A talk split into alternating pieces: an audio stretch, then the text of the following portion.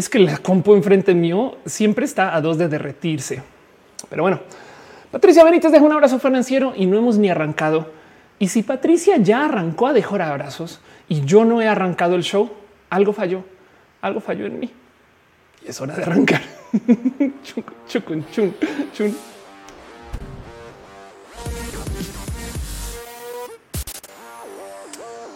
Muy buenos días, tardes, muy buenas noches, muy buena luna. Samael también está dejando abrazos financieros antes de arrancar. Muchas gracias de verdad por sus amores, sus abrazos, sus cariños. Sean ustedes bienvenidos a Roja, el show que se hace desde mi casa. Y digo se hace desde mi casa porque en esencia lo que se hace es eh, eh, muchas cosas por fuera de la casa.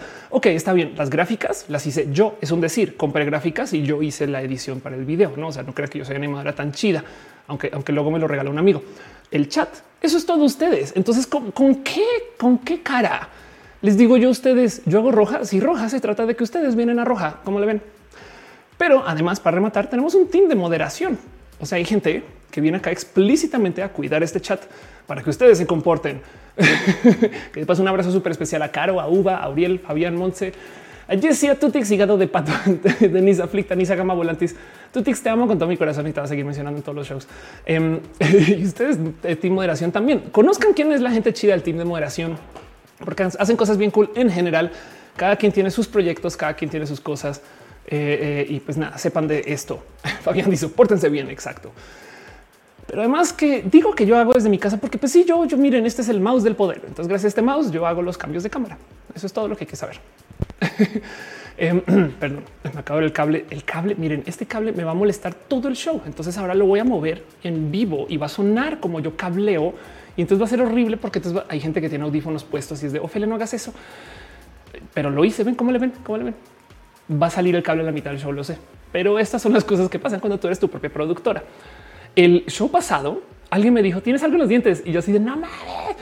Y entonces me lo arreglaron. Así que también sepan que este show depende de que ustedes me digan a mí que las cosas no están bien. Si no me escuchan bien, si no se ve bien, díganmelo. No más este, sé que hay gente que a veces lo dice por trolear y entonces sepan que yo me pongo a solucionarlo en vivo y, la neta, neta, eh, este, sean amables con eso también. Oscar Urquía dice tienes a Robocop. Tengo a Robocop. Tiene una historia muy profunda ese Robocop ahí. La quiero mucho ese Robocop, pero bueno. El fin. Manuel Mena dice buenas, buenas. Hoy anochecemos. Lico Signio dice los bots cuidan tanto el chat que nos arrollan en las noches después de que termina roja. Eso es verdad. Hay un Discord donde hay plática post roja para hacer exactamente desarrollarse. Señores, dice la verdad, se escucha y se ve muy bien. Muchas gracias. Sax Meu dice eres mi productora favorita. Gracias por decirlo. Este, si este es el primer show de alguien de puro chance, lo único que les puedo decir es que va a ser el mejor roja que han visto. Punto. en fin, Gabriel Mesa dice que padre volviste a poner el mismo fondo verde de antes. Exacto. El de la semana pasada no me gustó tanto. Eh, déjenme decirles que debido a que la semana pasada funcionó, planeo aventurarme otra vez a seguir haciendo eso. Pero bueno, luego les cuento. Caro está pasando. Bueno, Team Moderación está compartiendo el enlace al Discord. Muchas gracias. Échense una pasadita por allá porque por ahí pasa todo lo bonito. Pero bueno, en fin, Néstor dice nomás te veo y me llenas de energía. Muchas gracias. De hecho, volviendo al que es Roja y por qué estamos acá, Roja es un show que sucede los lunes en la noche, porque los lunes son feos, complejos, difíciles. Tenemos que romper con nuestra rutina de descansar de fin de semana, pues, y entonces luego se acaba el lunes, estamos en shock. ¿Y para qué es Roja? Para darnos un abrazo, cariño y amor. Está en el chat Valentina Escalante, dice hola a todos, todos. Hola, vale, gracias por estar acá. Pilar Cano dice otra vez me tocó el comercial cristiano. Wow, incluso me salió un formulario con mi info de Google para recibir su ayuda. Miren, les voy a decir algo. Cuando vean esos anuncios, bueno, primero que todo piensen que esos anuncios me están dejando dinero a mí. Entonces, qué complejo que es todo este tema. Pero hay un botoncito que tiene una I, no debe estar abajo a la derecha, si mal no recuerdo. Ahí le pueden decir este anuncio no es relevante con este contenido o de plano pueden decir este anuncio es odio y estas cosas. No, si quieren, pueden. No es obligatorio, solamente les digo que eso se puede hacer. Robenites dice: Te estoy viendo en el cel y en el iPad. Muchas gracias. que desde sus dice: Estoy estudiando inglés, pero haré una pausa. Iré por unas oreos. Ve por unas oreos. Y de paso, déjenme decirles esto si ustedes hacen algo los lunes en la noche, háganlo. Si ustedes en este momento es cuando tienen su tiempo extra para tejer, tocar guitarra, cantar ópera este, de ensayo o de verdad, o si ustedes aquí es cuando se sientan a jugar este eh, ajedrez con su cuate virtual. Yo no sé qué hace la gente los lunes. Háganlo con roja de fondo, no pasa nada. Tengan el chat ahí, entren de vez en cuando, se les va a querer por igual. Pero lo digo porque vamos a estar acá por mucho tiempo, tres horas, cuatro horas, yo no sé. Lo que nos dure este show, esperemos que más. Eh, pero el punto es que como vamos a estar acá mucho tiempo, entonces pues se presta para que vayan, vuelvan. No, Vito Corex dice saludos desde Lisboa. Gracias por estar acá. Luisa de dice los lunes son mi, mi domingo. Muchas gracias, Luisa. Este eh, también son mi domingo. Gracias a que ustedes están acá. Luisa, estás en Twitch. Además de paso, qué cagado. Bueno, la gente chida que no sabe lo que es Twitch, vayan, conozcan una plataforma espectacular. El caso Armando Vidal Luna dice: Tengo mi listado de cosas por hacer de trabajo universidad para terminar lo que dure roja en mi competencia interna. Adelante. Me parece espectacular todo eso. Ahmed Niño dice es difícil fumar mota, escuchar toda tu sabiduría limpiar y ver tu belleza linda. Fumar mota, te gustó. Aquí nadie juzga a nadie. Es más, eso es un momento para darnos como espacios chidos y bonitos y espacios relax. Entonces yo tuve la estoy bien lista hoy. güey.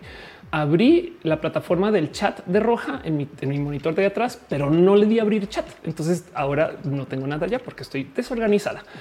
No pasa nada. Álvaro Aguilar dice no aplica hacer ejercicio mientras oyes el show. Claro que aplica, claro que aplica. Ernesto dice está hablando de su abuelita. Wow. Em, y dices que deshumanizante es eh, lidiar con esto en términos pandémicos. Sí, total, total. Qué complejo que es porque en plena pandemia luego la gente comienza a hablar en estadísticas. No hay tantas personas. Es como güey, esto es mi abuela. Lo siento mucho. Gracias por estar acá. Espero que nos podamos dar un abrazo este, especial de compañía y, en lo que podamos te acompaño. Pero bueno, dice Samael, tienes algo en la cara. Oh no, perdón, es tu hermosura. Me muero con el oh no, no, un momento. Muchas gracias. Luisa de dice está chido Twitch. Hay muchas cosas de ejecución musical. Hay muchas cosas de ejecución musical. Twitch es bien chido. Sandra dice siempre una tatuadora en este espacio. Me regalan su nombre. Wow, cual eh, te puedo recomendar a varias tatuadoras también. Pero bueno, si salen que viene acá, en final esa dice voy por mis quecas y vuelvo perfecto. Están dejando piñas total. Sigamos con el que es roja, ni, ni arrancado. Roja es este show que sucede desde mi casa y entonces por consecuencia pasan muchas cosas raras. Primero que todo hay que tener presente que este show sucede gracias a que ustedes vienen y llegan acá. Hay gente que está suscrita al show, suscrita. Entonces a eso mi máximo agradecimiento porque me dan chance de poder planear mi semana y sepan yo tengo una, eh, es un compromiso, una promesa con ustedes de que todo el dinero que me dejen en sus abrazos financieros y en sus suscripciones, yo lo reinvierto en roja. Por eso cambio las cámaras, el audio. Ahora ya puedo viajar, saben, gracias a ustedes. Eh, y, digo que puedo viajar porque esto en un futuro me va a permitir ir a casas de gente hacer roja. Yo no sé, hay, tengo muchas ideas por ahí locas, pero como sea, quiero dejarle un súper abrazo especial a la gente chida que está en el Patreon, que es gente que de verdad mi máximo cariño. Tengo un compromiso con ustedes de leer sus nombres y cómo no, porque es gente chida. Un abrazo a Fikachi, a Ana Navarro, analógicamente Patreon desde tiempos inmemorables, a Ana Marquitsuru, quien hace cosas bien cool. Conozcan a Ana Marcitas por cabecitos. Ballena Gordita, a Guillermo Lamjar, Simhara Hicheja, Aflicta, Choc Cuevas, Francisco Godínez, Ignis 13, Javier Tapia, Rodrigo Pérez Enríquez y a Trini P. Gracias por su amor y su cariño. También hay gente que está suscrita en Twitch, Cintia M. Márquez, Artis Row, Jorge Agarcú, Musicarina, Sakoku 666, a la, ay, perdón, a Faurosco, Gordita, a Flicta, Eric el Tío, a Nora GR95, Menitrol 1, al hígado de pato, paso también Team Moderación, Carlos Cravioto, Fixstream, Harn Galf, Harn Galf, nunca podré leerte bien, pero, en mi corazón estás y, espero yo en el tuyo. También un abrazo a, Andy Loves Bep, Jessica Santín, quien también pasa por acá con mucho amor y mucho cariño, a Chio 15L, a Emi Rizzo 006 Crowbite, a Kiame 007, Extreme Knowledge, Carnachita, Chispa Def, Emma Cornio, Pena Rubra, Julián Galo, Eriola Sakura, Delfis Miranda, Digianmon As 4 Kun, a Dale Caro, quien se suscribió al canal desde antes de que existiera Twitch. Yo no sé cómo le hizo a la Bravu, Ferdinand Alexa, a Hatch-BS, a Gaspar Rosales, Los H Score, eh, a Ser Os, a Cadabret y a Krilina, la gente chida que está suscrita desde el Twitch. Gracias por su amor y su cariño. Dice Mónica Gavirales, Oli Rojita, hoy solo escucharé, pero aquí estoy. Qué chido. Gracias por pasar de todos modos. Sax Miau dice un roja desde la Matrix. Lo único que hay que poner es un filtro verde y ya no, como que el look medio lo tengo, unos lentes, en fin. Raquel Marque, eh, perdón, Raquel, ¿qué estoy diciendo? Raquel Martínez dice: Hola, hola, Rack, gracias por estar acá. Fernando se dice: Un roja desde Xochimilco. ¿Te imaginas? ¿Te imaginas? Ah, Sandra Ortiz es la que hace trans tatuajes. Claro que sí. Ahorita pasamos por allá. De paso, justo leamos también los nombres de la gente chida que está suscrita en las otras plataformas, porque hay mucha gente que está en YouTube. Gracias millones por estar desde el YouTube en las plataformas de YouTube. Mientras más gente se suscriba, más banderas puedo poner por si nos han dado cuenta que hay iconitos de banderas por allá. Un abrazo por allá a Cenet Mercado, Germán Briones, a Dani DC, a Ana Cristina Mo, la ardilla de la familia. Me gusta que dice Mo. Punto. Arnulfo García, Brenda Preslindo y Chico Chami, Fabio Madallo Cira, Jessica Santina, Estefanía Alanis B, Daniel Vargas, Wendy, Alejandro Ortega, Brian Marroquín, Lucia Fernández Ansure, y dice puntos suspensivos, entonces mm, asumir Ansures, perdón. Eh, pero si es otro, nomás avísame. Un abrazo también a Fernando Aragones, Andy Mejía, Anora GR, Jorge Díaz, Sensates de Mente, Bruja de Marta, tú, la de los transtuajes chidos. Si estás por acá, manifiéstate. Un abrazo a Talía de Montserrat, René Alberto Ortega, Cinti Rusil, Irene RN, Gustavo Rocha, Angie Arias, Maite Tural de Farías, Úrsula Montiel, La Rama del Koala. Qué bonito nombre. A Snake, Ale Galván, Mauro Jessica Díaz Guadandino, Renier Cruz, Pamela Gutiérrez, Mavila Morales, Alfredo Pérez Aldana, Mike Lugo, Alex Sánchez, Miss 02 Katza, Cintia Ked, Berta Hernández Burt, Azucena Baeza, Fernando Rivielo, Rick Bondara, Yadeloid, Raúl Fomperosa, Héctor F. Arriola, Pasos por Ingeniería, que tiene un canal de YouTube bien chido, Tato Oso, Cristian Franco, también un abrazo a Adrián Alvarado, Celer Fichison, José Cortés, Gabriel Mesa, Rodrigo Pérez, Gibran Rivera, Víctor Hugo, el Calderón, Lucero Quilla, Afrodita, antifujimorista. Ya no te, ya te quedaste ahí, no está bien. Es un, es un buen apellido para tener. Es que una época era Afrodita de otros sabores.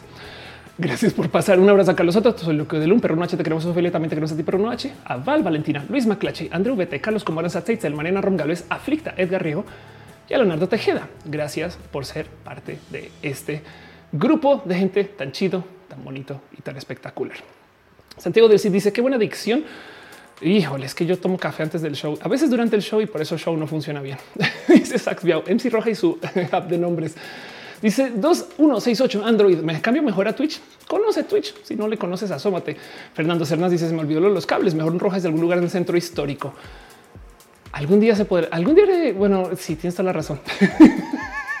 Eso o ya me ves aquí cableando Xochimilco, no tirando cables por todos lados, no este, pobrecitos, este ajolotitos, todos electrocutados por mi culpa.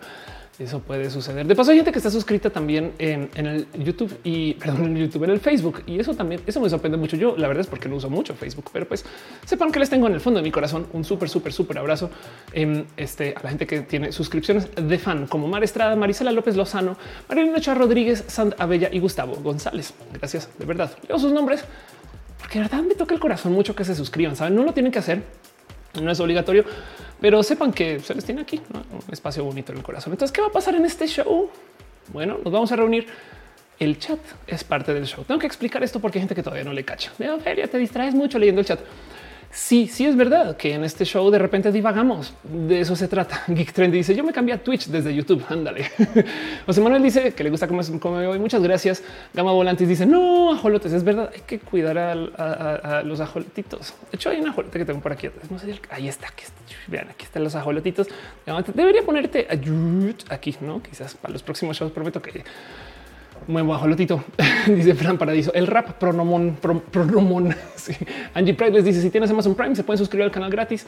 Exacto, es lo chido de Twitch y eh, ya están pagando Amazon Prime de todos modos y pueden apoyar a otras personas como Angie, quien de paso es motivo suficiente para que descarguen TikTok. Es todo lo que tengo que decir. Pero bueno, Alejandro Gallardo dice: ¿No te costó volver a montar todo el set de nuevo en México? Ahí te va lo bonito. Hay dos sets.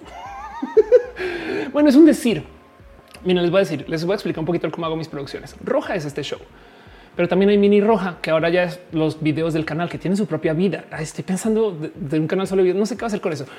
Y entonces roja y mini roja tienen dos producciones aparte. Mini roja los edita Elisa. Elisa Sonrisas, una persona bien chida. Y, y, roja tiene otra dinámica muy diferente. Entonces, literal, tengo dos producciones aparte. Cuando viajo, como si lo hiciera 100 veces, pero cuando viajé ahorita, lo que hice fue que me llevé la producción de mini roja y el cómo conectarlo a la comp y funcionó. Pero no saben dentro de mi producción lo difícil que fue solucionar eso, porque yo quiero. Yo sé que no toca. Miren, yo sé que hay influencers que se graban desde el celular en la regadera güey, y, todo bien. No como que también luego está este cuento de no es que tienes que tener buena producción para estar en YouTube. No mames, obvio, no con que te veas bien y te se entienda. Va. Pero yo en mi vanidad quiero que se transmita a 60 FPS, a Full HD, que se escuche bien, que tengamos música de fondo a lo mejor no soy joven. Yo no sé. A mí me gusta que este show se sienta bien producido y entonces en eso eh, tratar de mantener ese estándar. Eh, pues me es complejo si quiero viajar con eso. Claro que puedo viajar y desde el solar hacer roja, saben? Quizás algún día o hacer un roja on the road. Miren, les voy a decir algo. compré un estabilizador. O sea, saben, es un gimbal, es un gadget para que tú puedas andar con la cámara y entonces no se estabilice.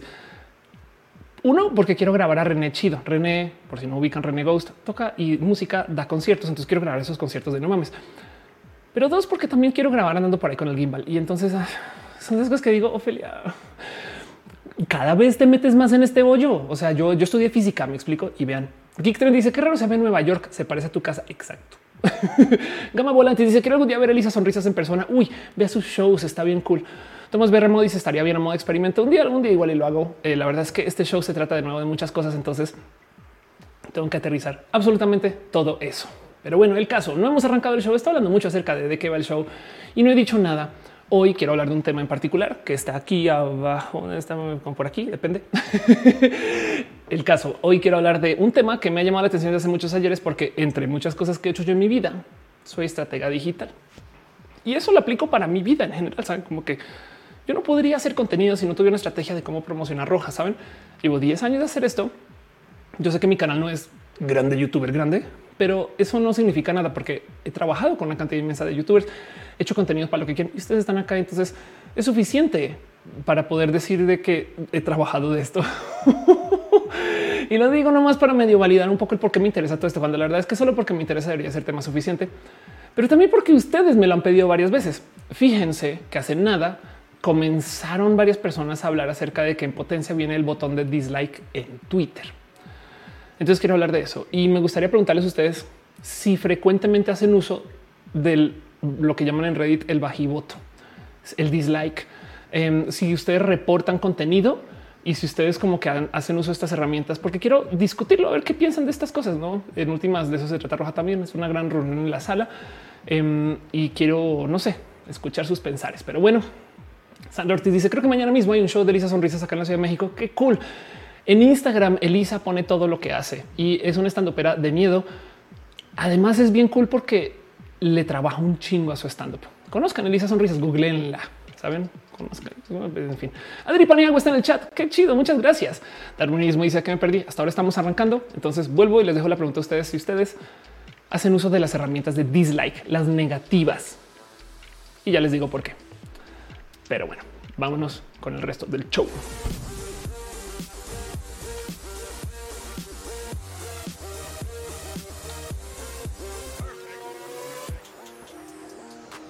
Este show patrocinado por nuestra vaquita residente, quien se encarga de que bebamos agua de uh, todo lo que se puede.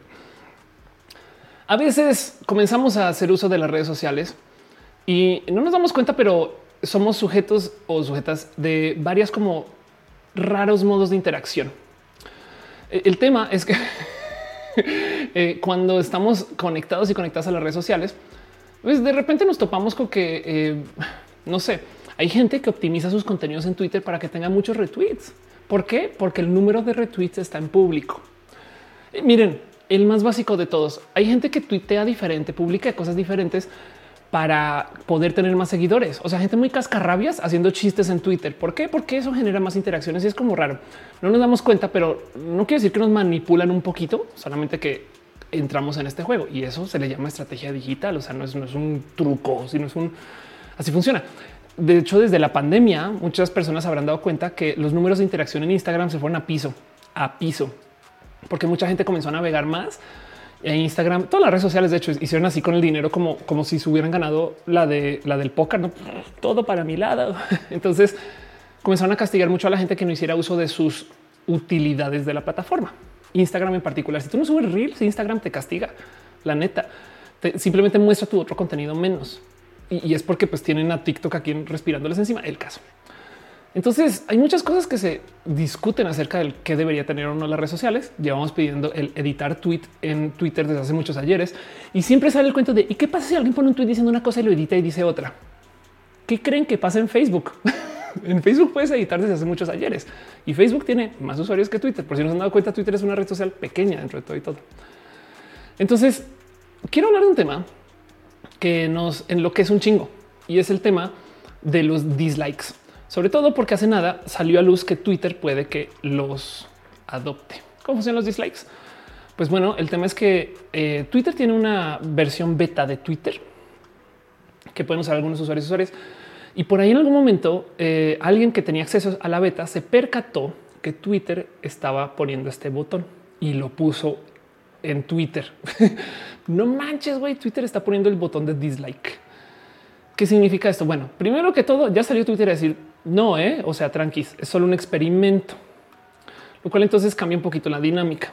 Pero la pregunta es, ¿qué ganaría Twitter de tener dislike? ¿Qué significa esto? No? Y esto es todo un tema. Dice eh, este Eduardo Puente, ¿por qué no aparecen mis comentarios en el chat de mi cuenta Toromeo Puente? Igual está raro eso, ¿eh? pero te leo igual. Nancy García dice: eh, Si reporto contenido que si reporto contenido que considero no debería estar en una plataforma, nunca doy dislike. Ándale, yo soy Nicole, dice 84 años y aún nada con Twitter F. y Kofu dice que da en vergüenza muchas veces por eso de que en Facebook se pueden editar las publis.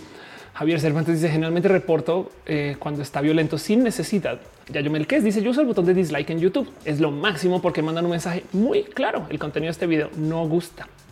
Fernando dice yo solo uso a veces el me enoja. Pero cuando es algo que de plano me saca, creo que quieres decir de quicio. De paso, Fernando, estás preguntando por el sombrero eh, imaginario. Yo no me he quitado mi sombrero, pero si tú quieres descansar del tuyo, adelante. Laura Butrón dice en YouTube no, porque genera mayor interacción para la persona que no me gustó su video. Eso es verdad. Hangout dice Office dice John Freddy Vega que siempre que el like no sirve, que el botón de share o retweet es el que funciona. Hablando de estrategia digital. Y sí, sí es verdad que eh, hay pesos diferentes según el que el que botón se use, pero en últimas lo que quieren las plataformas es que la gente se quede más tiempo en la plataforma. Entonces cualquier cosa que logre eso, eso es lo que va a importar. De paso, no solo es Twitter, hay un sinfín de plataformas que se la pasan discutiendo y debatiendo que sí, sí, que sí, no, que el like, el dislike. Eh, eh, Facebook, por ejemplo, muy famosamente desde hace muchos ayeres eh, se la pasa diciendo no, que siempre sí, que siempre no, que siempre sí. Eso es el 2016, un post explicando por esto Facebook no puso el botón de no me gusta, no? Y entonces toda esta discusión en 2016 ya, que esto tiene, va a decir tres años. Esto fue ayer, tres años. ok, pues fue un tiempo ya. Pero el punto es que eh, entonces salió a luz porque se estaba debatiendo. Pues bueno, no crean ya eh, este. Vamos a ver si lo doy refresh acá, a ver si cargo, si no, crashar Chrome. Pero em, en el 2019, si mal no estoy, em, Facebook ah, ahora sí cargaste, ¿no? En 2019 Facebook em, sí decidió sí añadir el botón de dislike, pero lo hizo de un modo que sí, que no, que sí, que no, que lo que ya conocemos hoy. Es cuando añadió las reacciones. Entonces, eh, eh, de repente tenemos esto de set de botones que ya conocemos muy bien. Eh, a ver si los encuentro por acá abajo. No, claro que no están acá. en Facebook, reacciones. Em, que es esto de, no necesariamente es un no me gusta, sino es un este me pone furioso, no me despierta, no sé qué. Que no, si se fijan, no necesariamente es un no me gusta. Entonces no es un dislike. Tenemos esto que de paso despierta todo tipo de raras bromas, no como MNJS, no estas cosas. Geek en dice Twitter, pero se convirtió en un coliseo de odio. Sí, de hecho, la ironía de el por qué las redes sociales despiertan tanto odio es porque necesitan interacciones. Si existieran redes sociales de paga, entonces quien usa las redes sociales se vuelve el cliente o la clienta y por consecuencia nos van a tener que apapachar desde ahí. Ahorita lo que están haciendo es que están vendiendo nuestros ojos y nuestro tiempo a personas que están o invirtiendo sobre la plataforma o a personas que están comprando anuncios para que los veamos. O sea, es gratis para nosotros porque nosotros somos el producto. Entonces, por consecuencia, abusan un poquito de eso. Y claro que si discutimos y pasamos más tiempo en la plataforma, eso hace que Twitter gane más dinero. Así que juegan un juego de balance de que no sea demasiado tóxico, pero que se pueda. No Jerónimo Quintero deja un abrazo financiero. Muchas gracias, Jerónimo. De verdad, aprovecho para asomarme por los otros abrazos financieros por su cariño. Miguel H. Soria de sus Stars. Muchas gracias. Alex de Claire se suscribió con Prime. Gracias de verdad. Krilianath se resuscribe y dice Wally lleganda, lleganda. ya cuatro meses en roja. Muchas gracias. Isma 72 chilló con los bits. Gracias de verdad por tu amor y tu cariño y por ser parte de esto. entonces, volviendo al tema, el punto de lo que sucede cuando estamos haciendo uso de estas plataformas es que pues tenemos que lidiar con el cómo las plataformas deciden sobre nosotros y nosotros. Si es verdad, esto quiero que lo tenga muy presente, que el uso de estas plataformas, claro que nos influencia. Existe este famoso experimento donde esto es como el 2015, cacharon a Twitter, no, perdón, cacharon a Facebook jugando con nuestras emociones. ¿Qué quiere decir esto? Se percataron que si estamos tristes y nos muestran posts tristes, nos entristecemos más. Si estamos felices y nos muestran posts tristes, nos entristecemos. Y si estamos tristes y nos muestran posts felices, a veces muchas personas dejan de estar, o sea, no más según lo que publicamos. Así que medio, o sea, no es tan drástico, no es tan dramático como suena, pero sí hay un sentido de como de manipulación emocional. Imagínense el poder que representa eso. Ustedes están programando el algoritmo de Facebook y poder como moverle a la sentimentalización de la gente. Yo quiero que la gente en Monterrey esté feliz y los de la Ciudad de México no estén tan felices. Güey, ese poder lo tiene Facebook y los cacharon haciendo un experimento con eso. Entonces, claro que esto sucede. Y el tema de los likes, ahí donde lo ven, suena muy poco, pero resulta que claro que también tiene peso. De hecho, en el cómo interactuamos con los likes, uff, eh, hay un chingo como de rara ciencia con eso. Por ejemplo, en una esquina se toparon un estudio que tenemos una forma como de calificación eh, eh, eh, individual sobre lo que publicamos, tomando en cuenta lo que ya se había publicado. Entiéndase, es una mentalidad de borregos, no es queja, simplemente así actuamos. Hay acá un estudio en particular, por ejemplo, topa que si llegamos a un post y el post tiene votos positivos, juzgamos el post según su relación con esos votos positivos. Me explico. Si de puro chance estamos viendo algo que se compartió en Facebook y ya tiene muchos likes, no necesariamente nos llama la atención los, lo que se dice del post, sino es el por qué tendrá tantos likes. Y por consecuencia, mucha gente de hecho responde a eso desde el pues yo le voy a dar like también. Saben como que lo que nos interesa son las reacciones, no la publicación en sí. Eh, Irina de Vinova dice las estrellas son lo mejor. Arturo dice de qué me perdí. Estamos comenzando. Yo sé Nicole dice la CIA. Eh, José Manuel dice incluso con las búsquedas, lo que uno está platicando, ándale. Aldubar dice hay que reportar todo el contenido de sus creadores que estén dedicados a revictimizar a grupos a personas total. Harold dice yo escucho a un radio FM programado en la taquilla con René Franco, quien es una generación X y dice que Twitter es como una cantina de borrachos. No necesariamente, pero sí entiendo por qué lo dice. Eh, Geek Trendy dice vas a una red social para odio, le va a poner Thunderdome. No hay ahorita una red social ya para la gente odiante. Eh, ¿Cómo se llama? Donde se fueron todos los trompistas y estas cosas. Bueno, que, tiene el problema que solamente atraen gente odiante de un punto de vista. Entonces no hay mucha discusión. Entonces se van allá como ah, casi puedo publicar lo que quiera para darse cuenta que no hay discusión porque todo el mundo es odiante. Saben como que en fin. Eh, Fran Paradiso dice o porque alguien le dio like, eh, tú también le vas a dar like. Exacto. Eso también pasa.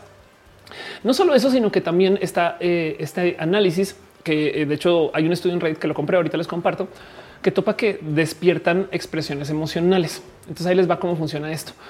El tema de el cómo nos relacionamos con los likes es si un post tiene muchos comentarios o likes, sobre todo muchos likes, entonces de muchos modos eh, esto va a levantar que respondamos de modos emocionales. De nuevo, porque estamos reaccionando al pero porque le dieron tantos likes.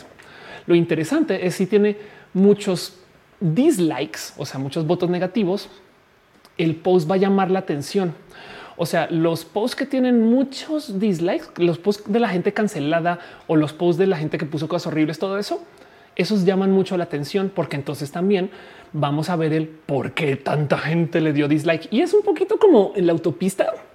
Vas por la autopista, te das cuenta que hay un accidente al otro lado, una situación horrible y bajas la velocidad para ver qué pedo. ¿sabe? Eso en modo digital. Em, y, el tema es que esto, esto hay estudios detrás de esto, no hay gente que se sienta a ver el, eh, en este caso lo tomaron datos de, interacciones en Reddit, pero topan como cómo nos comportamos no más con el like y el dislike.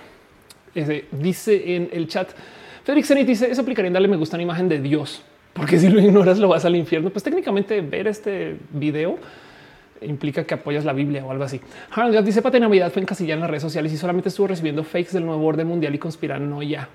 Claro. Nico Signeo dice Facebook y la instrumentalización sentimental. Sí, la neta sí. Irina dice hay mucha gente que nomás va a Twitter a echar veneno a todo mundo y son cuentas que atraen chingos de follows y dislikes. Qué triste la vida de esas personas. Total, la neta sí. Alejandra Gallardo dice una red social para odiantes no era Twitter. No, ya dijeron el nombre Parler o Parler, Parler. Eh, no más que de nuevo tiene el problema que solo reúne gente odiante. Entonces, en fin, dilemas de la vida moderna. Pero bueno, Helen G dice a veces me pasa que si una publicación de alguien no tiene muchos likes, y ninguna reacciona. Duden si reaccionaron o no al post. Bueno, eso también habla un poco del cómo eh, nos relacionamos con las publicaciones, pero sobra decir Esto ya lo sabemos porque somos usuarios y usuarias de las redes sociales. Ya lo saben. Ya esto, esto lo quiero decir nomás para por ser completa, por, por, hacer la tarea, pero sobre decir que la gente abusa de los botones de dislike. El caso más evidente son los videos de YouTube que tienen más no me gustan, que obviamente no es porque la gente no les guste. O sea, ¿cuáles son estos videos? Por si no lo sabían, el rewind del 2018, el baby shark. Este es muy divertido. El tráiler de Sadak 2. Yo no sabía. Esto es porque literal despertaron la ira de eh, eh, la gente en la India eh, por medio de haber, a ver, aquí está en recepción, debate sobre nepotismo. Aquí está Sadak 2. El tráiler fue lanzado el 12 de agosto del 2020 em, y le dieron esto. Esto está traducido, está traducido, no, pero es brigada de votos debido al, debate del nepotismo que se, se, desató después de la muerte del actor indio Susant Singh Rajput. Espero haber dicho eso bien. Obviamente no lo dije bien. Entonces el tema es que eh, en esencia fue como un tema muy personal que claramente se volvió muy mediático, seguramente muy viral y me queda claro que para que esté en la lista de los videos más downvoteados de YouTube, seguramente es porque ahí fue toda la India a votar, no? Pero bueno, en fin, el caso aquí está el YouTube Rewind otra vez. Aquí están videos de, niños y niñas. Saben es como de qué está pasando acá. Obviamente no es que sean malos videos, sobre todo los rewind. hay algunos que tienen motivos para estar acá, no? Pero claramente eh, hay gente que abusa de esto. En Reddit pasa lo mismo. Acá hay una, porque Reddit es Reddit, hay gente que se dedica a documentar esto. También hay gente que documenta los comentarios que tienen más dislikes de la historia de Reddit. Este es el más famoso de todos, por si no lo sabían. Es un comentario de Electronic Arts, donde alguien pone, esto también da mucha rabia. En algún momento alguien puso, por si no ubican esta historia, no saben dónde viene, porque eso hay memes, hay memes detrás de esto. Pero el cuento es que en algún momento alguien dice, es neta, es neta que en este juego de Star Wars, es que es Battlefront, em, hay que pagar 80 dólares para desbloquear a Darth Vader. Y lo que dicen es, pues, pues es que no, obviamente, obviamente, eh, sí, aquí está. Me pone en contacto con el soporte de Electronic Arts para todo un reembolso. Ni siquiera puedo jugar al Darth Vader, muy repugnante. Esto de las microtransacciones ha ido muy lejos, no? Porque güey, claro que todo el mundo va a querer jugar con Darth Vader. ¿Cómo que tengo que pagar 80 dólares encima del costo del juego? Y Electronic Arts respondió en su momento. La intención es proporcionar a los jugadores un sentido de orgullo y logro por desbloquear diferentes héroes. No saben el meme que es esto. Lo voy a poner en inglés porque seguramente lo han visto en inglés. Yo que lo traduje. Em, esta caja. The intent is to provide players with a sense of pride and accomplishment. Es como diciendo, no es que te estemos pagando, no es, no es que te queramos cobrar porque somos unas víboras de la microtransacción, es porque queremos que te dé orgullo, orgullo por desbloquear diferentes héroes. Y es como, no mames, güey. Obviamente esto, o sea, vean, fue, es, oficialmente el vote más downvoteado de todo Reddit. La audacia, dice Irina. Exacto, así como que, como que el orgullo, como que el orgullo por, no, por desbloquear a Vader en un juego de Star Wars, güey. Y, pues volviendo al punto, lo que impresiona todo esto es el considerar que pues claro que hay gente que abusa de esto, ¿no? O sea, en el tema de los downvotes, si se supone que son modos para filtrar el contenido, entonces tenemos que tener una conversación acá porque hay gente que los está usando claramente por otros fines. Y por eso nos asusta tanto cuando en Twitter dicen vamos a poner dislikes, porque es como de y ahí vienen los trolls. No como que yo creo que por esto me llama tanto la atención este tema. Dice Mazatzin Armenta, los Sims 4 Star Wars fue súper dislikeado. Ándale. Dice eh, Geek Trendy. Podría apostar que despacito tiene muchísimos. Claro. Geek Trendy también dice Ghostbusters, el reboot rompió récord. Es verdad. Mayra me dice entrará J Balvin a su cobera metálica. Híjole, cómo se puso la gente con eso, no? Irina nos podrá decir más. Joshua dice creo que no es necesario si puedes reportar el contenido porque no te gusta evitar el botón de odio. Eduardo Puente dice un amigo de Facebook me eliminó porque le daba like y no reacción. Y yo de qué, qué, raro eso, güey. Qué raro que eh, Facebook se volvió como el registro civil de la amistad. Saben como que hay gente que genuinamente piensa que si no, si no son amigos o amigas en Facebook, no son amigas. Y si da un poco de no amigo es el que no tienes en Facebook y mantiene la amistad. Saben? ok, no sé. Bueno, pero en fin. Dice Jai López, la canción de un tal cuno. Ah, claro, todo lo que sea TikTok lo odian. Emanuel dice, da un bot, da un bot, da un bot, me vuelve loco bailando. Mujeres, estoy viendo 1.5 velocidad para llegar al vivo. Córrele. Angie Pride les dice, pues, pues como Fortnite, ¿no? Que pagas por tener skin si quieres tenerlo y por sentir un sentido de orgullo por haber pagado por tener skins. Eh, pero el punto es que eh, tenemos una rara relación con esto de los dislikes y, y, esto me despierta mucho interés porque, a ver, nomás también quiero decirles de dónde vengo con todo este análisis. Yo estudié econometría, o sea, economía, matemáticas. Eso. Y una de las cosas que me enseñaron en mi último semestre era este análisis del comportamiento humano. Yo sé que suena súper malvado, pero si ustedes quieren trabajar en la bolsa, tienes que aprender a leer la gente. O sea, hay cosas que hoy en día se saben porque existe el Big Data. ¿Sabes qué es el Big Data? Mientras que, o sea, que en última son computadoras que analizan patrones y descubren que la gente que googlea una cosa, googlea otra cosa y hay relaciones. ¿no? Eso es muy chido. Pero en ese entonces, cuando yo lo estaba estudiando, esto no estaba tan presente y nos decían como que literal que hay que aprender a observar a la gente. Entonces hacían experimentos tipo de, a ver, si tú descubres que hay correlación entre la hora de llegada a la universidad y las ventas del café, puedes planear sobre eso. Yo sé que es una correlación muy evidente y directa. La pregunta es qué tan correlacionado está, porque igual y, por ejemplo, me estoy inventando todo esto. ¿eh? No, estos no son datos reales, es lo que sale en mi cabecita. Pero igual y si la gente llega muy temprano, capaz y compran más café. Si llegan muy tarde, compran menos. Es que es contraintuitivo. Tú pensarías que llegan tarde porque se despertaron tarde, pero no, si llegan tarde van corriendo al salón, no tienen tiempo para comprar café. Por dar un ejemplo.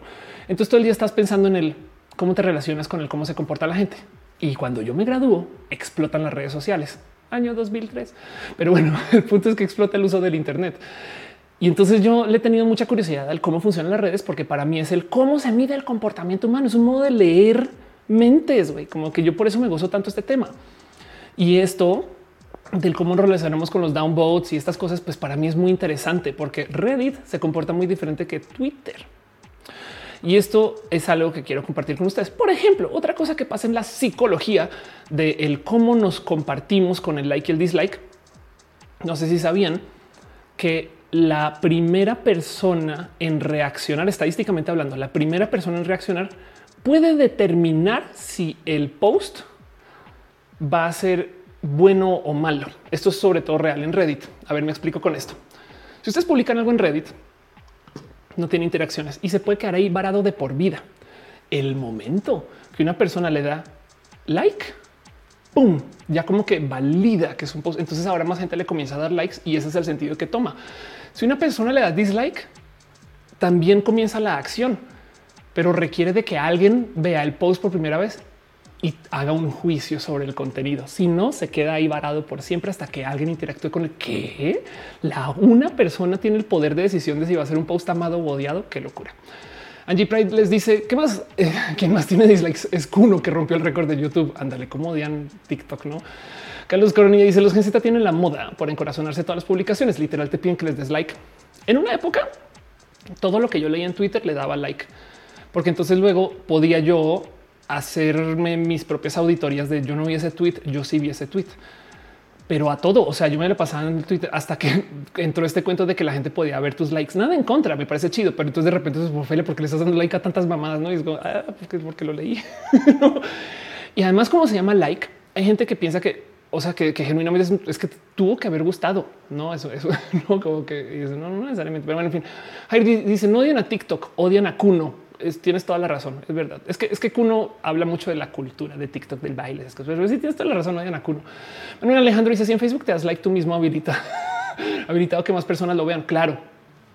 Bueno, hay gente que tiene cuentas alternas para darse like. No, Dave Cortés dice qué piensas del discurso anticapitalista que se está discutiendo mucho eh, para el pensamiento crítico, por ejemplo, Diego Rusarín, em, pues ojalá lleve a algún lugar. No estoy para nada en contra de esos pensares.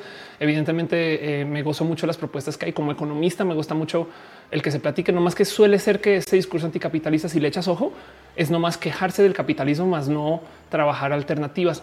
Y, yo creo que deberíamos echarle más cabeza por allá también, porque hay muchas cosas chidas en el mundo postcapitalista que, que no vemos muy presentes, no? Pero bueno, obviamente es muy fácil quejarse de lo que ya hay. Ah, y, de paso, el capitalismo está de la chingada. No quiero dejar eso bien dicho también. No estoy, me estoy defendiendo, solamente que muchas veces ese discurso voy a decir una cosa muy mamalona. Un momento, muy mamalona. Va a poner bien foncas. ¿eh? Es un discurso muy pop. Volvamos al show. La de los robots dice: Sabemos que usas pantalla verde. ¿Dónde estás? Em, ahorita eh, mi geolocación es la Ciudad de México. Gama Volante dice bots y spam no permitidos. Manuel Alejandro dice me refiero a ti este, con la misma cuenta. Sí, claro, si tú darte el auto like, no? María Alejandra dice quién es Kuno. Es una persona que eh, se volvió muy famosa en TikTok y que hace hace música Kuno, no es de ahí viene, yo creo. En fin, Fabián dice de hecho Rosarín propone un postcapitalismo. Qué chido, qué chido. Rosarín tengo entendido que maneja buenos contenidos este, de esto del pensamiento crítico, pero no conozco bien. Entonces, échense una ojeada por allá. Manuel Alejandro Herrera dice: Me refiero a ti mismo, ya te había leído, pero Dave Cortés eh, ya te había respondido también. Em, y dice Adrián Anelo, pero después de pagar 80 dólares no te dan a Vader en un juego de Star Wars para rematar, pero te dan un sentido de orgullo y de logro. Miguel H. Soria dice, la otra vez me reclamaron porque hice historia en Instagram y no le comenté nada. Me da flojera las vistas de las historias. Sí, ¿eh? que wow, qué locura. María Alejandra te dice gente que cree que porque le dejan corazones en las reacciones de Facebook es porque le están coqueteando. Híjole, eso también está la chingada, no? Pero bueno, em, dice eh, Adelia, eh, autolike en mis fotos es una forma de body positivity. es tu fan, Adelia. Yayo Melques dice: ¿Qué opinas sobre Pepito y las eh, perdidas? Eh, sé muy poco del tema, la neta, no he investigado mucho, solamente sé que eh, pues lo que se ve como de mensajes por aquí por allá. Tengo que empaparme más de eso. Capitán Guerra Negra dice: Cuno lo que hace es caminar con glamour y nada más. Exacto, con su rodano. Pa, pa, pa. dice: Si juntamos a Rusarín con Off, podría ser un discurso de plataforma política con voz seria de cama. y ver cada Niki no podrían ganar una elección plataforma política realista bien pesada. ¿De qué hablas? Güey, yo soy trans. Este va a ganar tres votos. Em, Uriel Urbina dice eh, y para acabar de amolar ese Vader no es tuyo. Ah, para rematar, tienes toda la razón. Pero bueno, em, dice Luis David, ¿qué opinas de los juegos de NFT? No manches que hay juegos con eso. Irina dice, me da risita que hoy todos sacamos nuestras frustraciones con las redes sociales en el chat. Adelante, adelante. Pero bueno, em, el punto es que hay algo que decir por el cómo nos relacionamos con el like y el dislike. Porque, por ejemplo, en Reddit, los posts en Reddit manejan un sistema de puntaje. ¿Cómo es esto? O sea, si tú le das dos likes y un dislike o un arriboto y un o dos arribotos y un bajivoto, entonces el post tiene un score, un puntaje de uno, no te da el neto de todos los votos positivos y negativos. Por consecuencia, pasan estas cosas requete re raras, como por ejemplo, puedes tener un post que tiene 30.272 comentarios y un puntaje de cero. ¿Saben qué quiere decir esto? Que tanta gente le dio like como dislike. Y si ustedes están diseñando un algoritmo para promocionar qué post se ve más, para promocionar contenido, ¿qué significa un post así? No. Ahora Reddit adoptó una utilidad de organizar el contenido por controversial, que es bien cool porque cuando entras a posts que son, híjole, muy políticos, organizar, o sea, que te muestre los más controversiales arriba, que son los que tienen más, saben, como que arriba y abajo y que está así muy cercano al cero, te da una visión diferente del que opina la gente de verdad. No solamente estás viendo el que tuvo el tren del mame más poderoso hacia arriba o el que tuvo el tren del mame más poderoso hacia abajo, que de paso también los puedes filtrar por eso. Em, pero eso sucede, sucede. Aquí está de paso, no más para que vean un poquito cómo funciona. Eso sucede en esas plataformas que tienen arribotos y bajivotos, a que les puedes organizar por y vean esto en eh, top new controversial old y QA, ¿no? Em, y es un poquito el cómo nos relacionamos con el bajivoto.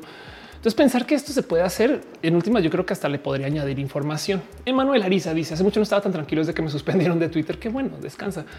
¿Cómo te pueden suspender de Twitter? Eh, te, reportan. Dani Tommy dice conoce el podcast de Café Infinito y si así te gustaría participar. Em, esto no es café. Esto, o sea, yo, he estado en el. Este es el de reforma porque he estado dos veces. Em, Lady Gaga es la reina del pop. Tú quieres que queme este chat. Joaquín Gutiérrez dice como tú curioso quienes no conocen a Kuno. Ahorita está siendo cancelado por TikToks donde apela a sexualizar a primos menores de edad. Chale. Ben Ben dice hola, recién llego. Saluditos. Hola. Gracias por estar acá. Hugo Juárez dice yo también uso el like para decirme que ya vi ciertos videos en YouTube. Sí, verte, ver el like ayuda para eso. Ahora, en fin, ¿por qué quiero hablar de toda esta parte de mis intereses personales de nerdear es acerca de cómo eh, nos relacionamos con los datos de los seres humanos y que yo quiero supervisar a los seres humanos porque soy así de malvada, es porque ahí les va. Esto me despierta mucha curiosidad como nerd. Vamos a nerdear dos segunditos. Tenemos un sesgo de negatividad. Ya he aprendido a aceptarlo. Eh, ¿Qué quiere decir eso? Es un ejemplo muy personal. Cuando yo entro a Twitter, yo sé quién me odia. yo sé exactamente qué cuentas son las terfas, por así decirlo. Yo sé exactamente quiénes son las personas odiantes. Entonces, si yo quiero poner un rant, una queja, yo sé así quiénes son. Y un día me percaté que solamente estaba hablando estas personas, no? Y que si me descuido, puedo hacer contenidos que se tratan explícitamente de la queja trans. Que ojo, no es que esté diciendo que no hay que hacerla, hay que hacerla, hay que hacer la voz, hay que decir las cosas. Pero si tus contenidos se vuelven solamente hablar de lo negativo de la vida de la diversidad, falta algo, ¿no? Es como siendo trans, hay disforia de género y hay euforia de género. Solamente hablar de la disforia yo creo que se pierde un chingo de historia. Ahora, no se puede hablar también solo de euforia y no hablar de la disforia, ¿no? O sea, hay que hablar de los dos. Pero entonces el caso es me percaté de esto y yo decidí por consecuencia que cada vez que me iba a quejar de algo en Twitter, también iba a hablar de algo positivo. Cada vez que yo iba a poner un, saben, ah, pinche compañía de celular no funciona. Entonces me ponía esta como tarea de luego recomendar algo, de decir algo bueno de alguien o de algo, no un servicio o de, hasta la misma empresa de la que me quejé. No saben lo difícil que me es pensar en los positivos, saben? Y, me tocó lidiar con eso mucho, porque lo primero que pensé soy una persona odiante yo solamente me fijo en los negativos. Pero después alguien me, hizo caer en cuenta que esto es parte de nuestra cultura. Y me dio este ejemplo. Les doy a ustedes el reporte de las notas al final del semestre, ¿no? O del año escolar. Y tenemos nueve materias que pasamos y una que no, mate. Tronamos mate. ¿En cuál nos vamos a fijar? ¿No? Eso. Como que es algo así en cómo tenemos esta programación que busca los negativos alguien nos dice, mira, esta es mi idea para no sé qué. Y, lo primero que pensamos es en los modos en los que va a fallar. ¿no? Esto puede ser religioso de paso. Pero el punto es que por consecuencia, lo que me salta de todo esto es, un, ok, va, aceptemos que somos personas que tenemos sesgo de negatividad. Las redes sociales viven de que discutamos. Entonces, ¿cómo es posible? Y fíjense, de paso, esto es muy estudiado. ¿eh? O sea, hay una cantidad de gente que se dedica a eh, eh, por qué nos fijamos más en las noticias negativas que en las positivas y no sé qué, no como que hay un chingo de estudios detrás de esto y de cuánto reaccionamos más a las noticias que nos alarman y todo, bla, bla. No, esto, es una realidad. Pues a mí lo que me salta es si lo que más hacemos es dar dislike, ¿por qué no hay un botón de dislike? Saben como que un día me cayó el 20 de claro, güey, es que eso solito debería ser motivo para, para que tengamos el botón. Vamos a pasar más tiempo odiando cosas. Jesús López dice recordando mi vida universitaria. Dice Jair López Caiza, a propósito de likes, somos 366 viendo solo 138. Si pueden dejar más likes, se agradecería mucho. Andy Erika dice, no me recuerden las notas escolares. No. Em, dice Dante se hace unos días descubrí Philosophy Tube y me enganchó en el canal. Uy, prepárate, porque si no has visto los videos nuevos, hay una noticia.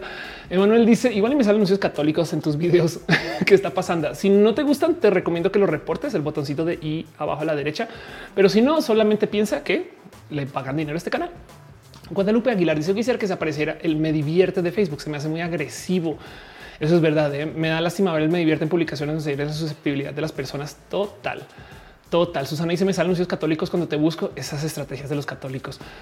Fernando Landeros dice hasta el momento se de, la, existencia de Cuno. Chido.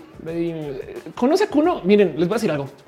Toda la gente que, que se cancela en redes, las cancelaciones les ayudan. Es bien triste. Tengo un video largo de esto pero conozcan a estas personas para entender sus estrategias digitales. Saben como que eh, mucho podemos hablar acerca de Just Stop, pero a mí lo que me salta es porque Just Stop tiene audiencia. Eso yo creo que vale la pena analizar, nerdear, podemos nerdear durísimo porque la gente que odiamos y pues en últimas tiene que ver con esto que les estoy diciendo. Tenemos un sesgo negativo, no?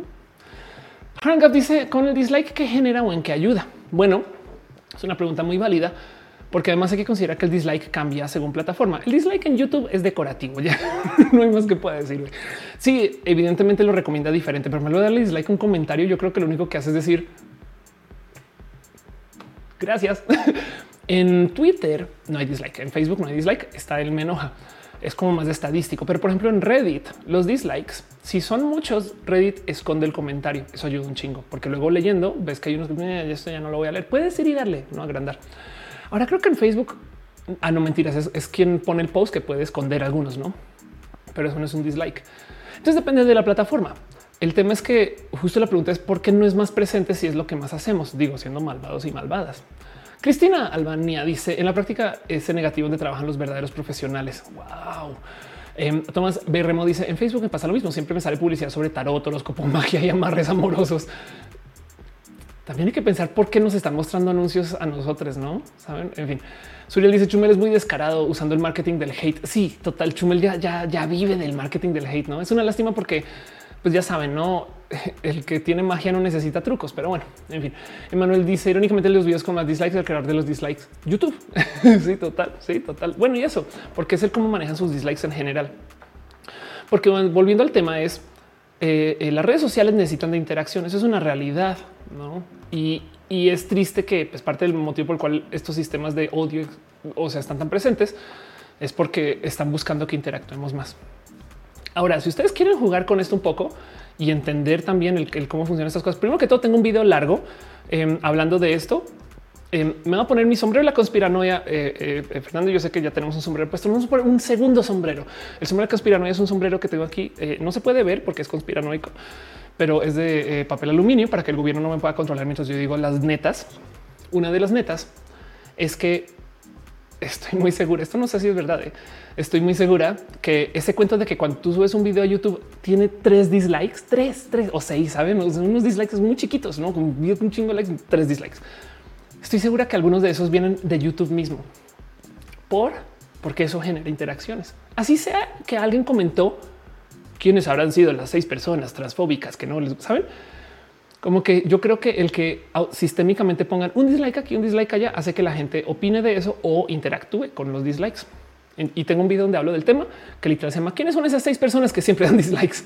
Donde hablo de esto un poquito más a detalle y, y se ve el ex set de roja cuando tenía la bandera del otro lado pero, pero dejando eso de lado, si ustedes algún día quieren jugar con las interacciones en las redes sociales y quieren hacer una locura, un verdadero desmadre, quieren poner a la gente de Facebook furiosa, dejen de darle like a todo. Dejen de interactuar. Dejen de darle like a las cosas en Facebook durante dos semanas. Vean esto, así es como cambió mi visión de la humanidad. Esto es todo un tema. El darle like, primero que todo, alimenta el algoritmo. Si ustedes no le dan like, Facebook comienza a decir, ¿qué te pasa? O sea, ¿por qué no estás dando like? Entonces los anuncios comienzan a insistirte y el algoritmo cambia tantito para que mostrarte cosas que quiere que le des like. O sea, pide, pide que le des like.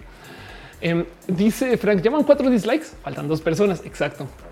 Irina dice toma nota. Bueno, ahí les da una estrategia que eh, esto es real. He visto a youtubers hacer uso de esta estrategia.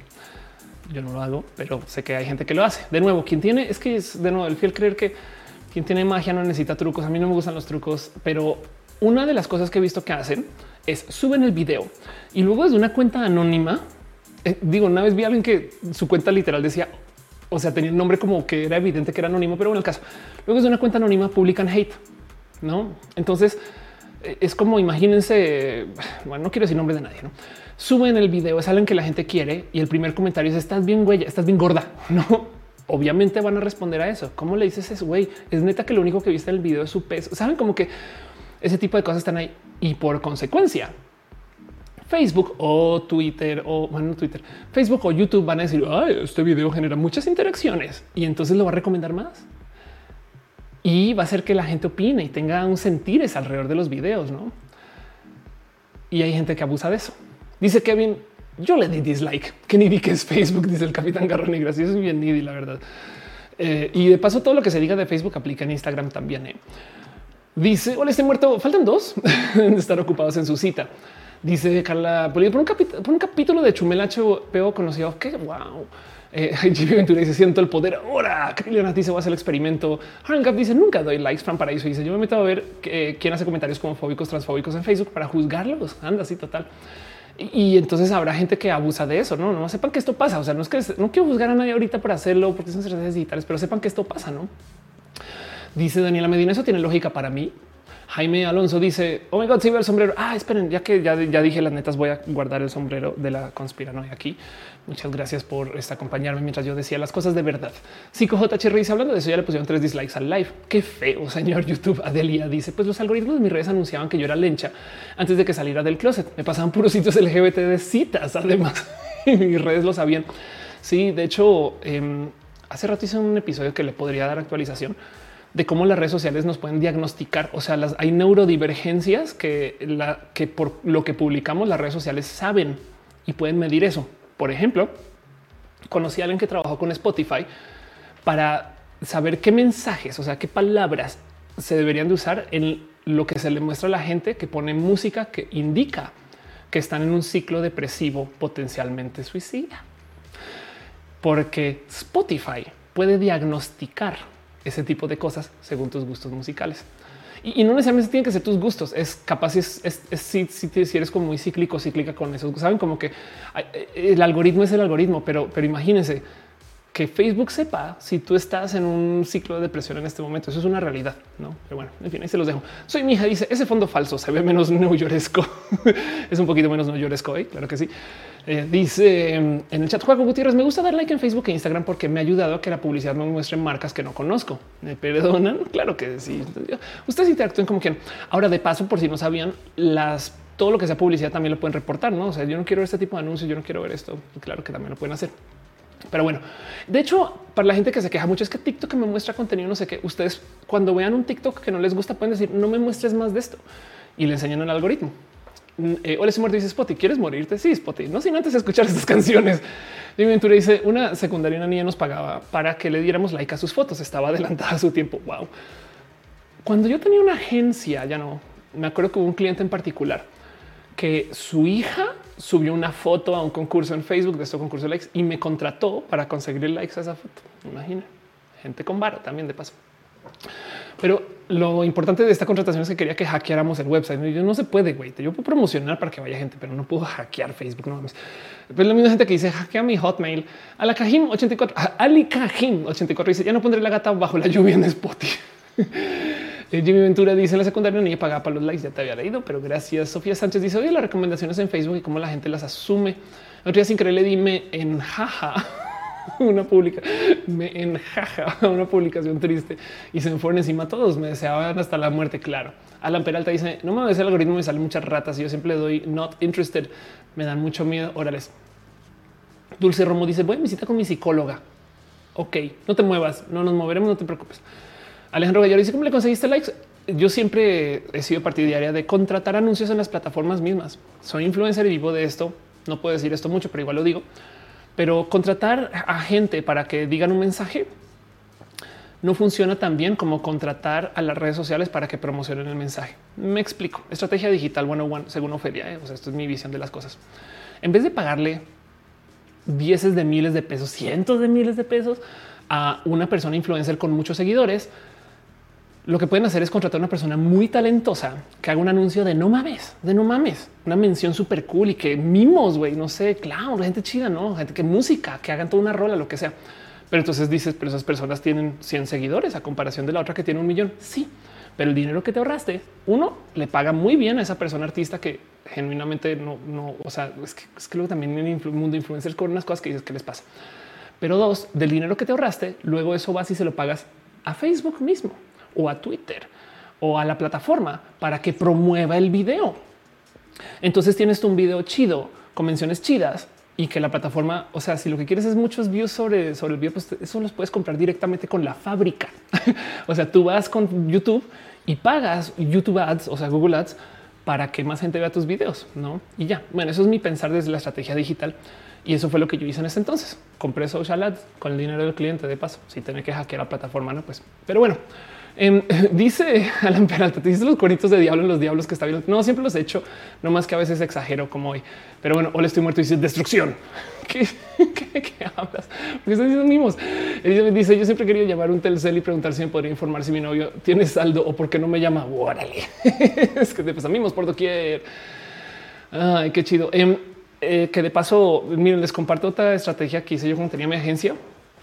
Yo creé la cuenta de yo odio a mi cliente o sea, no mi cliente, pues es, usemos a Telcel. Yo creé yo odio Telcel para luego darle a Telcel reportes. No era Telcel, pero estoy dando un ejemplo para luego dar reportes de las cosas que llegaban, no como que tipo la gente está diciendo que no hay servicio en tal zona, la gente está diciendo que no hay tal cosa y, todavía lo están diciendo desde el hate, pero además el hate se lo enviaban a esa cuenta, no a la cuenta oficial. Pero bueno, estrategias digitales de Ofelia.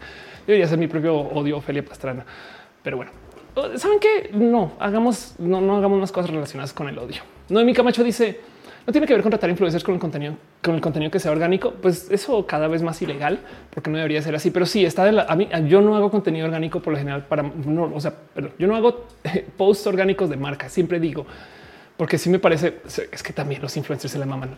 Hola, llegué a mi casa y de puro chance tenía un envío de marca súper cool, quien amo con todo mi corazón. qué chido que hayan llegado acá.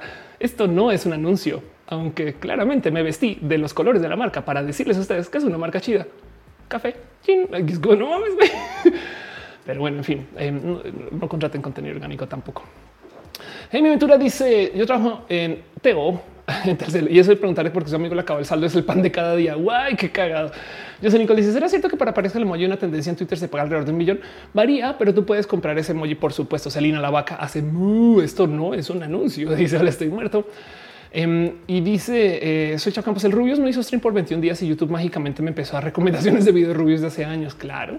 Alan Peralta dice: ¿Qué opinas de los negocios que le caía mucho hate porque los patrocinaba iMepters? No tengo la más mínima idea de esa historia. No sé si nos quieras contar más. Perdón.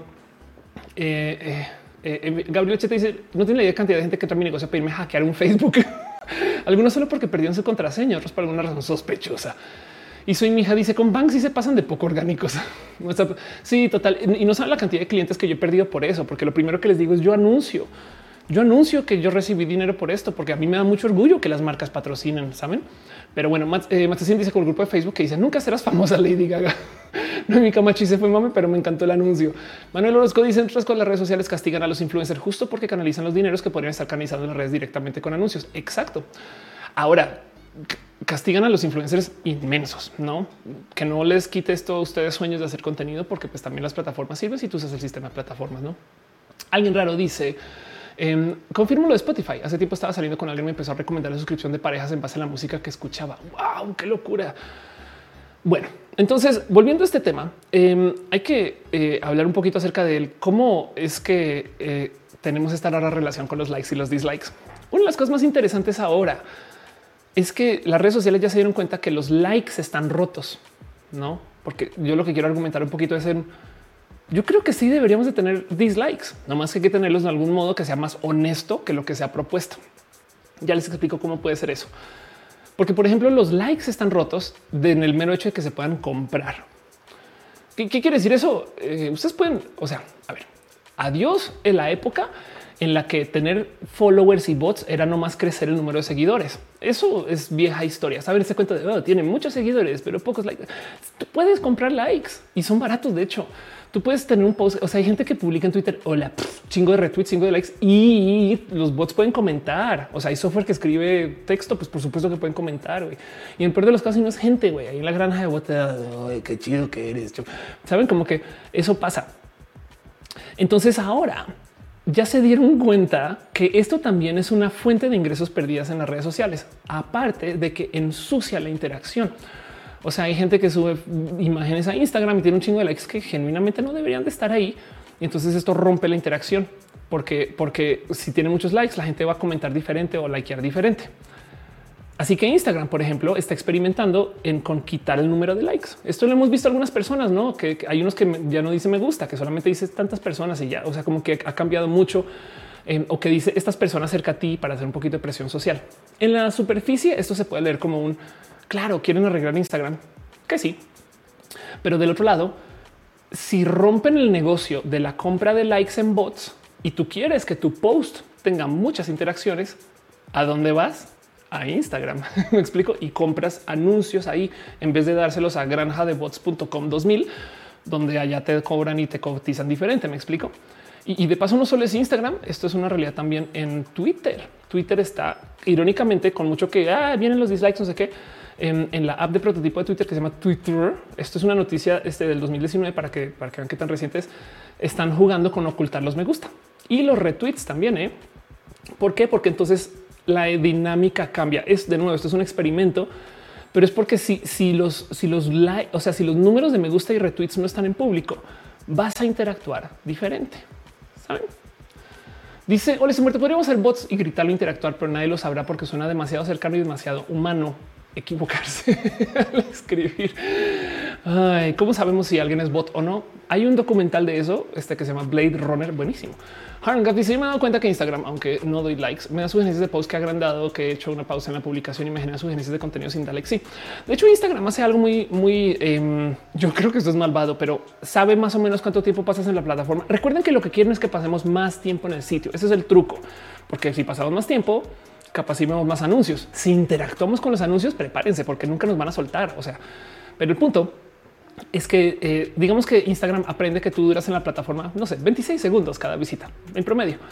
En el segundo 25, si estás scrolleando, te va a mostrar un post que Instagram sabe te va a gustar o sabe, bueno, sabe estadísticamente hablando, capaz si no te gusta pero se la juega. Me explico. Entonces, por eso a veces vemos estos posts que es no mames, y, y ahí nos quedamos y seguimos. y eh, es más, a veces en una época esto pasaba, ya no. Si le dabas scroll de vuelta, ya no encontrabas ese post. De hecho, Instagram hace algo doblemente malvado y es que a propósito demora el cuánto cargan las. Digo a propósito, no usan que sombrero la conspiranoia para decir estas cosas. Em, pero por ejemplo, no sé si les ha pasado que cuando ven las stories arriba, mandan el dedo y en, el, momento en que va el dedo en viaje, automáticamente se refresh y cambian las cosas y le pican otra cosa. Eso tiene que salir. No, eh, este em, yo creo que Instagram, claro que por supuesto no tiene por qué hacer eso. O sea, es una plataforma, Facebook, me estamos, saben, como que no, no, en fin, pero, pero yo creo que lo hace a propósito. Bueno, me quito el sombrero y sigo leyendo sus comentarios este, sin tener que entrar en la conspiranoia. Dice Ali Kahim, dislike en Twitter, ¿qué podría salir mal? Estoy muerto. Dice, ¿por qué Ofe tiene tres sombreros? Exacto. Es una. ¿Cuántos sombreros puede haber? Fabián dice, poco a poco YouTube entendido. No me gustan los anuncios de reggaetón hindú. ¿Qué reggaetón hindú? No, mis cisneros. O sea. Dice, a mí me pasa lo opuesto. A pesar de que yo genero interacciones en Twitter, nadie interactúa con mi contenido, que es usualmente de dibujo. No entiendo el algoritmo. Ah, bueno, es que, a ver, lo que quieren es que tú estés más tiempo ahí, ¿no? Eh, si tú quieres, si tú quieres que la gente interactúe con, con tu dibujo, te paso tips de paso Em, no sé si puedes hacer contenido que relacione a la gente. Entiéndase, eh, por ejemplo, checa lo que hace el garabujante. Quiero mucho al garabujante. No sé si sabes de quién estoy hablando, pero el, garabujante toma pedidos de la gente. Entonces, realmente quieren compartir. Esto es mi dibujo hecho por medio de lo que hace Naomi. Sabes, como que por dar una idea. O la otra es puedes hacer dibujos que sean controversiales y esas cosas, no el odio, el marketing de la indignación, todo eso. No, Jimmy Ventura dice: Los bots siempre escriben como si fuera el traductor. Un poco, eh. Hola, estoy muerto y si se perderá como lágrimas de la lluvia de qué hablas. Em, dice Hangaf. Yo me he dado cuenta que Instagram, aunque no de likes, me da sugerencias de post que agrandado. Claro. Hechitivas dice: Me gusta pensar que mi sombrero de la conspiranoia es una peluca de María Antonieta de papel aluminio. Igual y sí. Joaquín Gutiérrez dice YouTube o quien segmenta los anuncios hace un pésimo trabajo definiendo eh, los anuncios a cada persona es la gente que sube anuncios a la plataforma. De hecho, cuando viajas a Estados Unidos, lo primero que te das cuenta es que hay muchos más espacios de anuncios en las plataformas que lo que conocemos. Por ejemplo, Twitter. Twitter tiene anuncios en los posts, alrededor de los posts, este, en las, o sea, como, que arriba salen en tantos lugares y es porque es un mercado donde la gente compra muchos más anuncios. No quiere decir que los compren mejores, simplemente los compran más. Así que si ustedes ven de repente un anuncio bien fuera, esto no me interesa, es porque quien sea que subió el anuncio en la plataforma dijo muéstraselo a todo el mundo y segmentó de la chingada y ya. Y nos tocó chutarnos eso. Güey. Adelia dice Instagram es mi proveedor de felicidad. Cuenta compartida con Justino. Twitter de noticias, Facebook de odio y TikTok de contenido de terror. Yo soy adicta a TikTok. es horrible. Ya volví a TikTok de paso, peor. Lo dejé por un rato. Nani Vélez dice dígame que en los anuncios de YouTube se aparecen anuncios de los mormones. Aparecen anuncios religiosos porque la gente religiosa ha decidido que quiere anunciar aquí. ¿Qué estarán pensando? Saben como que a lo mejor hay alguien que quiere ver roja, pero ah, es un este, vasallo perdido. No sé, ¿saben? yo no sé qué y que, verá el anuncio y dirá, oh, he de volver a la Biblia. pero bueno, eh, dice Roberto eh, tu pelo hoy se ve muy peinado. Muchas gracias. Muchas gracias. No está peinado, está misterioso, está grasoso y entonces tomó peinado automático. Qué bueno. Hangap dice si con eso no da likes en Instagram viendo que eh, sabe los eventos que disparan ante el scroll. De pronto me gusta interactuar random y se vuelve medio cucú que dale, juega con eso. Feri Castenu dice ya no es suficiente con tocar la puerta. Ahora spamean en anuncios en YouTube. Yo creo si eh, pues, sí, se adelantaron, adoptaron la tecnología. Sapo dice a mí me han salido anuncios de los mormones. Dice Caro, ¿cómo saboteamos a Felia? paguemos antes de su show para que en vez de verlo vayan nuestros. Sí, total. Paguemos antes de su show para que eh, vayan a ver nuestros videos cristianos. No, no mames, sí, cero saboteo. Hola, estoy muerto. Dice cucu. Geek Trade dice que anuncia las raras terapias cristianas. Solamente así. ¿eh? Pastel de Cocoa dice veo roja mientras hago tarea de la maestría. Y Monse Jario deja un abrazo financiero. Muchas gracias, Monse, por tu cariño. Em, aprovecho de nuevo para pasar por acá. Miguel Ángel, ahora solo dice Miguel Ángel, deja unas stars. Muchas gracias, de verdad. Em, este también en el Twitch, Alex Siben se resuscribió. Gracias por ser parte de esto. La neta, de verdad, gracias por apoyar. Pero bueno, em, el caso es volvemos a hablar del dislike y entonces de qué pasa con el tema de los dislikes, porque, porque eso, como les digo, me despierta mucho interés, me despierta mucha, mucha gana de, de nerdear de este tema, dado que los dislikes en particular, pues nos relacionamos mucho con las redes sociales y como les digo, nomás porque eh, lo mencioné antes y no sé si fue muy de pasada. Lo que más hacemos es dar dislike. No es queja, es así somos. Es parte de nuestra psicología. Buscamos lo negativo, igual y religioso y es parte del castigo. Puede ser. Puede ser que existe una cultura por ahí cero religiosa donde la gente lo que más hace es dar likes. No nos enseñaron a odiar y a castigar. ¿Qué les digo? Pero el punto es que como lo que más hacemos me sorprende que las plataformas lo nieguen. Entonces, creo que en esto eh, eh, me gustaría nomás como proponer un poquito el cómo podría funcionar, porque siento que eh, sí vale la pena considerar que igual y si los añaden, podríamos tener mejores redes sociales. Y entonces ahí les va mi propuesta Ofelia. Propuesta Ofelia para los dislikes. Y esto ya es para cerrar el tema. Les sigo leyendo de todos modos lo que me quieran compartir. Pero yo digo que una de las cosas, por ejemplo, que pasa mucho en Reddit es que todo el tiempo aparecen estos como comentarios, perdón, no comentarios, sino estos como publicaciones donde los mods en Reddit, acuérdense que Reddit opera como un foro, le explican a la gente, acuérdense que darle downvote, o sea, bajivoto, no es equivalente a dar un estoy en desacuerdo. Esto yo creo que hay que hablarlo. Hay gente por ejemplo, en Reddit, ¿qué significa dar voto? Pues Reddit es una plataforma para compartir contenido. Entonces técnicamente tú estás haciendo un juicio sobre si el contenido es chido o no, si el contenido vale la pena recomendar o no. Pero hay gente, y esto es el dilema del dislike, que hace uso del dislike por fines de opinión. Entiéndase, no estoy de acuerdo, dislike. Y eso es un tema, porque eso hacemos. Entonces yo creo que imagínense si en vez de que tuviera el me enfurece en Facebook, tuviéramos un no estoy de acuerdo. ¿Saben? Eso puede llevar a más discusión o menos, pero el punto es que si separamos eso del dislike, podríamos tener más realidad estadística y el algoritmo se puede alimentar diferente de, cada uno. Toma un peso diferente según el tipo de post, ese tipo de cosas. Entonces, la propuesta Ofelia de los dislikes es primero separar dislike del estoy en desacuerdo. Yo sé que le van a dar este desacuerdo un chingo a los posts. Ahora, del otro lado, lo que sí es verdad es que eh, el no estoy de acuerdo, pues una de las cosas que pasan con el hate en redes es que, y esto también es un problema que es complejo de desenredar, es que quien odia un contenido, esto es bien raro, lo va a ver porque existe esta cosa que se llama el hate watching, ¿no? O sea, van a ver el contenido que odian, porque eso pasa. Y luego van a decirle a otras personas vengan a dar dislike. O sea, hay brigadas de dislike. Pero no es impresionante como no hay brigadas de like, saben? O sea, como que cada cuanto vemos un oigan todos, vamos a este post a darle like. No, eso es muy raro de ver versus claro que hay acá rato vengan todos a dar dislike y no solo dislike, dislike, comenten y reporten. Entonces el riesgo de separar el dislike del no estoy de acuerdo es que quien no va a estar de acuerdo, capaz si no va, va, a darle no estoy de acuerdo, dislike y reporta. no es como entonces eso, eso puede que lo rompa. Pero como sea, yo creo que igual a lo mejor separar eso puede funcionar. La verdadera discusión que no estamos teniendo acá, y es una cosa que todavía me, me salta mucho de las redes sociales, es que siento yo que las redes sociales no se atreven a hacer algo que teníamos en el Internet. Entonces, hablemos un poco de la vieja época de la web. Ustedes, jovencitos y jovencitas, puede que no les haya tocado el Internet cuando se debía hacer uso de algún foro para llegar a cualquier cosa. Hoy en día esto ya no es, ya no es real. O sea, los foros ya, ya no dominan el Internet y mucho menos la discusión. Por una época los foros eran lo que más había. Y los foros, yo sé que conocen lo que son un foro, pero es que en época era lo que hacías, pero es que tenían todo. Era red social, tenía blog, no? O sea, la gente publica largos posts de blog, etc.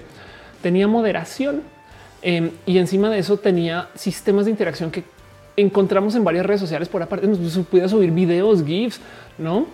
la gente opinaba sobre esos. Tenías un esquema de validación social en muchos foros donde te daban más puntos o menos puntos según cómo interactuabas. Podías reportar gente, o sea, eran redes sociales muy completas y luego se desaparecieron y entraron las redes sociales que atomizaron toda esta interacción y tienen como que yo siempre he sentido que las redes sociales son como foros light, no como que tienen cosas de los foros, pero no todas.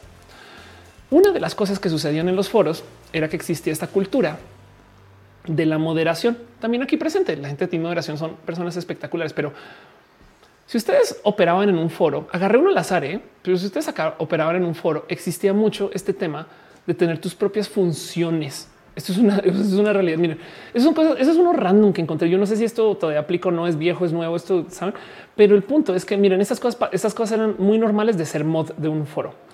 no solo tenías que crear buenos temas y buen contenido, sino que tenías que motivar a la gente que estuviera en el foro, establecer las normas y directrices de tu subforo. ¿Por qué? Porque imagínense, existe este foro que es el foro de los coches de México y ustedes les daban la responsabilidad de cuidar la sección de turbo, no todo, todo lo que se habla de turbo aquí, no? Entonces tenían que sembrar una cultura dentro de su subforo y había gente que lo hacía y mandaba mails o hacía como esto como materia promocional en eventos. Decía entra a la sección de turbos en mi coche, no como que esas cosas yo me acuerdo de vivirlas. güey. Y entonces era, era como em, eh, parte de ser parte de la comunidad, porque al ser parte de la comunidad desde la moderación tenías acceso a un chingo de herramientas que no se le daban a la gente de la comunidad y había gente que todavía convivía mucho con eso. Y es que miren, nomás les voy a dar alerta de escuela blanca. Em, pero esto es algo que me tocó convivir mucho eh, cuando yo estaba estudiando en Colombia. Yo fui a un colegio privado que tenía un sistema de prefecturas. Piensa en Harry Potter, donde en Harry Potter hay casas, no? Pues había gente que cuidaba las casas.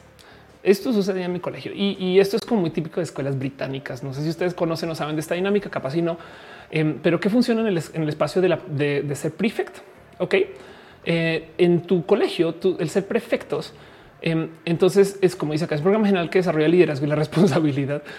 pero el punto es que se llevaba una elección cada año y se elegía a un grupo de estudiantes que tenían poderes escolares. Entiéndase, te podían este, eh, poner en detención, podían reportar de ti, eh, o sea, eran, eran la, policía del colegio, eran otros estudiantes. Y entonces el tema era que, pues, como era por elecciones, técnicamente había como una democracia ahí en todo ese proceso, pero en últimas eran como los mods del colegio. Así que esto es un poquito lo que me asalta que no existan las redes sociales. Y lo digo porque lo hemos tenido antes. Dice hola, estoy muerto. Foros descarados como busco parejas Harry Potter. Hablemos de libros. Claro, 100 puntos para Gryffindor. Dice hola, estoy muerto. Em, dice debe ser. Me está diciendo acaso que estudias en Hogwarts. Estoy en una escuela británica que tiene el mismo sistema de casas. De hecho, por si lo quieres saber. Mi casa se llamaba Rodney. Em, eh, cada, cada este, eh, habían cuatro casas, eh, Beatty, Nelson, Rodney y Hood, que son apellidos, apellidos todos de héroes británicos de la guerra. Em, y entonces cada uno representaba valores diferentes, etc. Teníamos que la gente de, Rodney nos vestíamos de color azul y la familia toda, igual que Harry Potter. Este es el sistema británico de escuelas. Eres un mago, Harry. Ali Cajim dice algo así como simples mortales y team de moderación, el poder. Sí, total. Dice testigo de Chutulu. Muchas gracias por el lunes de roja. Eh, me hacen mal los lunes. Muchas gracias. Es la idea. Un día culero que se transforma hasta cuando el chat sientes buena vibra. Exacto. Es lo bonito de roja, que ustedes son personas bien chidas. Em, este dice que blanco suena eso. Exacto. O di, una alerta de escuela blanca. Es lo único que dije. Estas cosas como que siguen un poco de duda. Em, pero creo dice que eso es algo normal en las escuelas, en las escuelas británicas. Algunas además. Varios Madera dice mi secundaria había guardia y por semana lo rotaban y cuidaban que el patio estuviera ordenado. Ándale, exacto. La guardia es eso. Caro dice dice eso. Eh, eh, es, verigo Discord de los foros versión 5. Claro, Discord de los foros de hoy. A le dice perfectos. Eso es muy blanco. Sigo la reinstitución de calme caca. Estoy pachequita. Sí, total. El punto es eso. No, quizás pensémoslo así como en términos de la guardia. Eh, dice este Federica Casteno. Últimamente he visto mucho hate con lenguaje inclusivo. Claro, pues es que hubo un evento que lo disparó.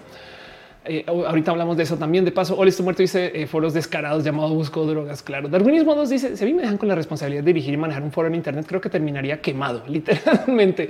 Se dice: Está chistoso que cada que cambies la cámara, ahora das la vuelta. Sí, pues es que ahora tengo una pantalla acá para verles y otra ya para verles y me siento muy pro con eso. Es añadirle eso, no? Pero bueno, el punto es que eh, el motivo por el cual eso me salta mucho es porque lo teníamos en una época, teníamos esto en una época había redes sociales que tenían uso de prefectos o de superusuarios. Este es un caso que muestra un chingo, pero en una época esto ya cada vez Foursquare es más, o sea, cada vez aparece menos Foursquare en la vida, no? Pero para ustedes, jovencitos del Internet que no saben de qué chingados estoy hablando, Foursquare, una plataforma donde tú reportabas el dónde estabas y por algún motivo esto nos gustaba mucho. Ahora lo pueden conocer como Swarm. Y el tema es que Foursquare tiene un sistema de superusuarios y superusuarias. ¿Cómo funciona? Bueno, hay niveles de superusuario, 10 niveles en el programa y ahora. Y entonces, al ser superusuario de la plataforma, tú ayudas a curar la plataforma. Como usuario transeúnte casual de Foursquare, tú tenías acceso a no más documentos. Aquí estoy, no hay check-in.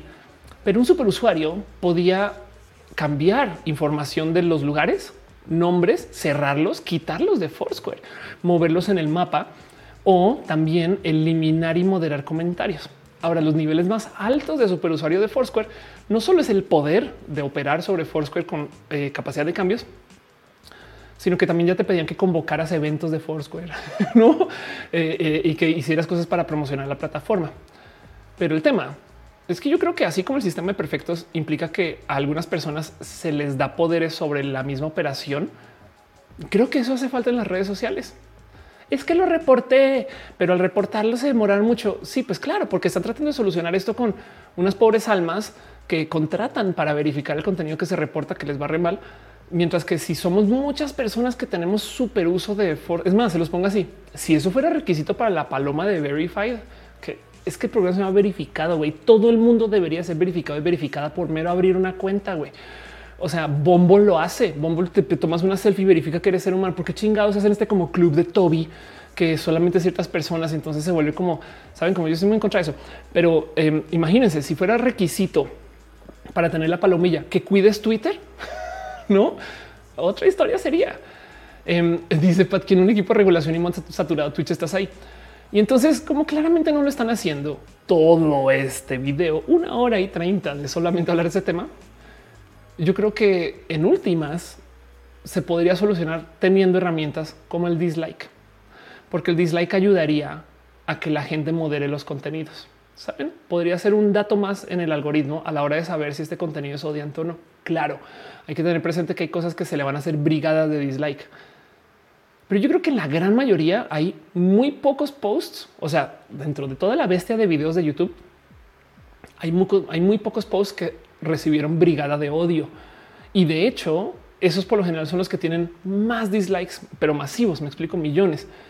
Mientras que quizás si sacamos esos que son ya los extremos, a lo mejor estoy hablando sin conocer estos datos, ¿eh? a lo mejor sí tenemos algo con lo que se puede operar, pero bueno. Luis Valle dice existía algo como líderes, colíderes, veteranos con privilegios, como ocurrían los juegos de Cell. Ándale, qué chido leer eso. Exacto.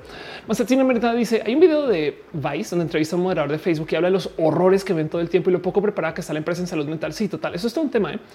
Em, no puedo leer tu nombre, pero creo que lo último que dice es Levco.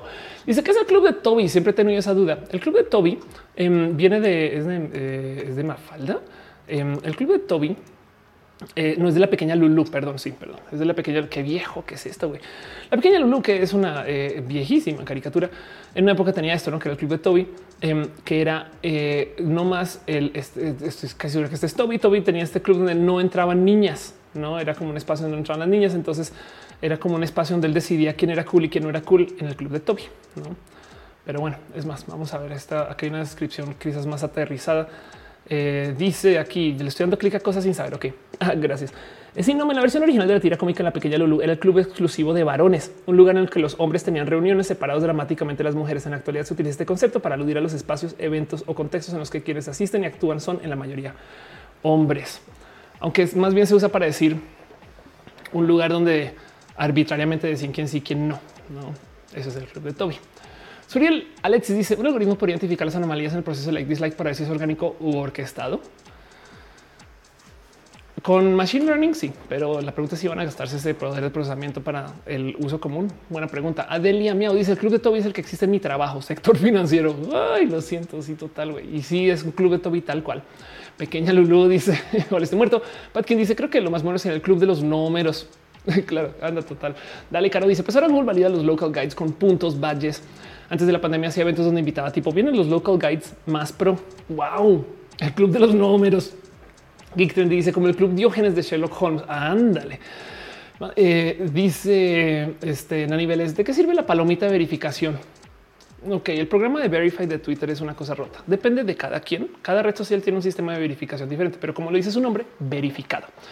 O sea, Twitter se tomó el tiempo de verificar que tú seas quien dices ser. Eso es el programa. El tema es que como limitan el acceso a quien sí verifican y quien no, ojo que acaba de cambiar de paso. Hoy en día ustedes pueden ir y pedir que les verifiquen y ya tienen como un sistema que apoya mejor con software para validar a la gente. Pero el tema es que como no todo el mundo verifican, entonces también se volvió un club de Toby. como que de repente hay gente que cree que para que te verifiquen tienes que tener tantos seguidores. Eso es falso. Hay gente que cree que para que te verifiquen tienes que ser una persona importante. Eso es falso. Eh, hay, unas personas que verifican más rápido, por ejemplo, en política, motivo por el cual yo me acuerdo que había alguien en un partido político aquí en México que no mencionaré, que en una época vendía emails de ese partido político para que los pusieras en Twitter y luego podía él ir con Twitter y decir, oye, verifícame esta persona que es parte del partido y le daban la palomilla así de rápido. No, eso ya no se puede hacer, pero en su momento me acuerdo de ver eso. Y, el punto, eh, periodistas también, gente en los medios les verifican así rápido y etc. El punto es que se supone, esto son las cosas que Twitter no confiesa, pero que las cosas que vienen de una cuenta que tiene palomilla, el algoritmo las considera más.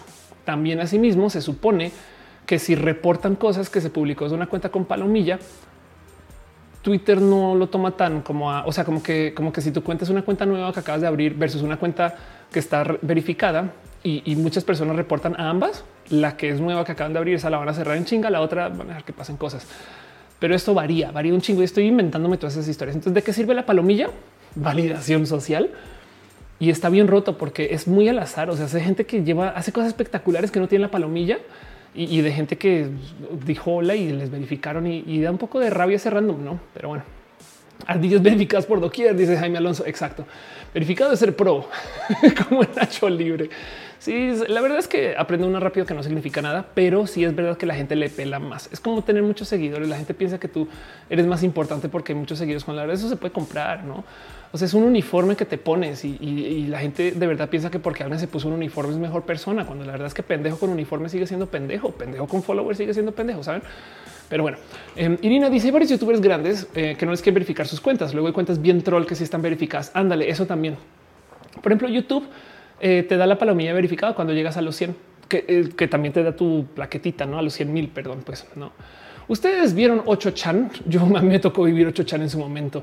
Magdalena dice la pequeña Lulu, que memoria total. Palomita azul, lindo y que sí, total. Em, dice eh, Imperio Spice. Yo fui al Summit del 2018 Local Guides de Google Maps y sí, estamos bien organizados. Tenemos una comunidad bien chida global en México. Mis compañeros son también de los top del mundo. Qué chido saber eso. Eso me gusta mucho. Geek Trend dice, dice Gaby Mesa que para verificar necesita conocer a alguien en Twitter.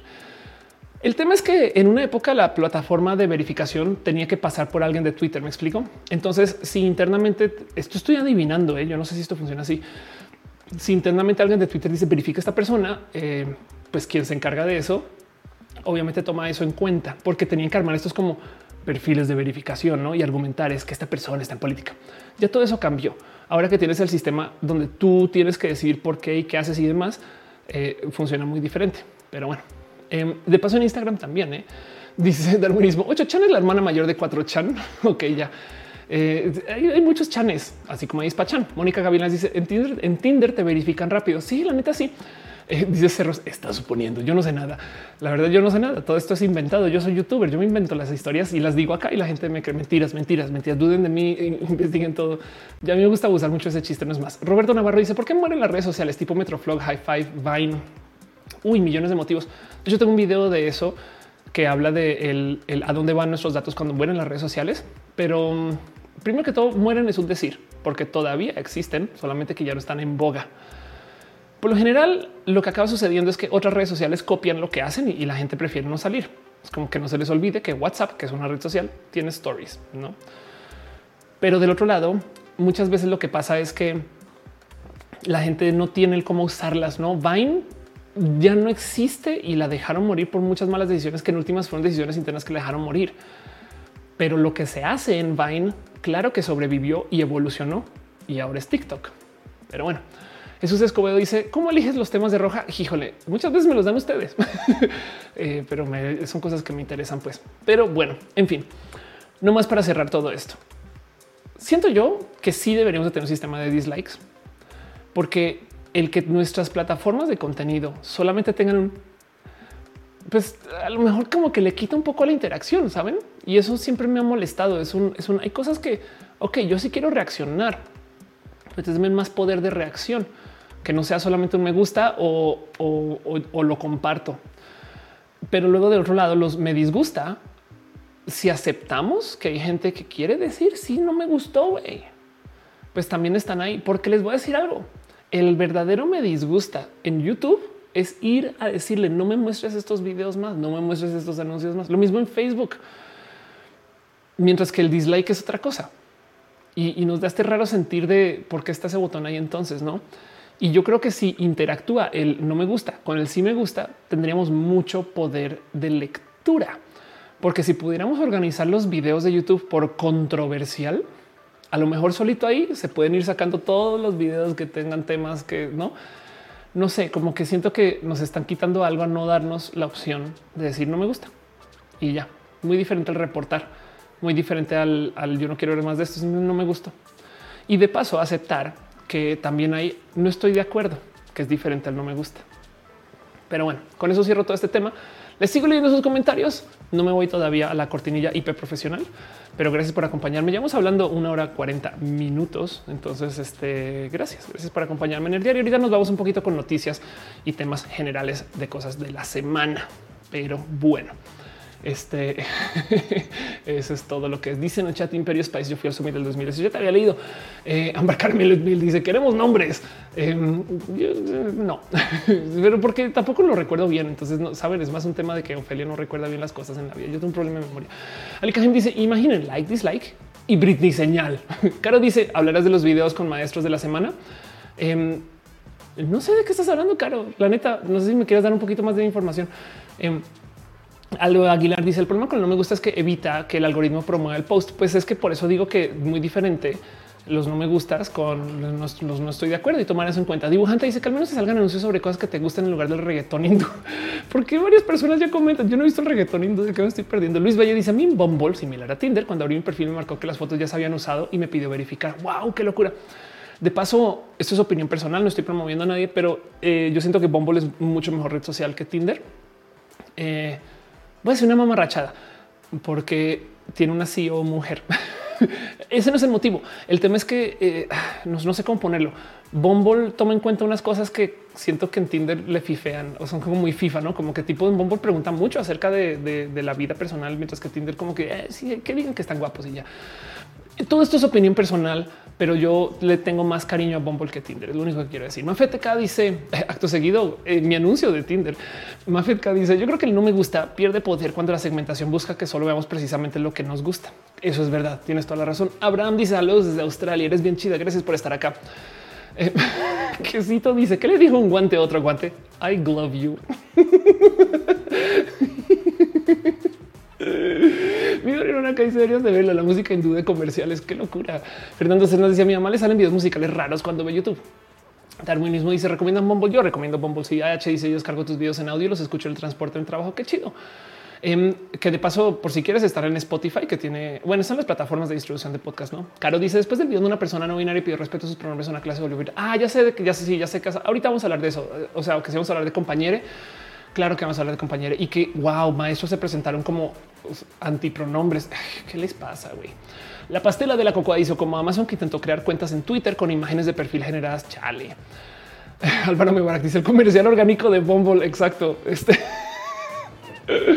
hashtag no es ad.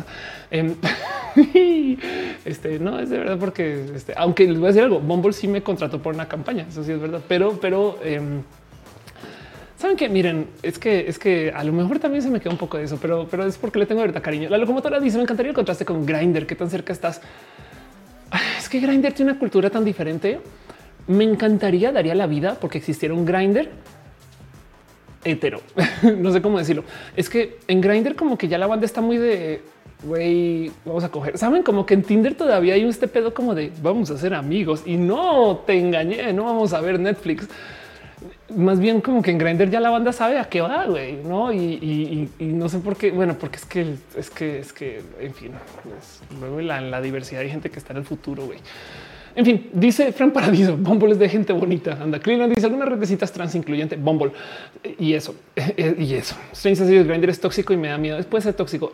Sabes que es bien tóxico de Grinder que toda la gente se dedica a listar lo que no hace. Es como yo acepto todo menos y una lista de nos, no como que no, no, no, no, no, no, no. Entonces, dice: Ya me han preguntado mucho el tema de Pepe Estoy tan desinformada del tema que no puedo hablar mucho. Lo único que se va a decir es si hay que hablar del acoso, hablemos del acoso evidentemente para evitarlo, pero de resto no sé mucho más. Fernando Feta me dice, que se supone que ya admite cualquier género de orientación, pero sigue usando solo más. Sí, claro, es que es que le pasa lo mismo que OnlyFans. OnlyFans no es una red social de contenido explícito, pero, pero así se volvió. ¿sabes? Es como Twitch no es una, no es un espacio para transmitir videojuegos, pero pues así se volvió y romper con eso cuesta mucho. Pero bueno, en fin, gracias por esos comentarios. Gracias por apoyarme en mis locuras con este tema de eh, todo lo que tiene que ver con eh, pequeños eh, usos de las redes sociales. Em, dice Elías Benavides en Tinder a través de gustos de música se llama Turn Up. Qué chido. Ahora ándale. Eh, te quiero, te quiero mucho, Grinder. Digo nada, nada, nada, nada. Em, ¿Saben qué me divierte mucho? Si se quieren, miren, si quieren trolear a banda, no, no sean malvados ni malvadas con esto, solo trolear. Em, pongan como su sonido de notificación de mensajes o de ringtone, el, de la notificación de Grinder, güey. Y yo antes era malvado. o sea, yo antes sí, sí a propósito, no, no, sino que lo pongas en una oficina y, ve quién para la oreja. Es bien divertido de ver, pero bueno, no, no, no abusen de eso. Solamente sepan. Es más, me confieso con ustedes, es algo que yo hacía. Nada, en contra. Grindr es un lugar chido. La gente que es una gente espectacular. Pero bueno, me quiero tomar dos segundos para dejar un abrazo a Miguel Ángel y a Miguel H. Soria por sus abrazos y su cariño financiero. Soy Chava Campos, Chirio con los beats. Muchas gracias. Gracias por ser parte de esto. Gracias por apoyar em, y gracias por su cariño y amor. Este, eh, eh, eh ¿por qué tengo aquí? Ya sé que es lo que me hace falta. Chan, chan, chan. Em, no, aquí está. Sí, total. Esto es exactamente lo que me hacía falta. Perdón, es que eh, no estoy viendo en YouTube la lista de abrazos financieros. ¿Quién soy? ¿Qué me juro? ¿Qué, qué me pasa? Algo que la dice Ophelia lesbiana no usa Grinder. Yo no uso Grinder. Exacto. no me quita de saber que es Grinder y de, de, estar informada. Una es informada, una es youtuber y tiene que investigar todo. ¿sí? que como es el cuento que el Aveda es como el cancelo todo, no me puedo reír de cualquier cosa. Pero bueno, en fin, este Magdalena Álvarez se hace member. Muchas gracias. Muchas gracias de verdad.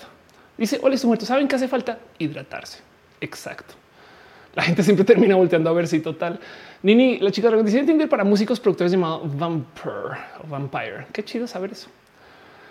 mi Camacho dice cuál es el chisme del lenguaje inclusivo. Miren, vámonos a lo próximo. Ahorita llego a eso. No me puedo ir a lo próximo sin primero pasar rápidamente por una sección muy bonita.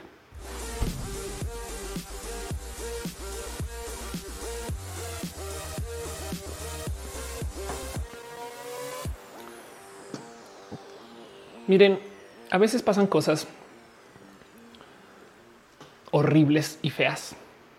A veces tenemos un tema donde tenemos que enfrentar que las cosas que se mencionan rojas son horribles y feas. Yo a veces planeo temas horribles y feos para que esta sección haga sentido. Es mentiras.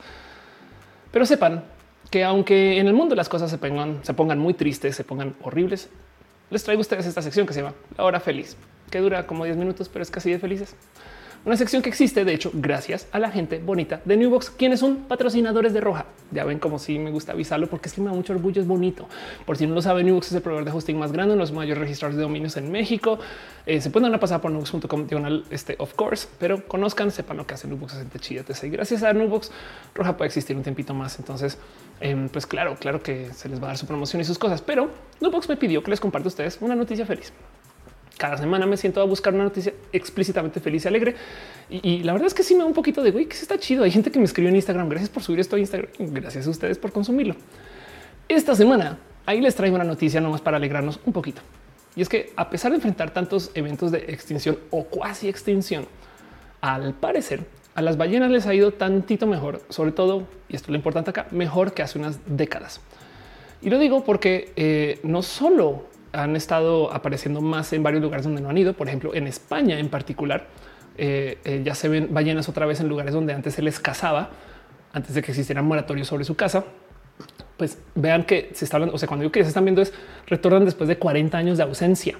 ¿no? Y en Alaska, en la, en, la bahía de los glaciares, también están apareciendo ballenas otra vez. Y esto de por sí es bien requete re bonito de considerar, no? Porque siempre está este dejo de es posible que nos vamos a ver y escuchamos a cada rato cómo hay más y más animales que entran en riesgo de extinción. No el tema es que un estudio, por ejemplo, topó que la población de eh, ballenas jorobadas del Atlántico Sur aumentó a 25 mil ballenas, que suena poco. El tema es que esto es muy cercano a la población que tenían antes de la época de la caza de ballenas.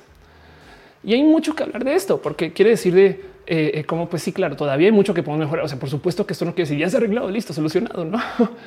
Lo que sí es verdad y lo bonito de todo esto es que da indicios de que las leyes, las reglas, la cultura de cuidar las ballenas, todo esto, toda esta intensidad, o sea, acerca de la moratoria de la casa ballenas, funciona. y todavía tenemos todo el cambio climático que enfrentar. O sea, me queda claro que esto no es el fin de este tema. Lo que quiere decir de todos modos es un que si la gente se comporta y si mejora el cómo supervisamos a la gente para que se comporte y saben estas cosas, hay caminos para arreglar el pedo, ¿no?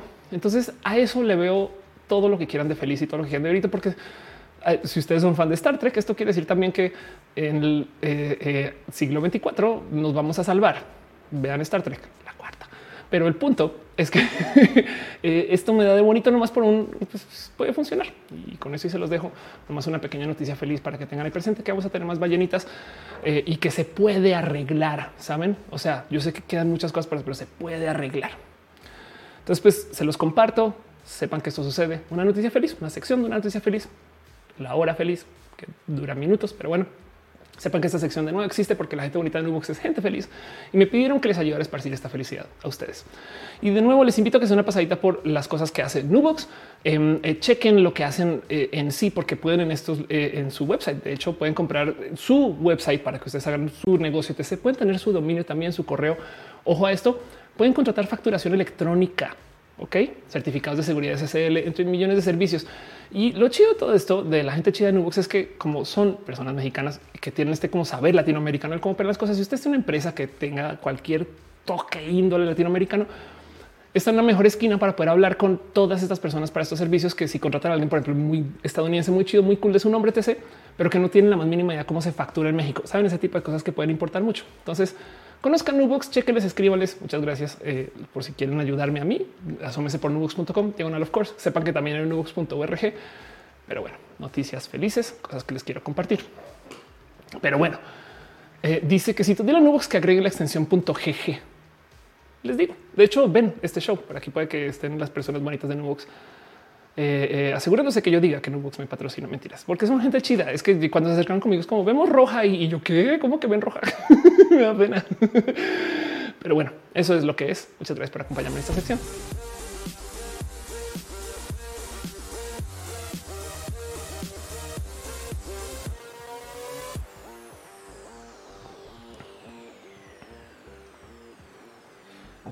En fin, me divierte mucho que exista gente en este chat que diga que no sabe bien qué es lo que está pasando con esto de compañere. Y digo que me divierte mucho porque hay mucho de qué hablar. Irina dice, debí conocer Nubox hace seis años. Yo también, ¿eh? pero todavía podemos cambiarnos. Em, a ver, ¿por qué se está hablando tanto el lenguaje incluyente ahorita? Hubo un evento en particular. Gracias, Caro, por traerlo a luz. Yo pensé que esto, yo pensé que esto fue más global, como que digo, o sea, ya, ya vi eh, em, este... Eh, eh, ya vi gente genuinamente, no sé, o sea, familiares y demás, no hablando de esto. Pero el caso es que hubo una nota que se volvió viral, un video, porque una persona en clase, no sé si ya lo habrán visto o no, pero el caso de una persona en clase eh, explota con su profesor porque le dice llámame compañere. A través de redes sociales se han compartido compañere en el clip acto y su compañere. Aquí está. Perdón, una disculpa. Compañere no, entonces la persona acá sale de nombre. Este, me gustaría taparlo. Pero... Un huracán aquí en Jalapa, hubo gente afectada. Y... El pronombre ella se utiliza. Y el caso es que en algún momento explota y explota llorando, no explota diciendo ya dime soy compañero, no compañera. Y les voy a decir algo. Eh, claramente el por qué esté diciendo esto, pues es porque evidentemente lleva una fila larga de abusos y demás. Lo impresionante aquí de todo esto y lo que me da mucha rabia es que quien subió ese video, pues fue otra persona que también está en ese salón y lo hizo con ánimos de burlar. Y para que entiendan lo, difícil que es esto, a ver si lo encuentro rápido. Em, ya hay piñata de compañere. Sí, claro, por supuesto. Em, o sea, este meme ya llegó a este nivel. Saben de, que ya hicieron esta piñata. Aquí está la foto. Eh, queda un poco de, de güey. Es neta que se tienen que burlar de esto tanto. Sobra decir que hicieron justo esto, una fiesta con los pronombres de alguien cuando en última lo único que está diciendo es dígame, use mis pronombres correctos. Es lo mismo que decirle a alguien use mi nombre correcto. O sea, el pronombre, el pronombre, el nombre va de la mano. Saben, es como que imagínense ustedes llegar con alguien y decir hola, me llamo Luisa. No tienes cara como de Gina. Te voy a decir Gina. ¿eh? No, mi nombre es Luisa. Sí, sí, Gina. Ahí le ves. Esto pasa en Star Trek. data se llama data. Em, este, eh, eh, o sea, data tiene un nombre de cómo, de cómo se pronuncia y en un momento en particular donde alguien le dice su nombre mal y él se voltea y le dice, dime cómo es mi nombre. Y le pregunto cuál es la diferencia. Él dice, pues porque uno es una palabra y el otro es mi nombre. Lo mismo con los pronombres. Imagínense que alguien les diga a ustedes, ah, qué chido, ¿cómo estás Alberto? Y es de no es Alberto. Es horrible toda la situación. Y cuando digo explotó es que se volvió noticia, o sea, nacional. Eh, la banda se enloqueció porque lo que está diciendo es llámame compañere.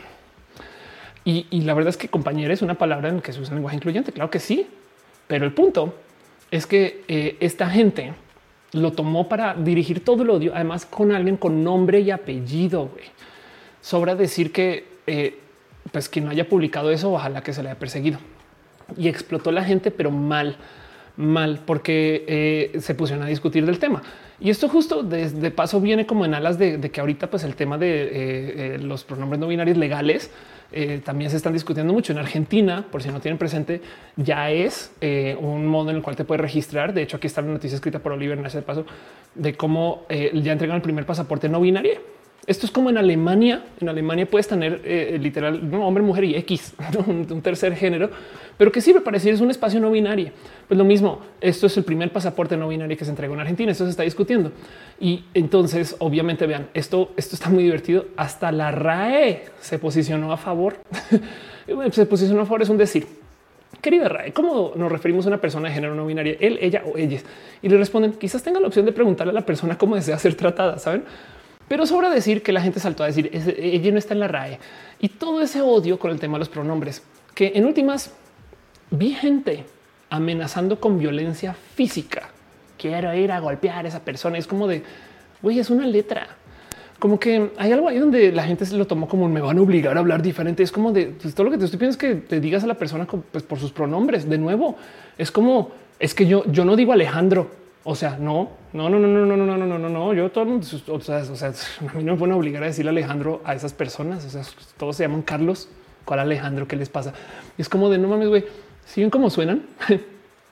A lo que Larissa hay una forma de decir compañeros sin usar lenguaje inclusivo. Em, eh, persona del salón quizás puede ser, no este eh, eh, o algo así. pero en últimas, a ver, es que la otra cosa que mucha gente no tiene presente es que los femeninos también son lenguaje inclusivo, porque qué estamos haciendo al decir, em, no sé, ingeniera, ingeniera, ¿qué estamos usando cuando se dice la palabra ingeniera?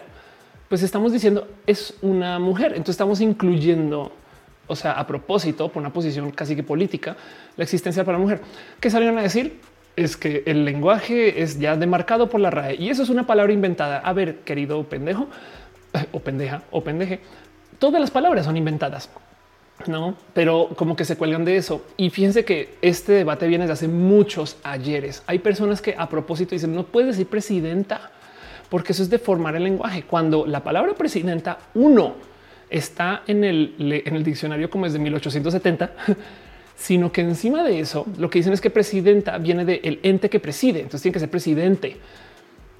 Pero fíjense, fíjense cómo debaten presidenta, pero nunca he escuchado a alguien debatir sirvienta, que también está en el diccionario y se asume que es solamente una posición de mujeres.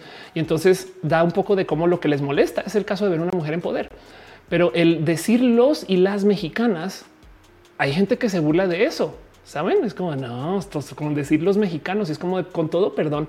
Si yo les digo a ustedes, ahí vienen los del equipo de fútbol, se requiere de una cantidad titánica de imaginación pensar que en ese grupo de gente hay mujeres o niñas. Saben? Entonces, claro que hay que incluir. Em, y, el punto dice Manuel, estudiante no tiene género. Pues sí, exacto. es como lideresa. Exacto. El punto es que estas palabras existen nomás para visibilizar que personas que pues nada, que, conviven o, ocupan otro género o son o son de o saben. Y, no pasa nada. Abogar por tener menos lenguaje es intelectualmente corrupto. Pero como en el español existe la RAE, que de paso no sé si saben, es, o sea, hay un chingo de lenguajes que no tienen RAEs. O sea, el inglés no tiene RAE. Tú te puedes inventar cualquier palabra y decirle si te entendieron, chingón. Entonces la gente se cuelga de que según porque la RAE, cuando la verdad es que les vale gorro esto de la entidad, porque la otra cosa que dicen acá es el verdadero lenguaje incluyente es aprender braille. Y es de a ver, escribe braille en Twitter, güey. No te empiezas dice no sé cómo les ponen a hablar de posición o forzar a la gente cuando estamos hablando de algo que no te cuesta nada. Exacto. Mi tweet favorito este tema, si lo encuentro rápido, eh, lo puso Jedwan. este, donde hablaba de cómo la gente mayor estaba diciendo a mí no me obligan. Uy, aquí está. Vean esto. Está, a mí no me pueden obligar a decir cosas. Boomers, qué horror el lenguaje inclusivo. Ahora resulta que te tienes que acordar de cómo quiere cada persona que le hablen.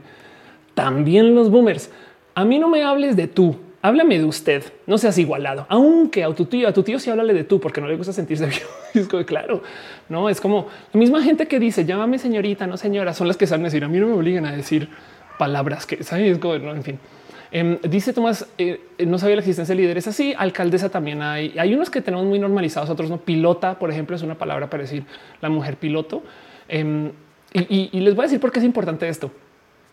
No por el lenguaje, sino porque hay gente que genuinamente tiene que aceptar que hay mujeres que hacen cosas o que hay gente no binaria que hace cosas.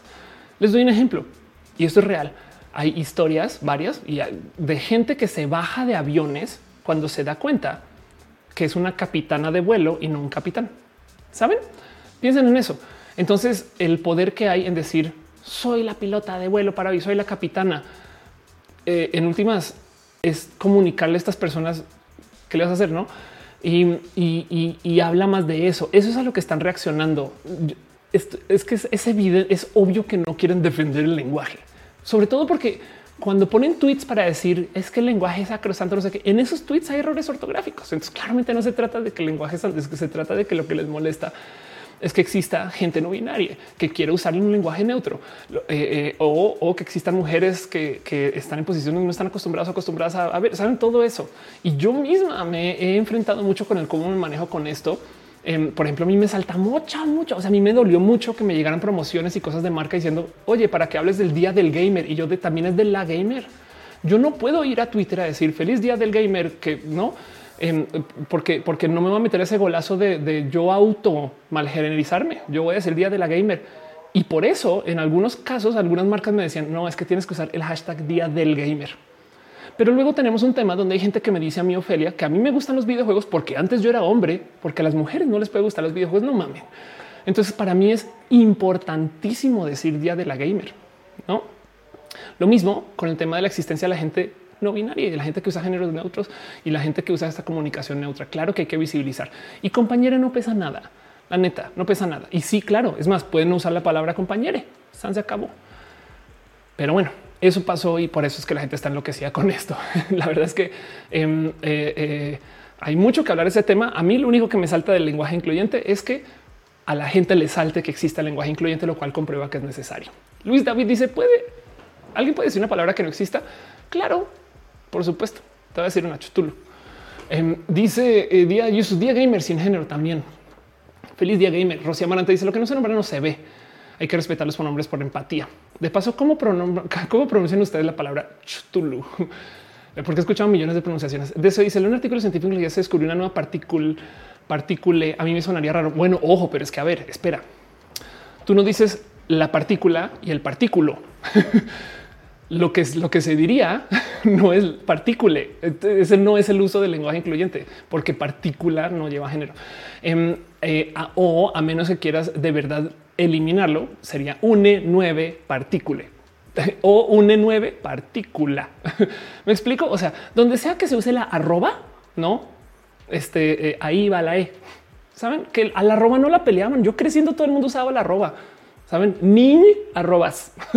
Saben, es como que no entiendo por qué ahora de repente hacen un pedo cuando llevan años de usar lenguaje incluyente. Pero bueno, dice tú que yo digo Cthulhu. Juanito Reini dice: Me recuerda el capítulo de Soy 101 donde un chico inventó la palabra tripiante. Lo creían loco, pero lo logró. ¿Saben qué otra palabra es inventada? Ahí les va. Una palabra que no está en el diccionario es inventada, feminazi. Y esa la usan sin pedos, ¿eh? Es así, sin, sin problema, les vale gorro. Em, pero bueno, dice eh, Lili Roscutulu, partículo. Juan dice literal. Fernando dice el incluyente es para personas solamente. Exacto. Fabián V dice es difícil hacerles entender que el lenguaje inclusivo se aplica en personas y no en cosas. Eh, sí, es que es que solo se quieren burlar y, saben que da un poco de. ¿Saben cuál es mi conclusión de todo esto? Que el sistema de educación latinoamericano, sobre todo, pero el sistema de educación es muy traumático, porque como estas son cosas que nos enseñaron muy de chiquis, es como ahí les va. Intenten ustedes enseñarle a una persona que usar una bandera que tiene los símbolos patrios y una bandera LGBT por ahí colada, se puede. O sea, hay este como impulso automático a no puedes deformar los símbolos patrios. Se puede pensar por qué, no qué significa. Pues bueno, a lo mejor sí la a lo mejor sí hay mucha gente que respeta los símbolos patrios mexicanos. Técnicamente no puedes usar un bikini de bandera mexicana, no tengo una falda de bandera mexicana tampoco puedes usar, pero se sucede. Y el punto aquí es que esas cosas, como el lenguaje, son cosas que se aprendieron de muy chiquis. Entonces la gente lo tiene, piensa que es como programación básica, saben? Es como esas cosas de primero de primaria, segundo de primaria. Y hay como este trauma a cambiar esos pensares. Ese es mi, resumen de todo esto, que parte de este pedo es que la gente siente que ya aprendió el lenguaje y no lo tiene que volver a cuestionar en ningún momento. Y entonces eso les molesta y reaccionan con odio, porque también es más fácil porque hay mentalidad de odio, no? Pero bueno, son pensares. Estoy hablando desde la opinión. Scaleca dice como zafato, enfermero, niñero, muchacho, eh, perdón, mucamo, aunque esté certificado, lo ven degradante porque lo asocian con deberes femeninos. Ah, total. Azafato, de hecho, se dejó de usar y comenzaron a decir sobrecargo, no? Eh, el sobrecargo era el jefe de las azafatas, pero ahora llegaron güeyes que no se quisieron llamar azafatos, entonces pedían que se les llamara sobrecargos. Por consecuencia, muchas mujeres azafatas comenzaron a pedir que se les dijera sobrecargo también. Y ahora no existen las azafatas, existen los, eh, los, los, y la sobrecargo y, desapareció la palabra un poco porque los vatos no querían usar azafato. Larga historia de eso, pero me acuerdo que alguien me la comentó. Irina dice: Te voy a confesar algo. Yo era bien antidiversidad, siendo una persona que aguantó discriminación por ser diferente. Cuando entendí que eh, todos merecemos respeto a nuestra diversidad, lo corregí. Sí, total. Yo soy de fiel creer que todo el mundo puede aprender, la neta. Em, y, ya eso, esto es algo que tenemos que negociar y tenemos que hablar. Pero, pero sí es impresionante como los argumentos que se usan para el odio, este, como que no hay una cultura de cuestionarlos. No Devens dice que es asistente de vuelo. Pilar Canonel dice que a huevo de usar lenguaje inclusivo, así como tampoco están forzados a dejar de decir vistes, aiga, más sin embargo, Sí, total, exacto. Ana Cristina Mo dice hola y pasa una ardilla. No por nada, eres la ardilla de la familia. Gracias por pasar a saludar. Jorge Díaz dice: Pienso que un lenguaje en buena medida define la realidad que conocemos. El repensarlo a muchas personas les rompe su realidad. Sí, por supuesto, por supuesto. David Flores dice: ¿Por qué los hombres son taqueros y las mujeres venden quesadillas? Sí, total. ¿eh? eh de hecho, es más, piensen en esto me acuerdo de una historia donde alguien me decía están haciendo un, asado feminista eh, eh, es una historia argentina. Bueno, feminista, un, asado progre era lo que me habían dicho. Una feminista era progre y parte del tema progre es que las mujeres estaban haciendo el asado. Y, pues sí, claro, sí es porque en Argentina y supongo que también aquí en México que las mujeres operen la carne y la llama el fuego. Eso no es culturalmente normalizado, saben? Por eso las mujeres hacen las tortillas este, eh, y los hombres operan el trompo, no? Pero bueno, a niveles ya no se les dice asistente de vuelo. Sí, es, desapareció la palabra azafata, no?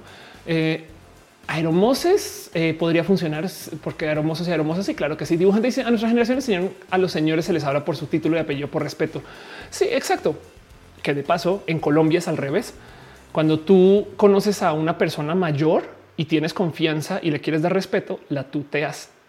Entonces a mí me rompe la cabeza cuando veo que gente dice cómo está usted, señor, y es como de no, es, parte de la fuerza militar. Yo no sé, saben como que me parece raro ustear a la gente mayor. Eso para mí todavía me cuesta mucho procesar, pero bueno, se permite y se vive y yo mente abierta. No mi Dorino, una que dice la doble moral de la gente para poder apoyar unas cosas y otras. Y sí, total, total. Entonces, bueno, el caso es que esto fue tema y se los dejo. No me quiero aclarar mucho en esto, pero por eso existe esta sección que nunca dije cómo se llamaba esta sección a veces pasan cosas entre semana y yo estoy aquí para tomar nota de qué pasaron y hago esta sección que se llama abrazos, donde levanto temas y los discutimos nomás por encimita para no clavarnos mucho y nomás seguir adelante. Pero bueno, leo sus comentarios.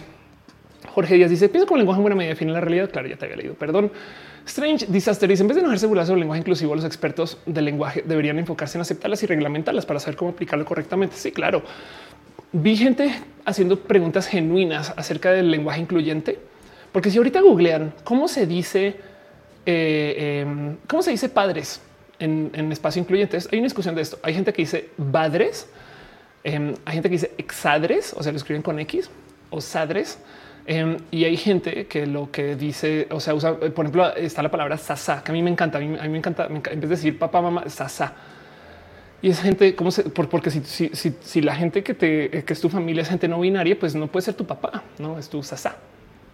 Sasa lo escriben con Z de paso. Em, pero bueno, esa es una discusión que se está teniendo. Todo esto en inglés está ya muy documentado y no sé qué. Hay un chingo de gente que está haciendo estos websites y wikis para hablarlo. En español, si buscan ahorita eso, lo único que van a encontrar son artículos burlándose o sea, reportando la burla o la burla, no he ido un poco de rabia. Y claro, la RAE, en vez de eh, meterse a decir no existe la diversidad, debería hacer mesas de discusión para planearlo. Así sea por caso hipotético, saben? Debería, como que yo siento que si ya existe la RAE, pero claro, es que la RAE es un esquema español para definir cómo sea. Yo saben qué decía yo el otro día en Twitter que así como en el código abierto existen estos modos de hacer eh, forks del software, o sea, es como tipo de si está esta distribución de Linux, yo puedo hacer un fork entero que sea la mía, una distribución nueva, la no este, la Ophelia Ubuntu. No sé si Ubuntu per se, pero bueno, me entienden, no? Yo puedo hacer mi propia versión. Deberías hacer un fork del español y, entonces cuando me digan no se dice ellos, dar un poco de no, pero es que yo no estoy hablando español, yo estoy hablando un fork. Pero bueno, en fin, Capitán Garra Negra dice coja ustear como a mí hay gente unos 25 y cuando se enteran que tengo 31 me comienzan a ustear así total. Dibujante dice no hay palabra más inclusiva que güey. Pero fíjate que yo uso huella. Yo, no uso güey. Em, no, pero sí entiendo. Sí, lo he escuchado mucho eso. Tomás eh, Bermo dice en Esperanto sentido me encanta. Padres dice patrosh, madres es patrinosh y padres de cualquier género es g patrosh. El g se agrega a los sustantivos reflejan voceros. Qué chido eso el Esperanto. Güey. Ale eh, dice la RAE no debería de normar. El rol de un diccionario es de recopilar. Sí, claro, pero, pero y ojo, porque además la RAE no es la norma en México. En México, México tiene su propia. Imagínense esto. Ubican el meme de el güey que levanta que es un perrito, un cachorro y se va caminando y queda el gato todo triste. Así me ignoraron. Así deberían de estar ahorita las academias de la lengua mexicanas, colombianas, saben, argentinas, porque, porque todo el mundo la RAE, la RAE y es de güey, la RAE es para España, güey. No, tiene la, la RAE no tiene jurisdicción aquí en México. Acá tenemos nuestra propia academia de nuestra propia lengua. Pero bueno, Aún así, como la RAE le dan tanto poder, eh, para que queden claro que sí tienen agenda y que sí norman, les tomó ocho años. Piensen esto, ocho años desde que pasó la ley de matrimonio igualitario en España a que cambien la definición de matrimonio para que incluya matrimonio entre dos personas del mismo género. Ocho años. ¿Por qué no lo hicieron? Que no quisieron. Y durante esos ocho años, por supuesto que la gente sigue diciendo, pero el diccionario dice que es entre hombre y mujer. Dice Baruch, un fork de lenguaje se llama dialecto. Ay, qué chido. Gracias. Sí, la RAE es una academia de la lengua, dice Pilar. Mi Dorino acá dice Adelia Miau ya se oye. Dice Adrián, respecto al lenguaje inclusivo, lo más interesante es que el eh, lingüista Noam Chomsky apoya totalmente la idea del mismo. Es que es inevitable. Todo el mundo, todo el mundo habla el lenguaje como lo piensa y como lo procesa. Todo el mundo habla lo que quiere hablar.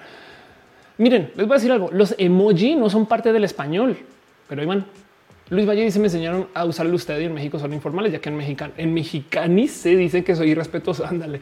Criolina dice: Tengo entendido que la función de las academias de la lengua no es normal, solo recopilar las palabras. Pues, pues sí, se supone se supone, pero pues aún así, este, evidentemente norman.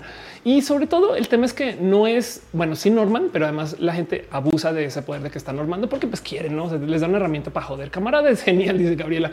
Creo que tengo entendido que ya te, había leído, perdón. Eh, dice la chica, eso me recuerda que tengo pendiente buscar el implante coclear para aprender más idiomas. Qué chido eso. Ya dice acá en Argentina, si bien ya se puede usar la X en el DNI, muchas personas no lo aceptan. Y no solo boomers, sino también millennials y generación Z. Sí, y les encanta hacer bromas con eso, ¿no? Fernando Landeros dice plebe. Exacto. El punto es, esto no se va a detener, se los digo desde ya. No crean que, mágicamente la gente se va a rendir con la diversidad, se va a poner más complejo. Porque por si les asustan, es más, vamos a googlearlos. Me debo un roja de esto, pero existen neopronombres. Vamos a ver si hay una lista de los neopronombres. Eh, este, eh, ¿quién puso hacer historia? ¿Cómo usar? Vamos a ver si están como usar. Es que este website, Em, los neopronombres son pronombres, me gustaría decir, más avanzados, o sea, más pensados, pues. Eh, vamos a ver si están los neopronombres más comunes. No, él, ella, ella. es, que, es, que, es que hay gente que se ha sentado de verdad a pensar esto. Em, a ver si quizás hay una imagen con esto. Digo, porque en inglés, vean, estos son los pronombres, los neopronombres en inglés. A ver si los, los, los encuentro en español. Em, tenemos he, him, she, her, pero también tenemos ze, sem, ze, zem, vi, ver, nenem. Esto todo sigue siendo técnicamente inglés. am, zi, hir. Yo, conozco gente que, dice eh, que se nombra por hir, eh, si, hir, ah, que no, que ah, vea pues. Eh, y fei, fem y feir. Y son fem self, hir self, em self, nem self. Eso es en inglés. Em, así que claro que o sea, esto se va a volver, o sea, no solo ella, o sea, hay gente que está pensando en en mucho más que, ¿no? que esto. Em, vean, eh, eh, esto es, esto es un, una, eh, ¿saben qué? A ver si lo encuentro rápido. Em, no, en fin, esto, esto es lo que sería una hoja de registro. He, him, his, él, she, hers, hers, ella, they, them, their, ellos, ellas. Esto debería ser ellas. Pero bueno, el punto es que esto existe, esta discusión. Aquí está. Los neopronombres más usados orales. Vamos a ver, esta, a ver si aquí hace un poquito más de sentido esta imagen. Eh, ah, pero es que están en inglés también, ¿no? Claro, eh, aquí están. Sisem, fefair, VVAR, sigir, per, per, el EM, pronombres que son palabras, pup, Ah, que significa perrito. Va, ah, sí, claro, porque, porque además animales, no este que no pronombres pueden tener. Esta discusión es muy interesante. Es, la verdad es que nos podemos burlar mucho, pero a mí me divierte mucho que es como esto es como una forma de poesía. Saben, es queremos desarmar el lenguaje para que acomode que tenemos muchos modos de vivir ahora. Y eso, eso para mí es muy especial. Pero en el caso no me quiero aclarar mucho más con esto. Solamente les comparto que sucedió esto. Lo de compañero es horrible.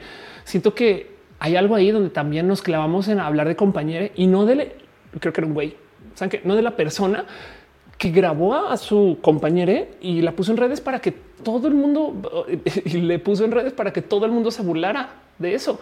Saben como que me da un poco de eh, hijo, qué rabia que eso no espero que algo se haya hecho, no como que un poco de si bien claro que tenemos que aprender un poquito más a, componernos alrededor del, del lenguaje incluyente. Yo todo el día meto las patas, pero no, no me salta. Saben, miren, Llegar a México es aprender a usar la palabra gentes.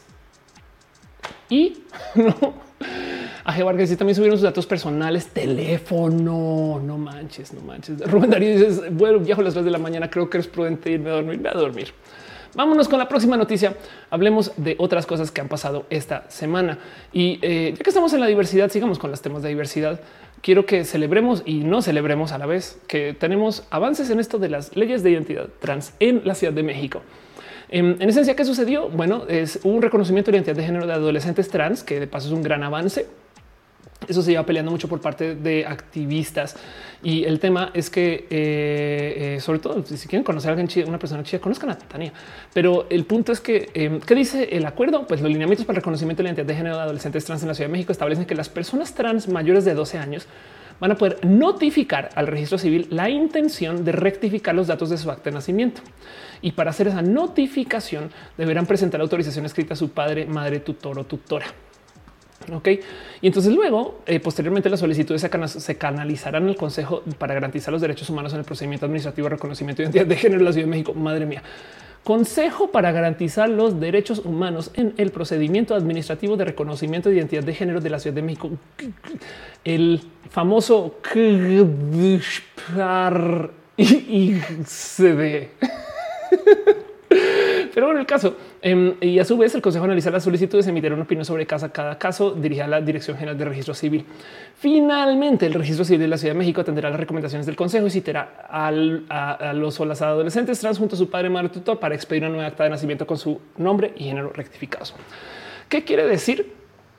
Que eh, hay un camino para hacer el cambio de género si eres una persona de 12 a 18 esto antes no existía, tenías que pasar por un proceso que eh, estaba consecuentemente ignorado. Hay mucha gente eh, en ese grupo de edad que sé por qué estas personas activistas están tan prendidas con güeyes que esto se necesita, porque ya habían hecho el proceso de pasar eh, este por un amparo y demás y quedaba totalmente ignorado. Casi que casi que parecería que el gobierno estaba esperando que fueran mayores de edad para que ahí sí lo hagan. Sobra decir que en Jalisco ya se puede hacer, se puede ir a Jalisco a hacerlo. Ahora, esto es gente de 12 años. Hay personas que son menores de 12 que quieren ya pasar por estos procesos y miren, Mucha gente sale a redes a decir que las infancias trans es un tema de ponerle hormonas y operar niños. No, güey. Es un tema de que hay gente que desde los siete años ya sabe. Entonces ya van al colegio, pero se tienen que registrar bajo un nombre que se les puso en el momento del nacimiento antes de que se expresaran antes de saber o se investigan lo que sea. Y obviamente les ponen todo tipo de pedos en el colegio porque no les dejan inscribirse. Profesores se ponen pendejos. Saben como que los profesores no, van a saber que es una persona, que es un niño o niña o niña trans. Saben? Se los juro, a menos que algo sea muy, pero y eso como que estas diferencias son muy marcadas pasando entrando pubertad. Además, y, y el punto aquí es que lo único que están pidiendo es que se pueda ir al registro civil, cambiar el documento y de paso, como sucede con la ley para mayores de edad, Si se arrepienten, luego le pueden cambiar de vuelta, saben? Igual y su mamá fue y le registró como niño y ustedes a los dos años saben que siempre no mamá, pues pueden volver y cambiarlo y listo. Pero el punto es que em, esto ahorita lo que están diciendo es que tiene que pasar por eh, eh, el Consejo para garantizar los derechos humanos en el procedimiento administrativo de reconocimiento de identidad de género de la Ciudad de México. Y, entonces ellos o ellas o esta gente de ese eh, consejo decide. Suena a lógico y obvio, no? Pero es lo mismo que pasaba con la ley del tema trans en general antes de que se volviera una ley de trámite. Antes tú tenías que pasar por un proceso con un juez para que terminara que, tú estás transicionando no para evitar una deuda eh, eh, o huir de un crimen, no? Claro, pues alguien podría hacerlo, no pueden abusar de los cambios. Y es de sí, pero tú no puedes asumir que toda la gente trans son criminales o ladrones. ¿Saben? Me explico como que, como que tú no puedes asumir de entrada que toque verificar estas cosas. Entonces, evidentemente, hay una cantidad de activistas que están en este momento, hoy mismo fueron a quejarse frente al Congreso para decir no es que esto tiene que ser una ley y de ventanilla y de paso las infancias trans tienen que ser parte de esto. Es como no es completo si para rematar existe una ley que se escribió, se aprobó y nunca se votó. Por dos años la ignoraron y quedó en un limbo legal que nunca se había dado y no la votaron. Es como ahí tenían la ley y por dos años en todos los, todas las sesiones de voto es como de eh, ese papel no está ahí. Yo no lo veo, yo no lo veo y, da güey, qué rabia, no? Pero bueno, en fin, Ale Natera dice actualmente en Chile los mayores de 14 años pueden cambiar su nombre mediante un juzgado. Los mayores de edad pueden hacerlo como un trámite normal. Exacto. Y el tema ahí es eso, es, asumir em, que, que, el tema del cambio de nombre sea algo que requiera de verificación ya es discriminatorio. Nani dice ahora que hay en cuenta que estoy en ambos espectros de la comunidad trans orales. Em, Dice mm, Darwinismo, no hay problema con que los padres son transfóbicos y no permiten que su hija pueda cambiar sus padres. Claro que hay un problema con eso. Eso también es parte de. Dice Juan Befe, estaría que estuviera normalizado escoger nuestro nombre cuando somos conscientes. Like nosotros no lo elegimos. Y, te digo algo, está qué bonito que digas normalizado, porque lo puedes hacer si no te gusta tu nombre. Es más, hay mucha gente que lo hace. Yo me burlo mucho con este cuento de compañero que la gente dice, no tengo por qué respetar los pronombres porque son los. Una vez alguien me dijo en redes, y hice un TikTok de esto que decía es que los pronombres son tu biología y es como de ay, ajá, güey. Ustedes creen que todos sus amigos y amigas se llaman como dicen la neta. Ya verificaron la identificación legal y todavía eso no es verificación, pero bueno, ya verificaron porque les voy a decir algo. Hay un chingo de gente que cumple años en un día diferente al que les dicen. Hay un chingo de gente que se llama diferente y se los digo yo que he sido dueña de mi propia empresa y a cada rato toda la gente que pasa con, pues, o sea, a la hora de contratarles, yo tengo que ver sus, o sea, para pagarles, para hacer sus trámites legales y demás, yo tengo que ver sus documentos legales. Y la cantidad de gente que usa nombres diferentes al cómo se llaman es inmensa. En eso me da mucha rabia que luego se cuelguen mucho con la gente tan a discriminar. Es como de güey, todo el mundo cambia su nombre, quizás no legalmente, güey, pero hay tanta gente que son Carlos, que se llaman Luis, Simón, que se llaman Alberto, saben todo eso. Pero bueno, Fran Paradiso dice y ni hablar de, que hay tanta gente que ni siquiera sabemos cómo se llaman, pero sabemos su arroba. Saben, es como de eh, ahí viene el pilas, no? Y es que hace pilas, güey, no? Pero bueno, en fin, en Friggy Godin dice una administración me dijo que se cambió el nombre legalmente cuando chiqui. Anda, Jorge Díaz dice yo no se me apellido paterno y se siente muy criminal y muy placentero. Claro, dice en el pasado las señoras cambiaban su nombre y se ponían de apellido del esposo. Ah, claro. Ah, bueno, eso todavía mi familia pasa. Claro.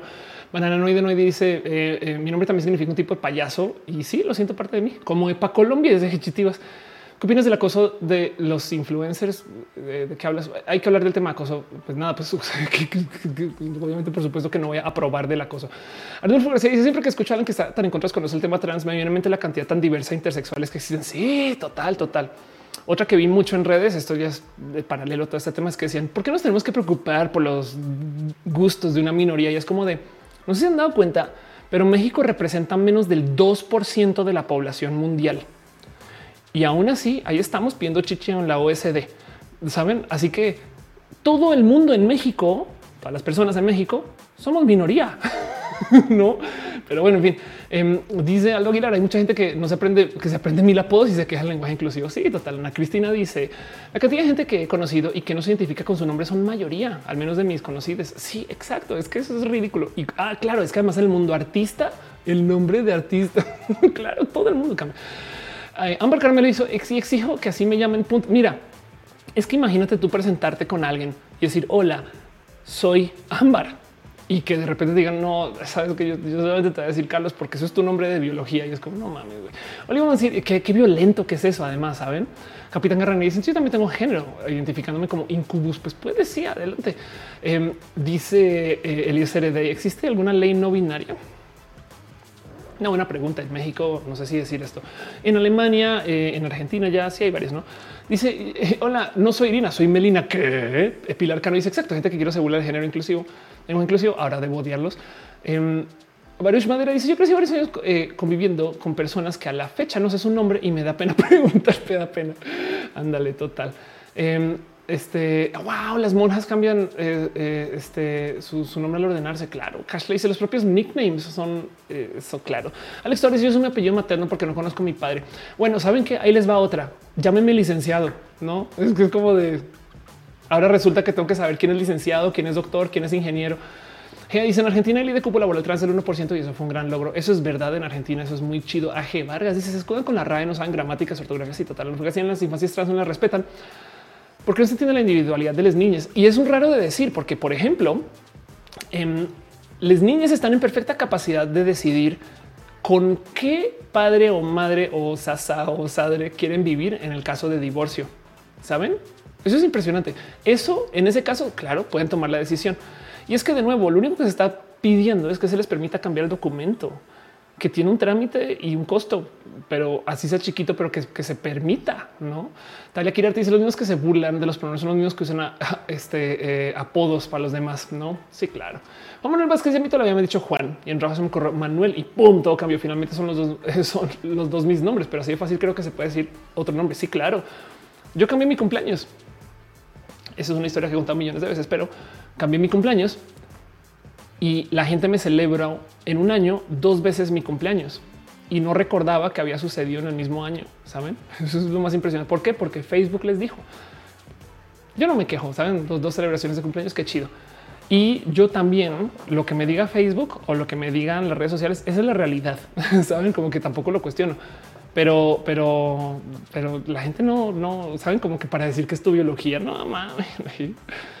Es más, también he cambiado mi este, símbolo zodiacal varias veces también por eso. ¿no? Pero bueno, el caso, el caso. Siguiendo con las noticias, abrazos, cosas de las que les, que les quiero compartir. Uno de mis temas favoritos que me la paso repitiendo es encuentran aún otra, otra, otra prueba que los eh, consumibles eh, psicodélicos son buenos, son buenos. Resulta que el ayahuasca, que muchos ha hablado acá la ayahuasca, topa un estudio que puede ayudar a mejorar la autopercepción de las personas con trastorno de ansiedad social. Entonces yo hablo bastante de esto porque el psilocibin, que son los famosos hongos o lo que consigues en los famosos hongos, resulta que es un antidepresivo buenísimo, bastante mejor que cualquier cosa que hay ahorita en el mercado. No más que existía este tabú de que era una droga y dile no a las drogas, no los ganadores no consumen drogas y esas cosas. Y entonces no se investigó, no se trabajó y demás. Ahora resulta que es buenísimo así como la mota. También muchas cosas pasan con la mota, pero. Y entonces este tema me despierta muchos intereses. Pues bueno, el ayahuasca ya había hablado de que tenía usos terapéuticos. Este es un estudio, un estudio formal que topa, que ayuda mucho a la gente que tiene este eh, trastorno de ansiedad social.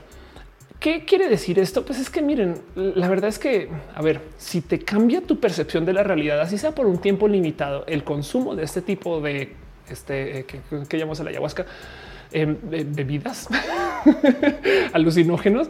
Em, si tú lo, si te cambia la percepción de la vida, igual y te da una herramienta más para enfrentar las cosas que se te dificultan. Me explico, es como qué tipo de entrar a Windows en modo a prueba de fallas, por así decir, saben?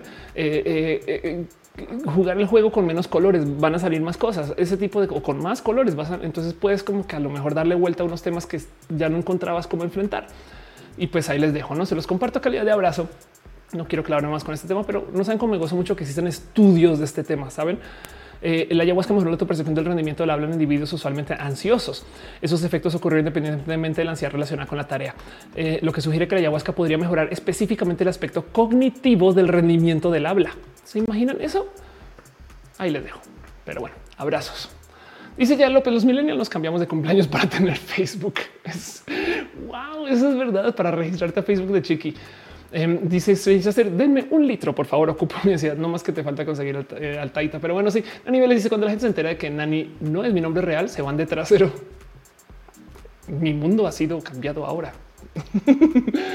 Dice no, mis dineros estaría interesante un rojo acerca de drogas. Eh, lo he pensado mucho, nomás que la última vez que lo hice, no sabes cómo me castigó YouTube y, eh, quizás debería volver a levantar. Luisa Temos dice de que me perdí. Estábamos hablando de consumibles este, alucinógenos. Tú no sabes nada de eso. me burlo. Es que Luisa Demos dice a Luis. J. Carlos dice: eh, Emma ¿cuál es el índice de consumo de ayahuasca? Lo que no me gustó es que sea más accesible la marihuana. Em, es que venden todos los productos al 300% de precio, ejemplo, crema con CBD. Sí, claro, eso es verdad, pero pues es que eso es parte de cómo se crea una industria, no? No, mis cisneros dice Guadalupe. Eh, ¿En qué video dice Ana Valero eso? Eh, vamos a ver qué dijo Ana Valero. este Guadalupe dice: ¿Qué opinas del caso de Ana Valero que dice que ve el documental de Netflix de Hitler y, que el proceso que usaba para manipular a la gente es igual al que usamos los LGTB? No, bueno, qué locura eso. Eh, es que es que, a ver, de entrada, eso asume que la gente de la diversidad es malvada. Me explico. Em, o sea, que queremos manipular. No queremos que saben que, ok, ¿qué estamos pidiendo a las personas de la diversidad? Que nos respeten. Y para quien tiene muchos privilegios, quien pide igualdad lo van a ver como una pérdida de privilegios. Entonces sienten amenaza. Entonces, pues por supuesto que una persona muy privilegiada va a andar diciendo me están obligando a tratar igual de bien a todo el mundo. ¿Saben? Me están obligando a no ser culera. Pues sí, entonces, obviamente van a salir acusaciones como igual que Hitler. No, mames, güey. En fin, Moon dice cuando la gente se entera que Moon es mi nombre, me ven raro. Personas listas dice saquen. Eh, este show se va a volver. Gracias por invitar. Pero bueno, em, este, en fin. En otra cosa que ha pasado esta semana para seguir platicando acerca de temas de los cuales casi que, casi, casi, casi que me siento a nerdear con esto. Casi que leí con roja les voy a contar una rara historia. Vamos a hablar de una cosa que se llaman los exoplanetas. que son los, los exoplanetas? Resulta que mm, luego de mucha ciencia e investigación nos dimos cuenta que la vida en la Tierra comenzó en el agua. ¿Por qué? Porque si tú tienes la mezcla básica de ciertos químicos con agua, hay experimentos de esto, ciertos químicos con agua y casi que una paletita así de madera golpeando, que puede suceder en la naturaleza por espuria, puedes hacer un palito, ¿no? o lo que sea, una, roca, lo que, en fin, minerales golpeando el caso con tantito movimiento, casi, casi que así como muy poquito, puedes generar lo que luego se puede convertir en pequeñas protocélulas, no? Como que eh, el tema de las primeras proteínas, estas cosas vienen de que se combinan ciertos químicos en el agua. La clave aquí es agua y ciertos otros químicos, ciertas condiciones en particular. Bueno, sabiendo eso, pues por eso es que mucha gente salió a decir dónde más habrá agua aparte de la tierra. Entonces ya sabemos que agua a esa temperatura con estos químicos tiene que suceder a tal distancia de un sol, bueno, una estrella, pues, y el planeta tiene que ser de más o menos tal tamaño y tiene que tener agua. Entonces, por eso esta obsesión humana de que hay agua en Marte, hay agua en la Luna, hay agua en saben como que van a todos estos lugares buscando agua. Y es porque así es donde puede comenzar, o sea, es donde hay más probabilidad de que exista la vida. Bueno, esto es todo un tema y existen catálogos inmensos de estas cosas que se llaman exoplanetas, porque además también en potencia algún día podríamos ir, ¿saben? O sea, los catálogos de, exoplanetas son la cosa más entretenida del mundo porque son este, planetas donde podrían, ¿no? Y, es por los miles, ¿no? Me explico, o sea, como que los catálogos de, exoplanetas se han encontrado miles de planetas que podrían tener vida como la Tierra. No lo podemos verificar, ¿no? Bueno, pues resulta, y aquí es donde me va a poner a eh, nerdear durísimo, que hay una serie de exoplanetas que es diferente, pero que todavía puede sostener vida. Y es muy diferente, o sea, es, un, es una forma de planeta que no es eh, concorde a la vida que tenemos en la Tierra, pero que todavía es habitable porque están cubiertos con océanos, no más que la atmósfera sería rica en hidrógeno. Y el tema es que es una forma de planeta que se llaman este, planetas iseos. Ok, entonces como que llegaron al ok, no tiene que ser como la Tierra, saben? O sea, puede tener agua y en esos océanos se podrían formar vidas que también pueden estar en un espacio eh, estable y a lo mejor podría ser como este, saben como que el, mundo de las ballenas, no ese tipo de cosas. Así que es el que se propongan planetas iseos. Primero que todo, es más probable que existan planetas iseos que exoplanetas terráqueos. Saben, hay un término que se usa en Star Trek que le dicen planetas tipo Minshara o tipo eh, los llaman clase M, no es M class planet. Y entonces se la pasan diciendo es un planeta como la Tierra y ahí podemos ir. Básicamente si llegan a un planeta tipo clase M, entonces no tiene que usar traje y, andan corriendo por ahí como si estuvieran aquí en el, jardín de la casa de alguien, ¿no? Pero el punto es que esto no serían planetas tipo M, ¿no? Y esto es súper, súper interesante porque despierta la posibilidad de encontrar vida en un chingo de otros planetas, que además puede ser vida más avanzada, no más que acuática. Y esto es todo un tema, saben, porque hay tanto de qué hablar de esto.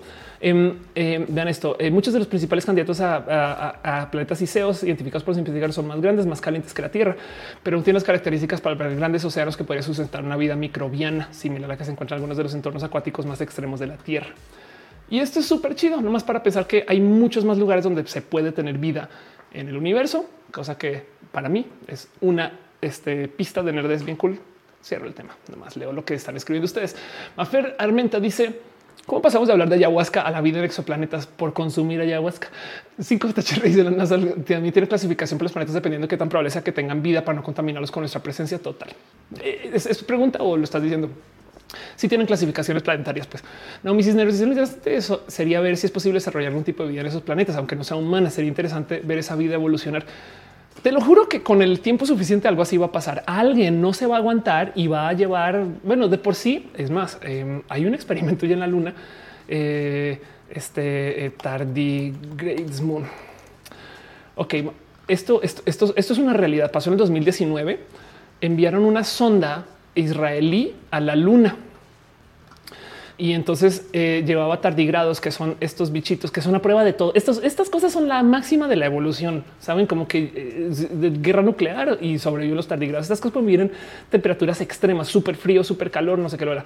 Pueden reanimarse. O sea, hay mucho que decir acerca de los tardigrados. Y si ven Star Trek, hay un tardigrado que controla esta una nave especial súper cool pero es un tardigrado inmenso. El punto es que estas cosas son, pues pueden vivir si, si en, casi que cualquier lugar en situaciones muy extremas, pues bueno, resulta que una sonda lunar israelí chocó, chocó, o sea, cayó y llevaba tardigrados para ver cómo se comportaba en el espacio. Y los tiró por ahí y no se sabe si sobrevivió alguno. Saben como que es posible que, qué tal que en 10 millones de años la colonia de extardigrados lunares haya sido porque una vez mandaron una sonda aquí y luego ya en la Tierra nos quemamos con una explosión nuclear, no queda nada, pero la Luna ahora tiene una población de 10 eh, años después de descendientes de tardigrados que alguien dejó ahí. Saben como que esto puede pasar, no? Exacto. Pero bueno, el caso dice Mónica Gavilán y entonces a lo, que voy con esto es que es muy posible que cuando tengamos cómo hacerlo, alguien va a ir a esos planetas y seos y va a comenzar vida. Hígado de pato dice: Amo los tardigrados, son como citos bebés, no? Eh, Gutiérrez dice: Soy, soy yo cuando me pongo sudadera café. San Cocu dice andan ahí flotando en el espacio. En la luna están, pero sí. Irina dice em, y ya nadie sabe si sobrevivieron no pobrecitos ositos de agua. Son ositos de agua. Eso es verdad. Pato Sánchez dice actualmente hay exobiología como ciencia formal, donde eh, prácticas son más científicas, como ser la vida en los lugares de universo. Anda así total. Qué chido el concepto de exobiología, no? Porque es asumir que la Tierra es el centro, pero pues sí, la verdad es que es lo que es, no? Jaime Alonso dice: No, si la vida debería estar basada en carbono porque sus cadenas largas son químicamente estables difícilmente sería esa estabilidad con otro elemento falso. Em, también eh, este, eh, se supone em, este, que se puede dar vida con el silicón o supongo que la palabra en español es silicio, pero eso también está bien, eh, bien en discusión. Aquí está, trabajamos en español. La respuesta, al menos por ahora, es que no. Pero mira, aunque el silicio a veces se puede usar biológicamente como una especie de soporte estructural. Entonces esta discusión también está ahí presente. Pero sí, el punto es que Ah, sabes que leyendo tu comentario bien tienes toda la razón. Debería de estar basada en carbono. Ok, me gusta cómo lo pones, porque porque esta discusión es verdadera. ¿Cómo más se puede dar vida? Ahora, esta es vida que entendemos, ¿eh? porque también tenemos ahí una pregunta muy metafísica que hacer acerca de nuestra percepción de la realidad y este concepto de cuántas dimensiones podemos ver y más capaz en otro. Eso es otro tema. Pero bueno, el caso dice como Have Tomorrow. Capitán Garrenega dice: Me gusta más el nombre de osito de agua. Choc dice: Así llegaron a Dan y Eva. Em, por si no lo saben, en el eh, canon de Evangelion, Evangelion en esencia son eh, tenemos eh, una especie que supuestamente está tratando de poblar varios planetas con mezclas de su ADN y no deberíamos de tener lo que técnicamente son hombre y mujer, aunque son lunas blanca y negra em, en un mismo planeta. Y eso es lo que se en la Tierra y por eso hay guerra acá y peleas acá. Pero, pero este es el tema de los ángeles que, que técnicamente vino. Hay un término para eso, creo que se llama panspermia que es que el motivo por el cual estamos acá es porque algo llegó a otro planeta. Pero bueno, testigo de Chutu lo dice cuando nerdea sobre la escala de tiempo geológico. Cuando nerdea sobre eso para sentirnos pequeños e insignificantes frente a la verdadera historia de la vida. Es una pregunta, dice Fernando, vida según los estándares terrestres. Sí, tienes toda la razón. Pero bueno, me gusta como lo pone Jaime Alonso. Debería, debería. Tienes toda la razón. Ok, sabes que difícilmente sería esa estabilidad con otro elemento que sepamos. Mentiras, mentiras. Ana Cristina dice: ¿Qué tal que los tardigrados son los fenómenos que nos han invadido desde los noventas? Pero una forma súper evolucionada puede ser. Eh, de hecho, eh, dice Juan, tengo que verme la peli de Evangelion. Varias hay. Este eh, es verdad. Igual yo, yo últimamente traigo una campaña donde le estoy diciendo a la gente que no es que sean fantasmas ni duendes quienes mueven las cosas en tu, en tu depa. Es que tenemos amigos y amigas bisexuales que como son invisibles, excepto por el día de la visibilidad bisexual, esos días mueven cosas. ¿Qué tal que el motivo por el cual los fantasmas cierran las puertas es porque nos están diciendo la dejaste abierta, culero? Entonces sabes como que no mames, se va a entrar en ahí el, frío, güey, el sereno. Te te estoy cerrando la puerta. Dice David Naranjo, el chauvinismo del carbono. Ahora estoy muerto. Dice que saben del Fisarium eh, polycephalum. Ni un animal este, ni ninguna forma de vida conocida. Qué chido que cubre bocas de tardigrados. Banana no dice como bisexual. Confirmo. Luis Valle dice un universo aparentemente infinito con un número finito de elementos por pura combinatoria. Existe algo similar a la vida que conocemos. Nuestra vida es solo una combinación. Sí, estoy totalmente de acuerdo con eso. Susana dice los temas cada vez son más cortos. Ahorita nomás estoy repasando temas de la semana.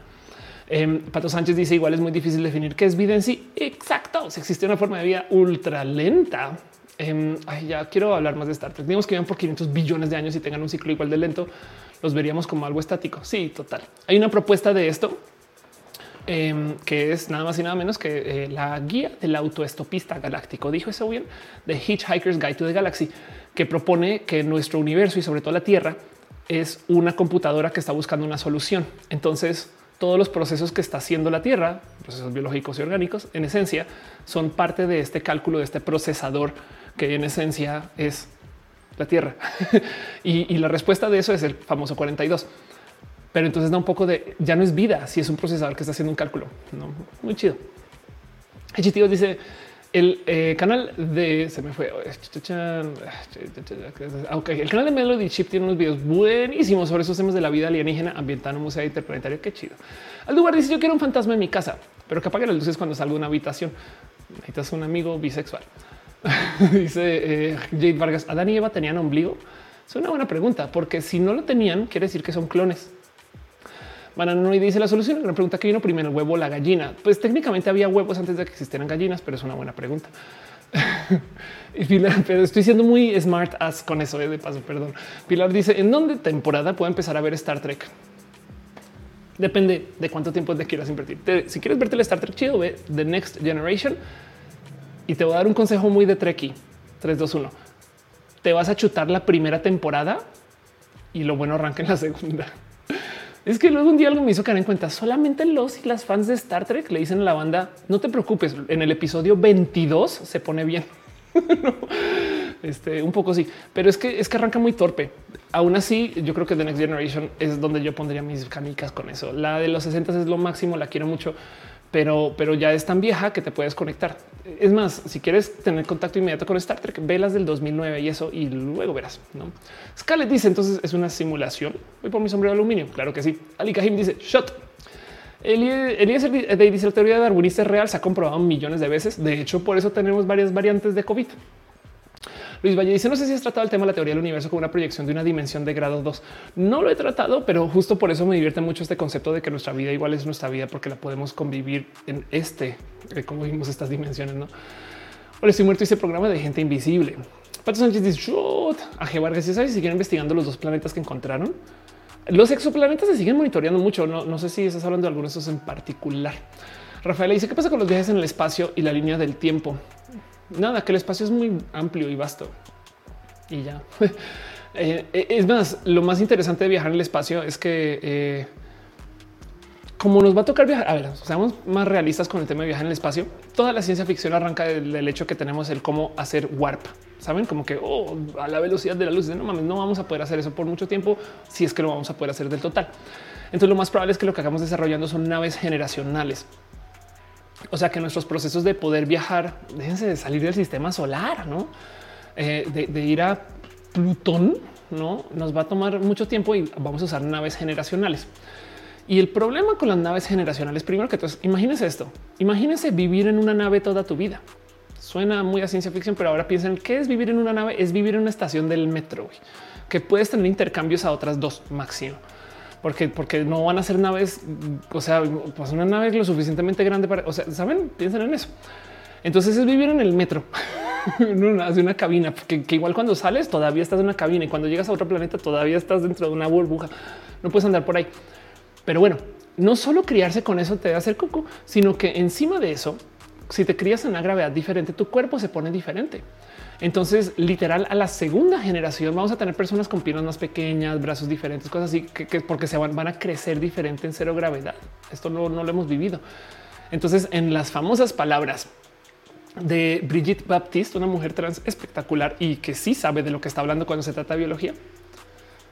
En algún momento Brigitte en una conferencia sale y dice, ¿ustedes creen que cuando estemos viajando en el espacio vamos a tener este constructo social de hombres y mujeres y estas apariencias? Muy chido. Y entonces el punto es que eh, cuando estemos como viajando ¿no? en, eh, eh, los viajes en espacio, estas cosas, vamos a cambiar quiénes somos. Y, nuestro ambiente nos, nos diseña. Miren, hay gente que vive muy cerca al agua que culturalmente hablando nadan mucho. Y estoy hablando de que esto es, o sea, estos espacios muy de pueblos originarios que tienen como que mucho acercamiento con el agua, que su ADN es ligeramente diferente porque se la pasan en el agua y eso se ha heredado. Y entonces bien que se puede decir que si de repente mágicamente no pudiéramos vivir en la superficie, sino tuvimos que viajar mucho al agua, eventualmente habrá como, les, o sea, digo, está hablando muchos, muchos años y muchas generaciones, pero pues evolucionaremos para eso. Y no hay quien nos diga que eso no sea, por ejemplo, las ballenas. Chequen esto. Em, ballenas, eh, huesos, vestigio. Vamos a si, si, si aparece una imagen eh, de, cómo son los cetáceos por dentro, pero las ballenas tienen indicios muy evidentes de que eran animales que caminaban en la tierra. O sea, las ballenas serían al revés de lo que nos enseñaron, de que de, que de los peces luego salieron y listo. Y de hecho, hace nada apareció una noticia de cómo toparon un como enlace intermedio entre animales que eran de tierra y que luego evolucionaron hacia, hacia ser como de alguna forma ballena. Em, pero entonces tienen estos huesos de evolución de que claramente eran animales que convivían en la tierra y luego volvieron al agua. Dice Luisa Demos, las ballenas tienen piojos, pero marinos. Te quiero. Sí, exacto. Entonces el punto es que em, eh, cuando viajamos en el espacio, primero vamos a cambiar quiénes somos. Y la otra cosa que es divertida es si, si pudiéramos viajar lejísimos, em, la distancia a donde vayamos, entonces va a cambiar el que podemos ver. Ahorita el sol que vemos no es el sol de su momento, sino que le tomó un buen de tiempo que la luz del sol llegara acá. La luna también tiene tanta demora. La distancia a Marte es como de 20 minutos luz. Entiéndese, si yo doy en un comando control remoto adelante, le toma, creo que son 10, creo que son 10 minutos porque son 20 minutos considerando ida y vuelta. Pero bueno, en 10 minutos va a suceder, lo cual quiere decir que lo que vemos cuando estamos en otro planeta es la Tierra del pasado. Ahorita vemos Marte del pasado por minutos, pero si nos alejáramos lo suficiente, comienza eso a entrar en juego, ¿no? Pero bueno, en fin, todo esto es porque comienza a hablar de exoplanetas, ¿no? Ana Cristina Mo, la ansiedad de mirar, dice, la ansiedad de mirar hacia arriba y saber que existen mil posibilidades a nuestra dimensión y en otras. Y, en la otra la ansiedad miras abajo en el océano, existen otras miles, miles de posibilidades. Eso. Sí, ¿eh? a mí me gusta mucho, Ana, el cuento de mm, el gatito de Men in Black que tiene una eh, bolita en el centro y esa bolita es todo un universo, pero toda una galaxia es lo que es. Es pensar que qué tal que nuestros espacios galácticos en el mega macro, más allá de lo universal, sean nomás la molécula de una interacción de otra cosa. Digo, es que es que hacia lo pequeño podemos irnos así y hacia lo grande también podemos irnos también muy grande. Nomás somos un espacio aquí donde tenemos una estabilidad. Algo de vértigo dice, pero es posible pensar que existen otras civilizaciones en el universo, solo que no las vemos porque vemos su pasado. Sí, total. O no las vemos porque es la ingeniería para vernos no existe. Eso es, eso es, eso es, eh, o sea, y miren, eh, eh, iba a decir es traumático, pero más bien no, no es traumático. Pero además piensen en esto. Em, este Galaxy Andrómeda Collision para que si se quieren de verdad sentir, sentir pequeños y pequeñas, En unos millones, yo creo que billones de años, nuestra galaxia va a chocar con, aquí está, nuestra galaxia va a chocar con otra galaxia, Andrómeda. Entonces, eh, acá hay un, dibujo de qué va a pasar, pues una animación de qué va a pasar, ¿no? Eh, sí, se espera que en algún momento la galaxia Andrómeda viene en camino de colisión con la nuestra. Ahora, de nuevo, piensen ustedes que el Sol es una estrella aquí y el sistema solar, esta cosa ocuparía un píxel en nuestra galaxia, saben? O sea, no más. O del otro lado piensan en esto. Star Trek es solamente una galaxia. Saben, Star Trek nunca sale de la galaxia y de hecho Star Trek no sale de una esquina de la galaxia. Voy ayer que se trata acerca de unos que se perdieron, se fueron, que se fueron al otro lado de la galaxia y volverles toma 70 años.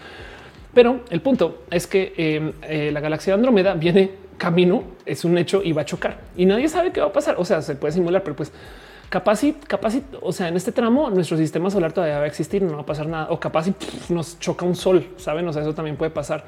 O capaz si se nos atrae. O sea, es como de pues esto va a pasar. Sí, es un hecho. Eh, vamos a tener una colisión. Entonces, aún si ustedes creen que la especie humana va a vivir por mucho, mucho, mucho, mucho, pues bueno, viene una galaxia en nuestro sentido y va a chocar, güey. Y entonces cualquier, cualquier cosa puede pasar. Dice Gabriel, mi peor depresión fue cuando me enteré de que era entropía total. Él dice, o como en Alter Carbon, que lo que usaban viajaban entre mentes. Ah, eso también puede suceder. Claro que sí, sobre todo con la realidad virtual chida que viene. Dice, hola, estoy muerto. ¿Quién diseñó el dislike? Es una buena pregunta. ¿Algún filósofo? ya lo dice también debería hablar de mujeres en la política. Pues ya se fue Angela Merkel. Uh, eso es un tema así total. Especie alienígena no humanoide favorita eh, de Star Trek. Yo todavía quise ser vulcana. Punto. Porque uno me encantan las cejas vulcanas y dos, hay algo, o sea, como que yo siento que yo, creo que el diseño de la gente vulcana le habla a las neurodivergencias y me identifico. Adrián Engine dice: Le hice la noticia sobre los cristales de tiempo. Es interesante la posibilidad de viajar grandes distancias al instante. Si hay algo ahí donde, donde eh, a ver, si, si se pudiera hacer, ya alguien lo estaría haciendo. No este, este cuento de que de por qué no tenemos turistas del futuro. Y lo digo porque nos enseñaron que la ciencia ficción trata de o sea, pensemos en volver al futuro. Es una persona con una máquina del tiempo. Sí, pero el futuro es tan infinitamente denso como nuestras dimensiones. Me explico. O sea, así como hay planetas lejísimos y, los átomos y no sé qué, pues eh, capaz en mil años. O sea, tenemos al Doc Brown en eh, ahorita, no en, en, 20 años, pero luego en 100 años alguien más lo vuelve a inventar y luego en mil años alguien más lo vuelve a inventar y luego en 2000 años alguien más lo vuelve a inventar. Y, saben, y capaz si tenemos viaje en el tiempo, hay algo que no se habla mucho del viaje en el tiempo, porque dejando de lado el hecho de que arrancas donde está la Tierra y llegas donde está la Tierra, eso que pasa en volver al futuro, porque la Tierra se mueve, no? Em, o sea, volver al futuro es decir, despega el DeLorean y luego de repente en la mitad del espacio porque la Tierra ya se fue, no? Pero dejando eso de lado, ignorando ese pequeño hecho, eh, eh, la otra cosa que hay que tomar en cuenta es si tú pudieras viajar en el tiempo, entonces puedes atravesar cualquier distancia de modo inmediato. ¿Por qué? Voy a, voy a Marte y me toma seis meses, pero llegando viajo seis meses al pasado. Entonces técnicamente llegué inmediatamente. Y entonces haciendo eso puedo viajar todo lo que quiera y llegar a cualquier lugar. Así que técnicamente si tú logras deformar el tiempo para que puedas cambiarlo a tu gusto, también deformas este, todo aquello lo espacial. Y eso implicaría que podríamos tener un sinfín de turistas extraterrestres también pero un sinfín digo es, infinitamente denso porque van a llegar los extraterrestres del año 2000, del año 2000, no, oh, sí, capaz sí, del año 3000, 4000, 5000, 6000, 7000, 8000, 9000, 10000. Y, y, y por qué no? Bueno, uno de los motivos puede ser porque capaz si eliminamos la población humana y no somos tan interesantes para el futuro, eso puede ser. Pero, pero de todos modos quedaría un eso también es triste y, también es traumático. A decir ahora quería decir dramático, pero es traumático. Pero el punto es que siempre está este argumento de que está chido que aparezcan estos descubrimientos, pero, pero la pregunta es dónde están los turistas o las turistas. Dibujante dice el jet lag cósmico. Darwinismo si seguimos en noticias de la semana. No, ya no, ya que sabes que va a pasar la cortinilla super hiper mega pro, porque, porque si tienes toda la razón, ya, ya, ya se acabó la noticia de la semana y ya, ya estoy aquí en, tomando sus preguntas.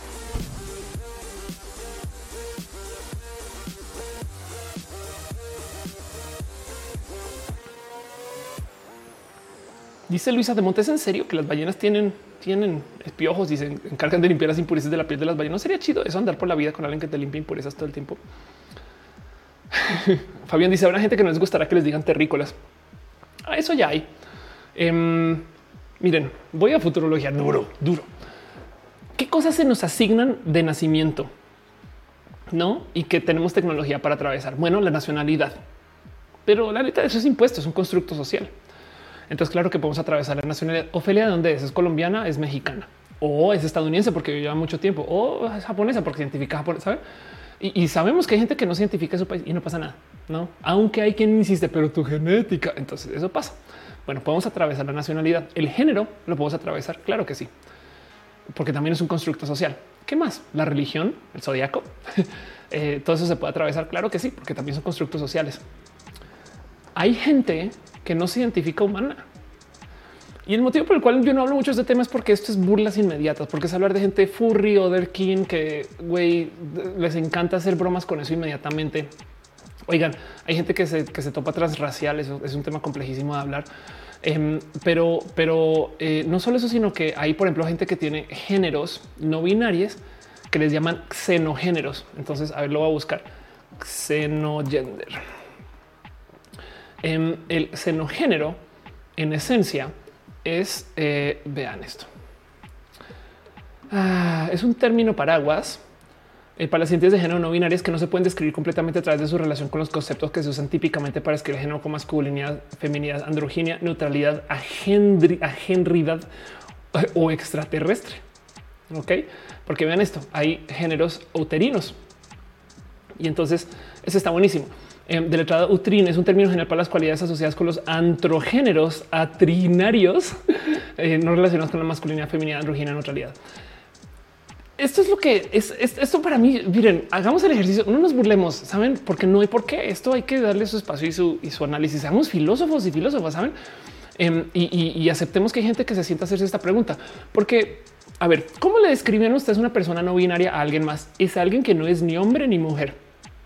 Ya, ¿cómo es posible que la definición de no binaria sea en tono a la binarias? De hecho, no binario, ¿saben? Eh, es como decir que es una mujer, pues una, una no hombre, no es como de, no, pues es una mujer, ¿saben? Así que hay gente que habla acerca de estos espacios no binarios donde, donde dicen es que esto no tiene nada que ver con, masculino ni femenino, es una cosa por allá, es otra, es un, es un xenogénero. Y luego entonces hay gente que eh, usa esto también para hablar acerca de sus relaciones con el ser una persona, un ser humano. Y les voy a decir algo, con lo horrible que es la especie humana, los seres humanos, con lo horrible que somos, pues por supuesto que no culpo a nadie por decir, güey, yo no soy humano. yo soy otra cosa. Claro que se puede. Em, y, entonces esto, esto es hasta especista un poco, ¿no? Hay mucho de qué hablar como que eh, es un tema muy interesante de analizar que evidentemente es, que estas, cosas, estos finos de, temas de la diversidad son los que me da rabia que no se discutan porque la gente solo sabe decir tiene pipí. No, no pasamos de eso. Simplemente hablamos de, saben, este eh, trans viene de latín de atravesar, no? Y entonces transgénero trans, y es como de güey, podríamos estar hablando de cosas súper, súper complejas, pero no tiene pipí, tiene, tiene vulva. No, en fin, es lo único lo que saben hablar. Em, dice David Naranjo, los definimos como variables Dumi. Ándale. Banana no dice que es un roja de todo esto. Amo eh, ni hombre ni mujer, sino todo lo contrario. Eh, dice Luisa de Montestaría locochón que pusieron tipo de eh, homínido, así como cromañón, neandertal, según la característica cránea. Sí, aunque sabes que es que atar las definiciones a la biología, de hecho, hace nada, René me hizo caer en cuenta. Yo no he adoptado mucho esto porque la palabra diversidad es muy poderosa.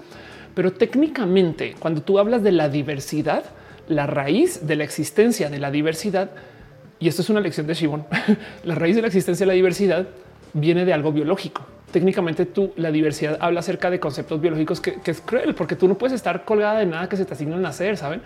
Pero bueno, ¿cuál es la palabra que define más esto que digo yo cuando yo digo diversidad? La alteridad deberíamos estar hablando de la alteridad y no la diversidad. Pero bueno, yo uso diversidad porque es mucho más poderosa, sobre todo en el discurso discursivamente. Pues, pero bueno, Andy Mejía dice suena similar al autigender. Dibujante dice el cabello, las pestañas, las cejas, el color, la cara compleja, el vello corporal, los anteojos, la ropa, implantes de todo tipo. No somos nada lo que fuimos a nacer. No, para nada, para nada. La ropa, la ropa, eso es todo. Los neurogéneros están bien cool. También aplicaría el neurogénero. Anda, em, dice Calisa que le gusta estar acá. Muchas gracias. Eh, Cuevas dice si el viaje en tiempo se puede realizar algún día, hoy ya tendríamos prueba de eso. Eso solo explica que va a ser imposible. No, ojo, o que nuestro tiempo no es interesante para los viajeros del tiempo. Exacto, eso, a eso iba. O que hay un motivo que lo detiene. En Star Trek, porque Shot, eh, hay una policía del tiempo. Es muy raro de ver, pero existe y la usan, donde eh, en esencia escanean para ver si hay cambios que no deberían de haber en las líneas de tiempo y entonces van para asegurarse de que, eh, cada, que cada civilización se desarrolle con, su curso natural y no con un curso que tenga intervenciones de viaje en el tiempo. Pero bueno, veo que están dejando piñas y que André quien deja un abrazo financiero. Muchas gracias de verdad. No me he asomado por las piñas porque soy una desagradecida, pero muchas gracias que por dejar tu amor, tu cariño. Miguel Ángel, Miguel H. Soria también. Vayan Gordita Chirio con unos bits. Muchas gracias. Sí, solo sí, pero no. Este eh, dice, eh, dice, pero ya, porque se resuscribió. Muchas gracias. Gracias por, por, por resuscribirte. Este, gracias por ser parte de esto. Piñas para celebrar eso. Arnulfo García dice: También recomiendo la saga de movies de Star Trek con Chris Pine. Sí, la recomiendo porque más Star Trek es mejor que menos Star Trek, pero también la recomiendo en que si no han visto Star Trek y no tienen paciencia para chutarse 27 episodios de Star Trek de Next Generation para ver si es buena, esta es buena, es una buena entrada, no? O sea, no para nada. Lily dice shot con tecito porque frío. Sariel Uriel dice no binario es hombre y mujer y, ni ninguno depende de quién sea el punto. Sí, hay millones de modos de una persona no binaria, millones, millones. Pero en eso, de nuevo, que la definición de ser no binaria sea en torno a algo que no son es raro, pero así es. Así las cosas ahora. El es la única policía que me intimida es la fashion police. Ándale. Em, no era Gerard Cortés parte de no era un show de, moda, pero una fashion police. Alonso García dice: también recomiendo la saga de movies de Star Trek. Ya te había leído y dije que si toman la TVA, no topo. Clina dice: hay un bloqueo temporal que impide que vayamos a ciertas épocas. Puede ser. Looper es una película de policía del tiempo. Exacto. Sí, Looper es buena para eso. Em, este Ahora se me fue. Hay una película que es horrible. Bueno, en fin, Avalian dice que egoísta es la policía del tiempo. ¿Por qué no podríamos ayudar a la humanidad del pasado? Sería como negar la ayuda humanitaria a los países pobres. Uy, bueno, en Star Trek esto se discute mucho. Se le llama The Prime Directive y es el 80% de Star Trek. El tema es el siguiente. Em, según eh, en Star Trek, la, este, la Federación la Alianza entre Planetas es tan avanzada y tan humanitaria y tan cool que no más interfiere y hace intercambios de tecnología con quien esté a un nivel similar de desarrollo para evitar el que imagínense viajar en el tiempo y entonces darle a una civilización lejísimos de capacidades, herramientas que no van a poder usar y que pueden ser muy destructivas. No, entonces como que lo que dicen es no podemos interferir con el desarrollo natural de una civilización y, la cantidad de, pero de discusiones que alrededor de esto son, o sea, hay unas muy pesadas porque es como de, sí, pero es que es que podríamos detener un genocidio, pero es una cosa tipo de sí, pero si tú detienes eso, entonces ahora esa civilización se vuelve muy poderosa y entonces capaz se vuelve una civilización que oprime porque tiene más poder que quien le rodea, porque no es natural el que tenga acceso a eso, no? Es como este caso de defender a los aborígenes en Australia de que eh, el imperio británico le dé tanto poder a otro segmento de personas que no es quien vivía allá ahí. Así que eh, la directiva, el Prime Directive, le habla mucho a eso. Y entonces luego dicen que hay una temporal, porque es un es que es que si tú cambias el balance de las cosas, em, entonces es como darle la bomba nuclear a Alemania eh, cuando, cuando Alemania tenía un, un momento específico donde sus pedidos y, lo que decían era un poquito más legítimo que, lo que resultó ser, ¿no? Ese tipo de cosas. Es como quién eres tú para saber que esa persona no va a ser el próximo hit, ese tipo de cosas. Así que esto es un tema, es muy divertido de ver, eso todo lo van a ver en Star Trek. Pero sí, es como, es como un...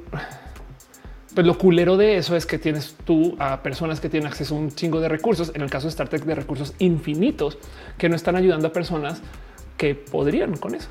Y qué definición, qué, qué, qué, tema tan complejo, ¿no?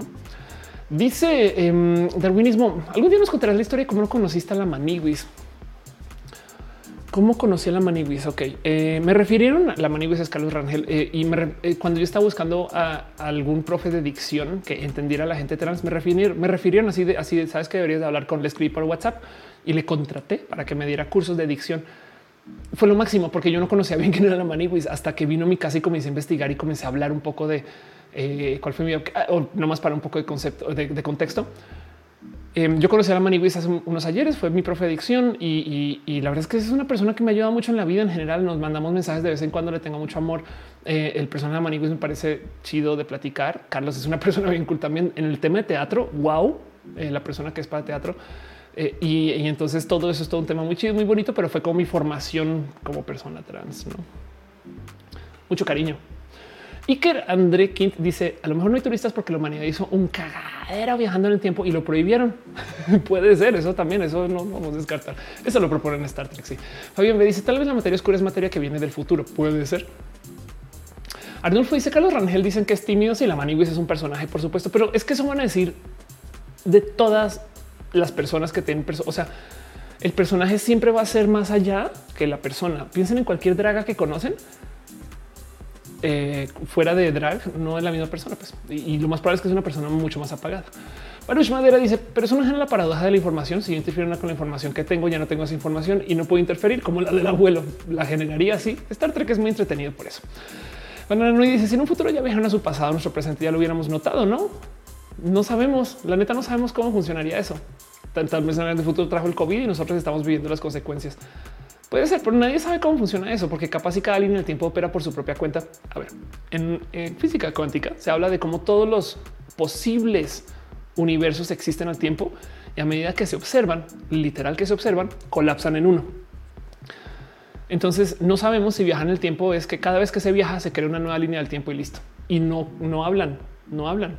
No, eso puede ser o, o, o sea que ese cuento de cómo volver al futuro de que eh, eh, viajas y tienes una foto donde te estás desapareciendo, eso es un poco menos probable, pero pues nadie sabe bien de poder, se saben eso. Esto, son pláticas este, eh, en divertidas de tener la verdad, porque nuestra concepción del tiempo puede ser solamente un, un síntoma de cómo vivimos la realidad. Me explico. La realidad la alucinamos, por si no sabían. La realidad que vemos no es la realidad que vemos. Nuestros ojos reciben todo tipo de rara información. Piensen en esto nomás. Nuestros ojos están viendo lo que vemos borroso, con información que falta. Hay un punto ciego, literal, un punto, y no vemos nada. Al revés. y encima de eso mezclado. Y para rematar, están vibrando. Entonces ni siquiera estamos viendo la misma cosa. Y todo eso lo recibe y se lo envía al cerebro. Y el cerebro luego trata de hacer una imagen que consideramos la única imagen que vemos. Es impresionante que podamos colaborar con que vemos las mismas cosas porque ni siquiera estamos de acuerdo con que los colores que yo veo son los colores que ustedes ven. Así que eso es parte del cómo alucinamos la realidad. Por consecuencia, nuestra percepción del tiempo puede ser solamente parte de esa alucinación y capaz si el tiempo no existe. O capaz el tiempo existe diferente. Eso todavía es matemáticamente posible. Entonces hay mucho que hablar acerca de los viajeros del tiempo o las viajeras del tiempo, pero pues qué tal que dice Jorge Díaz, los colores no existen. Quiero que les, voy a romper el corazón con un tema de colores. Esto sí se los va a romper. Esto es, esto es mi favorito de temas de romper corazones, perdón. Em, pero ubican las fotos de las galaxias, no? Em, resulta que cuando se levantan eh, imágenes de las galaxias, estamos usando aquí está. Estamos usando este, eh, imágenes que vienen de satélites que por lo general están levantando información, por ejemplo, en infrarrojo o información este, en ultravioleta, sabe como que en varias eh, eh, este, frecuencias que normalmente no vemos, no? Entonces, todas las galaxias que han visto, todas, todas, todas están coloreadas. Eso es bien triste. las galaxias como las recibimos, en esencia, Em, vamos a ver si aquí encuentro unas más rápido. Vamos a adelantar. Eh, lo, que lo que se hace es que recibimos tanta información. Me da miedo mostrar este video y que luego me levante temas de derechos de autor. Pero lo que hace es que recibimos información. Vean, aquí está, como así. Y luego se toman el tiempo de colorearlo según, por ejemplo, qué tan caliente está. No, entonces, ok, sabemos que más o menos, o la otra es que lo colorean según el material, eh, o perdón, el, material, según el químico que representa este tipo de cosas, depende del uso que se le vaya a dar. Y entonces se les aplican filtros y listo, pum, sale esto. Pero esto es una imagen coloreada. Y así se ven. Esto, esto por si se quieren romper un poquito el, el corazón con el tema de las galaxias. Esto pasa. No, pero bueno. Dice em, Moon, ¿me explicas por qué me acabas de romper completamente las galaxias en mi vida? Lo siento, mi wallpaper es una mentira. No es una mentira, es una representación eh, eh, de, algo. Me explico. O sea, todavía representa cosas. No es, no está coloreado al azar, pero, pero la verdad es que los satélites que reciben esta información reciben la información este, pues de modos muy diferentes que lo que estamos acostumbrados acostumbrados a ver. No, pero bueno. Dice Jenny Molina, justo en la infancia. No, mi Camacho dice, ¿y por qué colorearlas? Me está diciendo que el color que vino del espacio no es posible. Pues para tomar, para tomar un análisis, miren, eh, este aquí les vamos a mostrar otra cosa. Eh, eh, Cats Thermographs. Esto es, es un detallito de nerdes. Los gatos siameses sí han recibido gatos de paso a muerte para Matú. Quien debería a veces ver roja me mandan fotos de Matú, pero los gatos siameses de chiquis son así, son todos blanquitos y a medida que crecen, su cabello este, toma color diferente según cuánto calor reciben.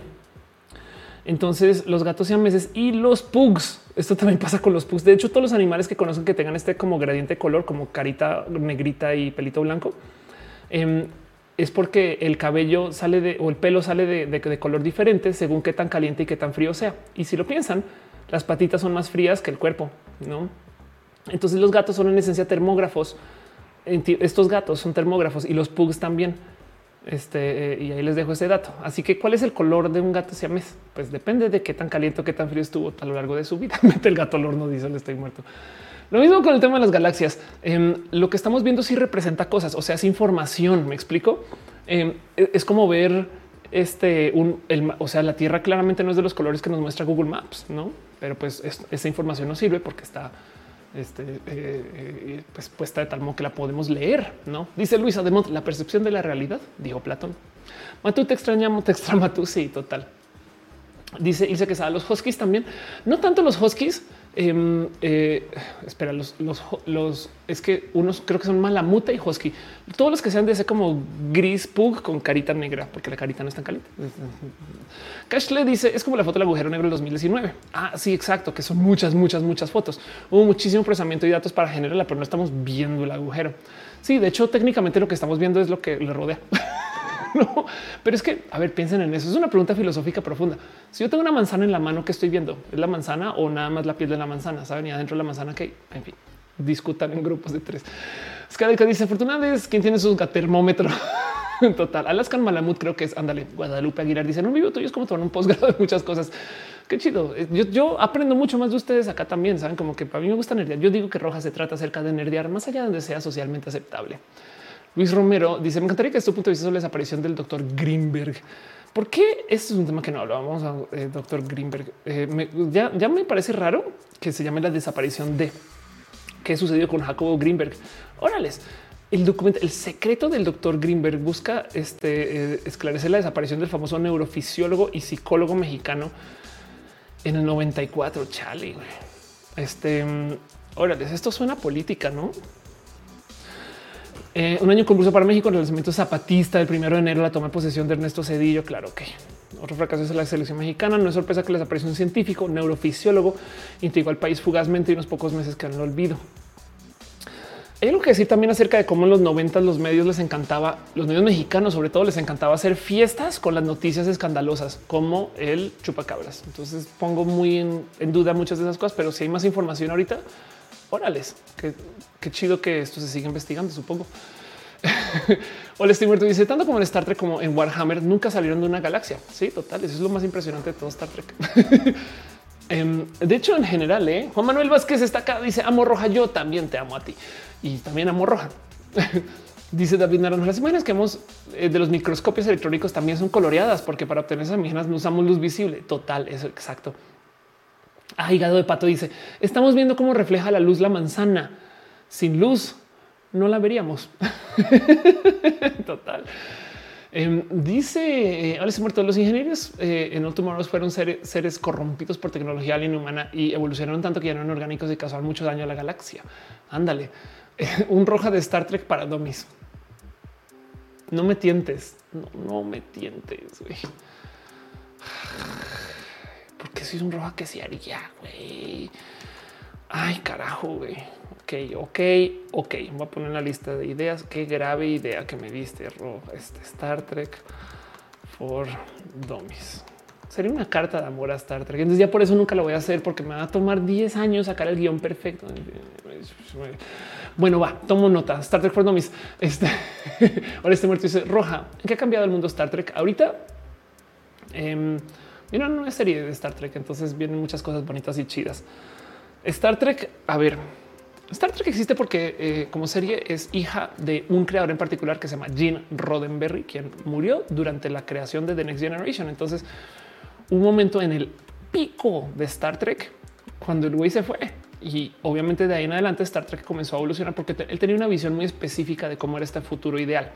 El mejor ejemplo de la visión de Gene Roddenberry es el cómo defendía la diversidad a capa y espada. Este este famoso cuento de cómo en algún momento cuando están presentando la nueva generación que tiene el capitán que es pelón Picard, eh, o sea, el profesor X eh, Picard, este que es pelón, le preguntan, ¿no cree usted que en el siglo 24 ya curaron la calvicie? Y Gene Roddenberry le dice, no es que en el siglo 24 no va a importar si eres calvo. Esa es parte de la visión de la diversidad de Star Trek. Hay muchas cosas más finas, ¿no? Como por ejemplo en los episodios de Star Trek los conflictos no se podían generar por eh, temas de relación interpersonal entre, por ejemplo, los personajes centrales. Entiéndase, el capitán no puede pelear con su oficial de ciencias porque se odian o se pelearon, pero sí pueden pelear porque están discutiendo acerca de un tema externo. Y entonces eso es parte de la visión que cuando este güey muere, todo el mundo salta a decir yo quiero cambiar Star Trek. Y desde entonces está este debate de qué es Star Trek y es bien chido de ver porque las propuestas son un millón. Obviamente los puristas no sé más que decir que todo lo que se hizo después de ahí ya no es Star Trek, que es falso, en mi opinión. Pero, entonces en qué ha cambiado, en que la Star Trek de ahorita es bastantes veces más piu, piu, piu, acción que esta Star Trek que eh, es como un poco más como propuestas filosóficas. No es queja porque ese piu, piu, piu también es chido y bonito, pero ahorita viene una serie que quiere revivir el Star Trek de antes con esta visión más, más Roddenberry. Entonces a ver para dónde va y ese es el cambio más reciente. Ahí estamos ahorita. Fabián dice un roja de Star Trek. sé que lo quieres. Si lo quiero. Joana dice total. Debo confesar tanto escucharte hablar de Star Trek. Ya me inicié en los primeros capítulos. Me ha gustado. Me falta mucho para entender. Sí, hay cosas muy torpes y muy tontas que yo perdono porque soy muy fan. Pero, pero la verdad es que si ves Star Trek con ojitos de quieren hacer propuestas de filosofía desde la nerdez, yo creo que eso me lo gozo mucho. Hoy puso un tweet, de hecho, de que una cosa que pasa mucho en Star Trek es que tienen reuniones Scrum o sea, me burlo. Em, en Star Trek a cada rato están en un momento de altísima acción y, de repente random se van a una sala de juntas. Y entonces es porque alguien me lo dijo en un DM, es que, no le gustaba tanto Star Trek porque están en plena pelea y se van a hacer reuniones godines.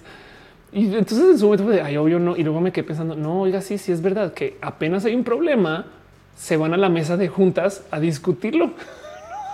Esto es lo más Star Trek que hay. Bueno, ¿qué vamos a hacer? Yo opino que tal y tal. Saben como que hay tanto de Star Trek que es gente sentada en una mesa platicando. me da risa, pero pues qué les digo, es parte de la visión y es verdad, porque saben que y me lo respondieron en este tweet. Es porque en el futuro de Star Trek. De paso, Star Trek es socialista. Star Trek, Star Trek que se hubieran ganado los soviéticos. ¿saben? Em, desde la ideología, pues eh, eh, no hay dinero. Todo el mundo tiene acceso a todo. Trabajamos para mejorarnos esas cosas. Em, pero esto es porque las ideas en Star Trek, aunque existe un capitán, son democráticas. El capitán escucha a todo el mundo, ese tipo de cosas, o la capitana. Y bueno, el capitán, porque hay capitanes que son, en fin, Star Treks que pudieron ser emails. Exacto. Darwinismo. Y se me sorprende cuando una serie caricatura tocan temas tan profundos y chidos. Y yo a veces lo capto, a veces no. Pues claro. Adelia dice: debería ser un roja introductoria a Star Trek y cómo empezarlo a ver. Una ruta crítica para hacer Trek. me gusta mucho que digas ruta crítica ya lo puse en la lista de ideas. Prometo que se va a hacer. Burning Core dice que la mejor película de sci-fi y porque es Starship Troopers. Starship Troopers es una película Star Trek Showtime. Jorge Díaz dice y hacen sprints. Exacto. Sí, es muy cagado porque si se reúnen en la mesa a discutir. ¿no? Darwinismo dice miau, miau. Eh, dice este en el chat pastel de coco. Me duele admitir los Star Trek me gusta más que Star Wars. Sí, va, depende del mood, no? A veces tú simplemente quieres ver a un chamaco pelear con una sable de luz. Omar Cabrera dice debería ser mi roja color en que recomiendas ver Star Trek. Prometo que lo hago. Pero, ok, prometo que viene ese roja. Por ahora no me les voy a decir esto. Depende de cuánto tiempo le quieran invertir. Comiencen con la próxima generación y gócense de la nerdez. Saben como que eh, es que es la serie de Star Trek que más se vio un chingo. O sea, todos los otros de Star Trek de adelante han, han querido revivir eso, saben? Y aún así, lo famoso Star Trek de los 60 entonces está un tema. Pues es que también imagínense si arrancó en el 68, ya 50 años de Star Trek.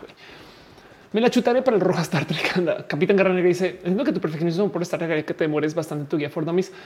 ¿Por qué no haces varios videos? Ay, ya el próximo roja me va a sentar a hacer ese Star Trek. Vengo en uniforme, les prometo.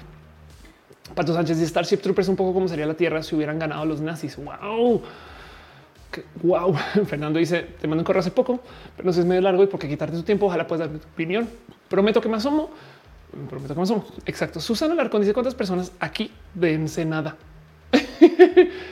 Este dice Darwinismo 2. Eh, me sorprende cuando alguna serie caricatura tocan temas profundos totales, Star Trek que pudieron ser. Y me dice, este tú dice, ¿te vas a disfrazar de vulcana? Eh, yo te uso un uniforme. Si da tiempo vulcana. Caro dice, no te organizar una maratón de Star Trek con botanas y tragos coquetos. Yo no me llamo Juno, dice, a veces no sientes que el aprender no sirve para nada, muy paradójico. Yo creo que siempre vamos a estar aprendiendo, ¿no? Banana y dice el chat roja es como una reunión en la mesa de Star Trek. Ándale, qué chido pensar. Sí, yo creo que sí. 5 HR dice pues que Starship Troopers es exactamente una crítica a otros estados, pero un poquito más en los libros a los soviéticos. Es que la verdad es que esta discusión de capitalismo, comunismo todavía, todavía está presente, no? Mucho que hablar. Alison Sánchez dice dónde puedo ver Star Trek en Netflix. Vamos a olvidar de Star Trek, es un hecho. Pero bueno, em, veo que se me acaba mi tiempo un poquito. Eh, dice Darwinismo, ¿sería divertido en roja de Star Trek para participantes? dijiste para principiantes, claro que sí. Así que eso va a pasar. O dijo, no, no, no, no. Bueno, sí. Anime hizo un maratón de Star Trek. Nos habíamos propuesto hacer una maratón de, Matrix, no de ver Matrix al tiempo. En fin, em, Star Trek en Star Trek hace Star Trek. Este dice Scarlett Cat cuando llegue ese ese roja se, será libre de conteo de shots porque no tengo tanta resistencia. Ahí les quiero un chingo. Bueno, vamos a hacer eso. No podría ser una watch party de Star Trek porque me asusta siempre el tema de derechos de autor, pero sí podemos coordinarlo, no tipo de arranquemos a ver no esto, esto, aquello. Yo estoy reviendo Star Trek ahorita de paso 5 HR, que es un solo roja de Star Trek hasta por una trilogía. Chema dice pensé que andaba en la Nueva York, aún no, pero si te va a decir esto, volveré en septiembre. Me dice un stream en Twitch viendo Star Trek con nosotros. Uy, un roja del doctor Jacobo Gringer. Ok, explíqueme. Ah, ya sé. Ah, hicieron un nuevo documental o salieron más datos porque, porque hay datos acerca. Es que a mí no me tocó. Me estoy hoy leí por primera vez las palabras Jacobo Greenberg. Y, esto fue como cuando descubrí el chupacabras y le di con roja eso. Entonces, igual y si no puede ser una mala idea. Ana Delira dice qué opinas de Doctor Who? Me parece lo máximo. Doctor Who es otras propuestas que son bien chidas de su filosofía, sobre todo porque es que había una época donde querían usar esta ciencia ficción para empujar el filo. No Pilar Cano dice: ¿Te gusta Mad Men? Vi Mad Men cuando no convivía tanto con la diversidad. Entonces no sé si ahorita no me no podría, pero tengo entendido que sigue siendo chida y que sostiene que ¿sabes? como que Mad Men en su momento me pareció muy chida porque yo tenía una agencia de marketing y comunicación. Entonces, claro que era como de no mames. Carlos España dice también la gran central terminal. Ay, no, no manches, qué chido. Estaba con René. De hecho, me pánico de decir hola, ¿cómo crees? Hígado de pato dice, pero se puede hacer en Discord. Sí, se puede. Dibujante dice, basta decir Star Trek se me acabaron los shots. Angie Pride dice, ¿cuándo tenemos jugar en Twitch? Eso todavía está pendiente. Yo estoy en casa, entonces ya puedo comenzar a organizar esas cosas. En fin, voy a ir cerrando este show. Eh, ay, caray, ok, vamos a tomar nota. Jacobo Greenberg. Vamos a aprender de todo esto y, y porque es que es que me interesa mucho el tema de las noticias falsas. Y yo no sé nada de los Jacobo Gringer, pero me, late que le va a rascar a eso y entonces voy a investigar. Les prometo que lo hago. Un roja de Star Trek es himno de la Unión Soviética más alcoholismo grado 3, que es como lo mismo, no, no, no, no es ese el estereotipo de la gente de la Unión Soviética. En fin, pero bueno, en Darwin tiene algún chiste favorito. El chiste que era tan malo, tan malo que le pegaba otros chistes. Bueno, en fin, como comediante hago solamente chistes violentos. mi Camacho dice: ¿Por qué dejaste de hacer agencias? porque ahora no tengo clientes. Mentiras, porque es, sí, es verdad. Es que tuve dos agencias y ya. Em, y decidí ser yo o decidí descubrir. Miren, me entró el bicho de querer ser artista. De eh, es que cuando, a ver, cuando tienes una agencia y haces freelance, que ya no es freelance, comienzas a tomar proyectos y contratas gente.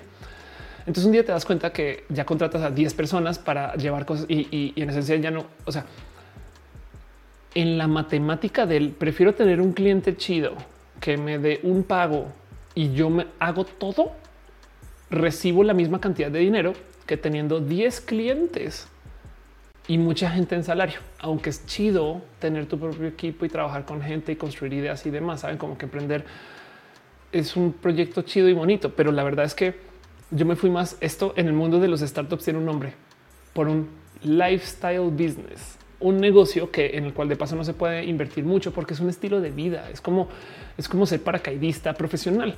No es un negocio, es, es este vato que es paracaidista, no? Pues es esta morra que hace arte, es la youtuber eh, entonces es un negocio muy diferente, aunque yo podría ser, por ejemplo, una productora. No hay gente que está en YouTube que también tiene producción de video y foros y estas cosas, no? Pero, pero opté por no trabajar en agencias por un motivo muy particular. Cuando tú tienes una agencia de comunicación de marketing o de hasta DRP, todo el día te peleas con gente y ahí te va la pelea.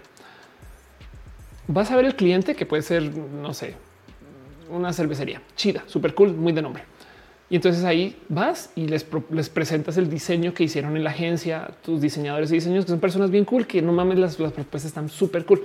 Llegas y el cliente te las destroza. ¿Por qué? O no les gustó o porque hay gente que genuinamente piensa que destrozar el trabajo de alguien implica que tienen autoridad, la neta. Em, y, hay clientes chidos y demás, pero saben, es muy normal toparse con clientes que destrocen las propuestas. Va, ok. Y tú tienes que de muchos modos actuar como que ser este, no, pero sí, pero no, pero todo el día estás defendiendo a la agencia frente al cliente, ¿no? Luego vuelves con la agencia, te sientas con los diseñadores o las diseñadoras y les dices, este cliente dijo no sé qué, pinche cliente, no sé qué. Y sí, la neta también pinche cliente, o sea, tiene la razón. En ambos lugares tienen la razón. Pero entonces todo el día te estás peleando con el cliente para defender la agencia y llegas a la agencia y ahora te peleas con la agencia para defender el cliente y es súper desgastante eso. Yo no pude, ya hice muchos años de eso y ya dije, ya no más, yo me voy a enfocar en hacer cosas más del corazón, proyectos personales. Todo eso, dice Pilar no se puede ver en Mad Men. Exacto. René Alberto y siempre me vengo conectando. Este mes voy a estar cañón conectarme a Roja porque tengo transmisiones los lunes. Eh, qué chido, igual. Qué bonito. Gracias por pasar. Eh, eh, ahí encontraremos caminos. Escaleta dice: Pregunta cuando llegues a ese stream será de vulcano. Podemos hacer este vulcano. Dice Juan Manuel Vázquez. Yo trabajo en una agencia y justo es así. Me toca lidiar con todos creativos, productores, administrativos, clientes. exacto. Y la verdad es que hay gente que tiene corazón para eso. Saben como que hay muchas dinámicas y es, un negocio chido y es muy digno y muy decente. Saben como que yo ya me rompí con eso un poquito. Ya como de un momento ya, ya no quiero, no quiero, quiero hacer cosas. Esto, esto, esto es el privilegio máximo. Yo solo trabajo con gente que les pueda decir te quiero. Saben como que eh, eh, eh, con la gente con la que me relaciono. Entonces, por consecuencia, pues obviamente el dinero que gano es poquito.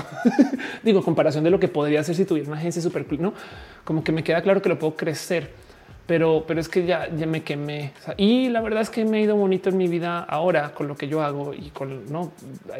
Últimamente estoy investigando mucho esto de aprender a grabar chido y hacer producciones de video independientes. Soy freelancer todavía, a fin de cuentas, pero bueno.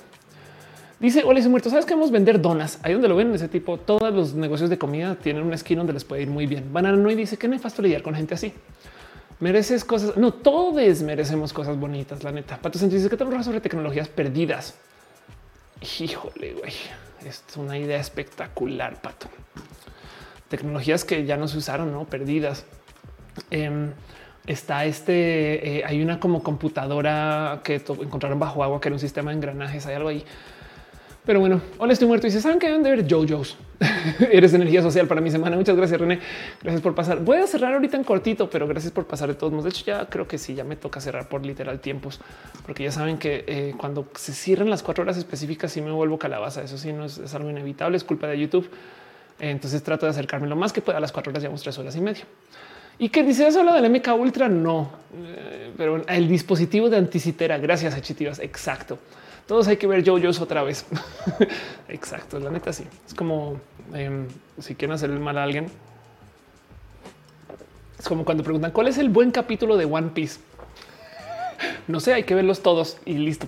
Gente desaparecida por dos años, tres, diez. Hay gente que no ha visto todo One Piece todavía. Nayeli Guajar dice lo más fue lidiar con gente así cuando apenas estás estudiando. Chale. Doctor Stone de una vez. Este, eh, ándale. Sí, la historia es que es que si este cuento del dispositivo de anticita era eso, toda una historia. Las pirámides fueron hechas por personas idénticas. y para que decimos que se duran tres horas porque puedo escucharla 10. Qué chido. América, quiero gracias por alegrarme el día. Gracias por estar acá. También Javier Zamarrón dice: Bueno, va a pasar la famosa pleca super hiper turbo mega profesional, que es la pleca que comprueba que soy youtuber con producción. Eh, nomás para irnos a despedir. Dice J. de One Piece. Igual leer el manga para no morirse en el intento. Ándale, total. Vámonos con lo último de este show. A.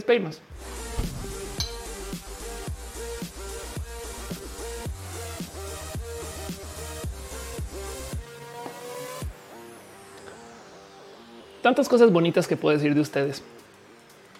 Pero en este caso quiero decir cosas bonitas del team de moderación. Gente bien chida, gente muy cool. Gente que se encargue que este show siga sucediendo. Y qué bonito estar acá en este espacio de producción aquí en mi casita, aunque eh, va a seguir viajando, así que lo va a seguir investigando esto. Pero bueno, Ariana Baez este, está acá feliz. Gracias por estar acá. Fernando dice linda noche. Muchas gracias por todo. Prometo que te leo. Em, este em, dice George Sayer, ¿qué proyectos tienes actualmente? Compré un estabilizador que primero que todo eh, tengo que admitir que hubo tantito de esfuerzo para conseguirlo y saber cuál y demás, que es un estabilizador, es un dispositivo que te ayuda a grabar y se ve como si estuvieras como flotando un poquito, ¿no? Yo siempre, yo aprendí a grabar como que con eso que balanceas la cámara acá un poquito y luego estabilizo todo en software. Eso lo he hecho por mucho tiempo, pero últimamente está haciendo grabaciones para conciertos de René. Y sí me, la verdad es que sí, sí, sí, un poco de, ok, eh, sería chido grabar chido esto, no más porque amo a René. Entonces quiero grabarle lo mejor que se pueda. Pero aprender a usar un estabilizador y de paso aprender a usar y grabar bien con cámaras chido, que es algo que yo no estudié, no sé. Esto no saben el tamaño del proyecto que es a calidad personal. Digo, yo sé que muchos de ustedes seguramente saben mucho de fotografía. Yo no. Yo literal me comencé a empapar un poco de lo que es la fotografía para video ahorita. Entonces llevo semanas echándole ojo a desde ceros fotografía y al uso, el, uso de los estabilizadores. La neta, ya sabía que era algo complejo, pero le tengo hijo. O sea, mi proyecto ahorita es aprender a grabar con estabilizador y chido. y eso a calidad de artista me lo gozo mucho, pero bueno, en fin, es una bobada, pero no. Eduardo Permac dice: Te gustaría tener invitadas en Roja? Me gustaría, pero para eso requiero que Roja se vuelva multiplayer, o sea, la producción, y eso todavía requiere de. Em, pues de, mucha chamba, pues que no está el caso. Dice eh, Angie, yo tengo un, gimbal y uno lo sé usar. Sí, exacto. Eso es un pedo. Es que son, son temas, son, son tema, tema, tema, tema, tema. Un crane debe ser una idea de cómo está. Sí, pero es que para el crane, o sea, hay grabaciones de René que esas sí fueron en Xochimilco. Bueno, no dicen intento estabilizar mi vida total. Timo es lo máximo total. Ana Cristina dice: En mi opinión, soy la youtuber con más producción. Ah, muchas gracias. este em, eh, yo sé que no importa tanto, tanto, pero a mí sí me importa. Yo quiero, en fin. Saludos a René dice mismo. Claro que sí. Fabián dice gracias por decir que me quieres. Este, esta mañana mi jefe me dijo que no me quería. Pues no, claro que te queremos. Sofía Sánchez dice no quiero que te vayas. Volveremos. No pasa nada. Esta pregunta dice que si existe el gator. Yo creo que sí. Eh, así sea una intuición, no? Pero bueno, en fin, este están discutiendo otra vez el lenguaje incluyente. Este tema no va a tener fin, no? Pero bueno, quiero que sepan ustedes que eh, hay millones de motivos por los cuales les quisiera agradecer, pero eh, ahorita quiero agradecer nomás a la gente que está suscrita, suscrita a este canal. Gente súper, súper chida que se encarga de que este canal siga viviendo desde sus suscripciones, porque ustedes que dejan sus abrazos financieros también los agradezco mucho. Y ustedes que vienen también, el mero hecho que vengan, gracias. Pero le quiero un súper abrazo a Fikachi, a Ana Navarro, analógicamente a Ana Mar Kitsuruo, conozcanle, a Bellena Gordita, Guillermo Lampar, Simha Jarajicheja, Aflicta, Choc Cuevas, Francisco Godínez, Ignis Javier Tapia, Rodrigo Pérez Enríquez y Eterini P. Gracias por su amor y su cariño. También de nuevo a Mercado, Germán Briones, Diani DC, a Cristina Molardilla, la familia, quien este, eh, eh, es una persona bien chida. También conozcanle Arnulfo García, Brenda Pérez Lindo, Ichigo Chami, Flavio Magallo, Cira, Jessica Santín, Estefanía, Alanis B, Daniel Vargas, día, Alejandro Ortega, Brian Marroquín, Luisa Fernández Ansures, Fernando Aragones, Andy Mejía, Nora GR, Jorge Díaz, Sensatez de Mente Bruja de Marta, tú que hace transtrajes bien chidos. Espero que haya parecido porque te estaban buscando Talía de Monserrat, René Alberto Ortega, quien llegó ahorita, pero nos veremos en muchas ocasiones. Luego dime dónde estás transmitiendo. Sería chido nomás asomar por allá. Un abrazo a Cinti, Rusil, Irene, René, Gustavo Rocha, Angie Arias, Maite Iturralde, Farías, Úrsula Montiel, La Raba del Cual, News, Meika Galván, Jessica Díaz, Guada, Andino, Renier Cruz, Pamela Gutiérrez, Mavila Morales, Alfredo Pérez Aldana, Mike Lugo, Alex Sánchez, Miss Wiserodos, Katza, Cintia Kent, Berta Hernández, Azucena Baeza. También un abrazo a Fernando Rivielo, a Uric Bondar, ya te lo Raúl Fomperosa, Héctor F. Pasos por Ingeniería, todos Cristian Franco, Adrián Alvarado, Sailor Fisherson, Josué Cortés, Gabriel Mesa, Rodrigo Pérez, Ibran Rivera, Víctor Hugo Calderón, Lucero Quilla, Afrodita, Carlos Soto, Soliloquio un perro, Nacho, te queremos, Ophelia, también te queremos a ti, pero no, eche un abrazo a la Val, Valentina, misma Clacho, Andrea Carlos como Aranza Teitzel, Mariana Ron Galvez, Aflicta, Edgar Riego, Leonardo Tejeda, gracias por su amor y su cariño, la pastela de la coca, yo sé que estás por ahí, mucho cariño para ti. Un abrazo a la gente que también que está suscrita en el Facebook, Mar Estrada, Marisela López Lozano, María Nocha Rodríguez, Anda Bella, Gustavo González y la gente del Twitch que siempre son mis trabalenguas favoritos.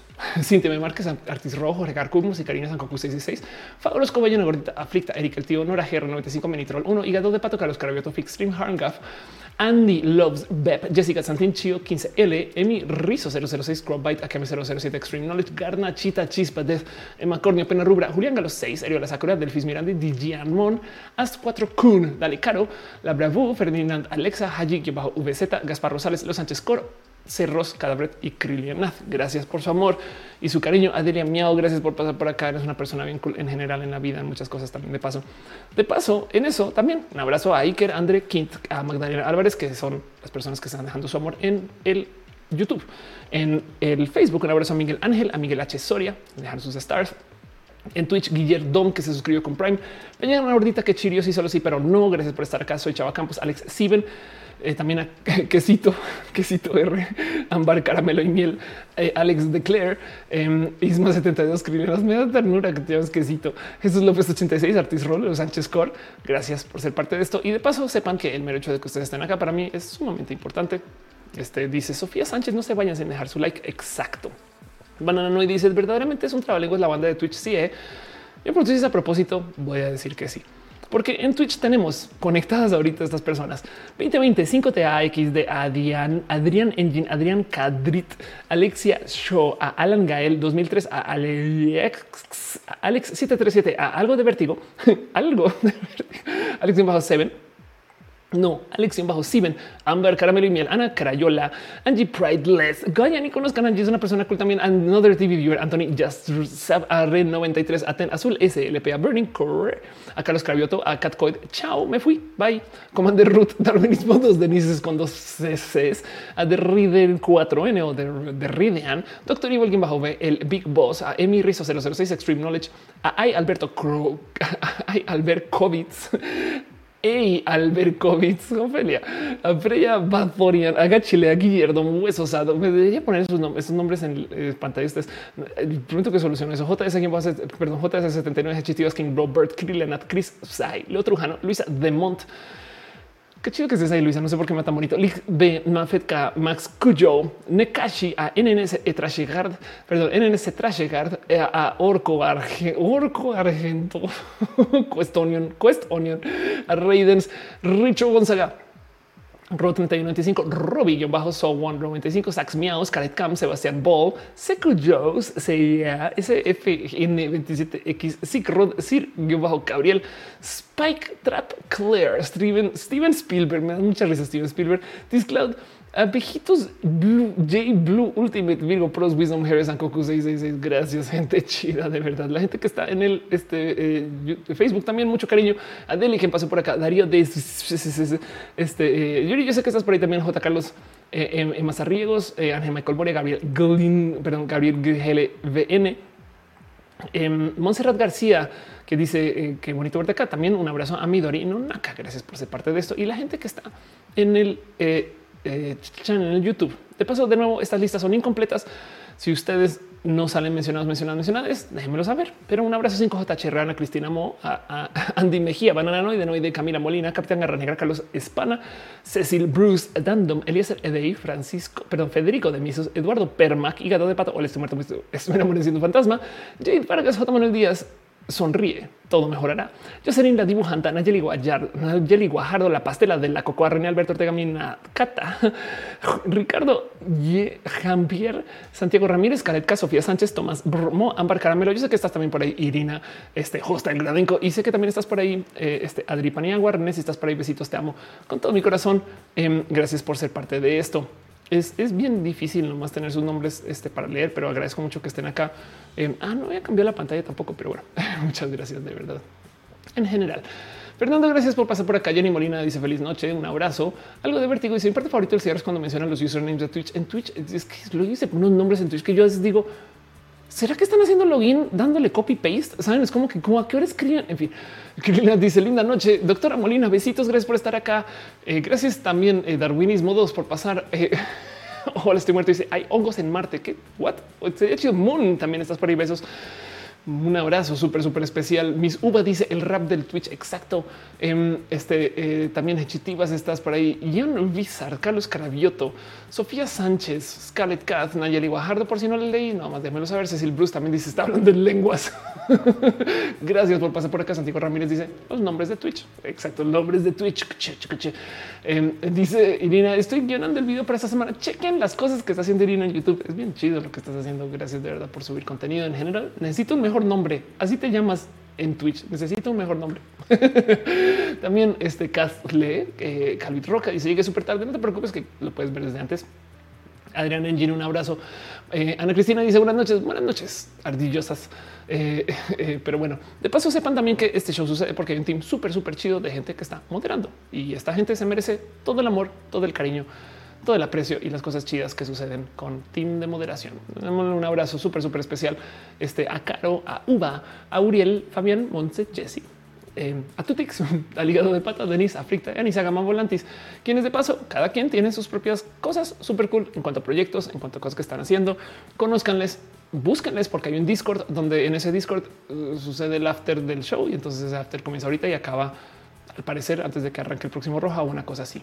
Pero bueno, ahí ya pasará por ahí el enlace al Discord. Que de paso sepan que ese Discord es hecho por la gente chida de team de, moderación. Entonces, eh, no sé, como que mucho aprecio. Gracias por cuidar este chat. Gracias por asegurarse que este sea un lugar feliz, porque para mí sí lo es. Verles también. Pato Sánchez deja un abrazo. Gracias, Pato. Me llevo la idea de hacer un roja de Star Trek. Yo ahora supongo algo saldrá. Pero bueno, Ali Cajim 84 también deja abrazos. Gracias por pasar. Nayeli Guajar dice gracias. Eh, gente de moderación. Exacto. Dice Scarlett Cat me acordé las ardillas voladoras encubiertas. Ándale. Sofía Sánchez dice eres grande, mido 1.90. Entonces, sí, la verdad es que sí. este Luz Méndez ya dice: Este eh, mamá, hoy vamos a gracias, Luz, por estar por acá. Ahí está Caro compartiendo el enlace, el after. Muchas gracias. Necesito un mejor nombre. Dice gracias, team de moderación. Yo digo exactamente lo mismo. Entonces, siendo lo que es, siendo ya la hora y pasando ya por este momento tan especial y tan bonito. Em, pues nada, me despido de ustedes.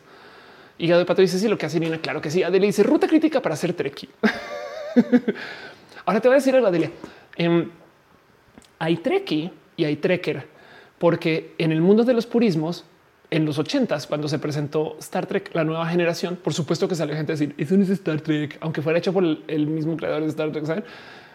Entonces hay quien insiste que eh, el Star Trek de verdad es el de lo que sucedió en los 60 y el Star Trek de los 80 eso ya es una cosa así postmodernista, progre, bla, bla. y esa gente trae el debate de Trekkie y Trekker. Pero bueno, eso es otro tema. No es más y no más. Les quiero mucho. Nos vemos después. Besitos. Gracias por estar acá.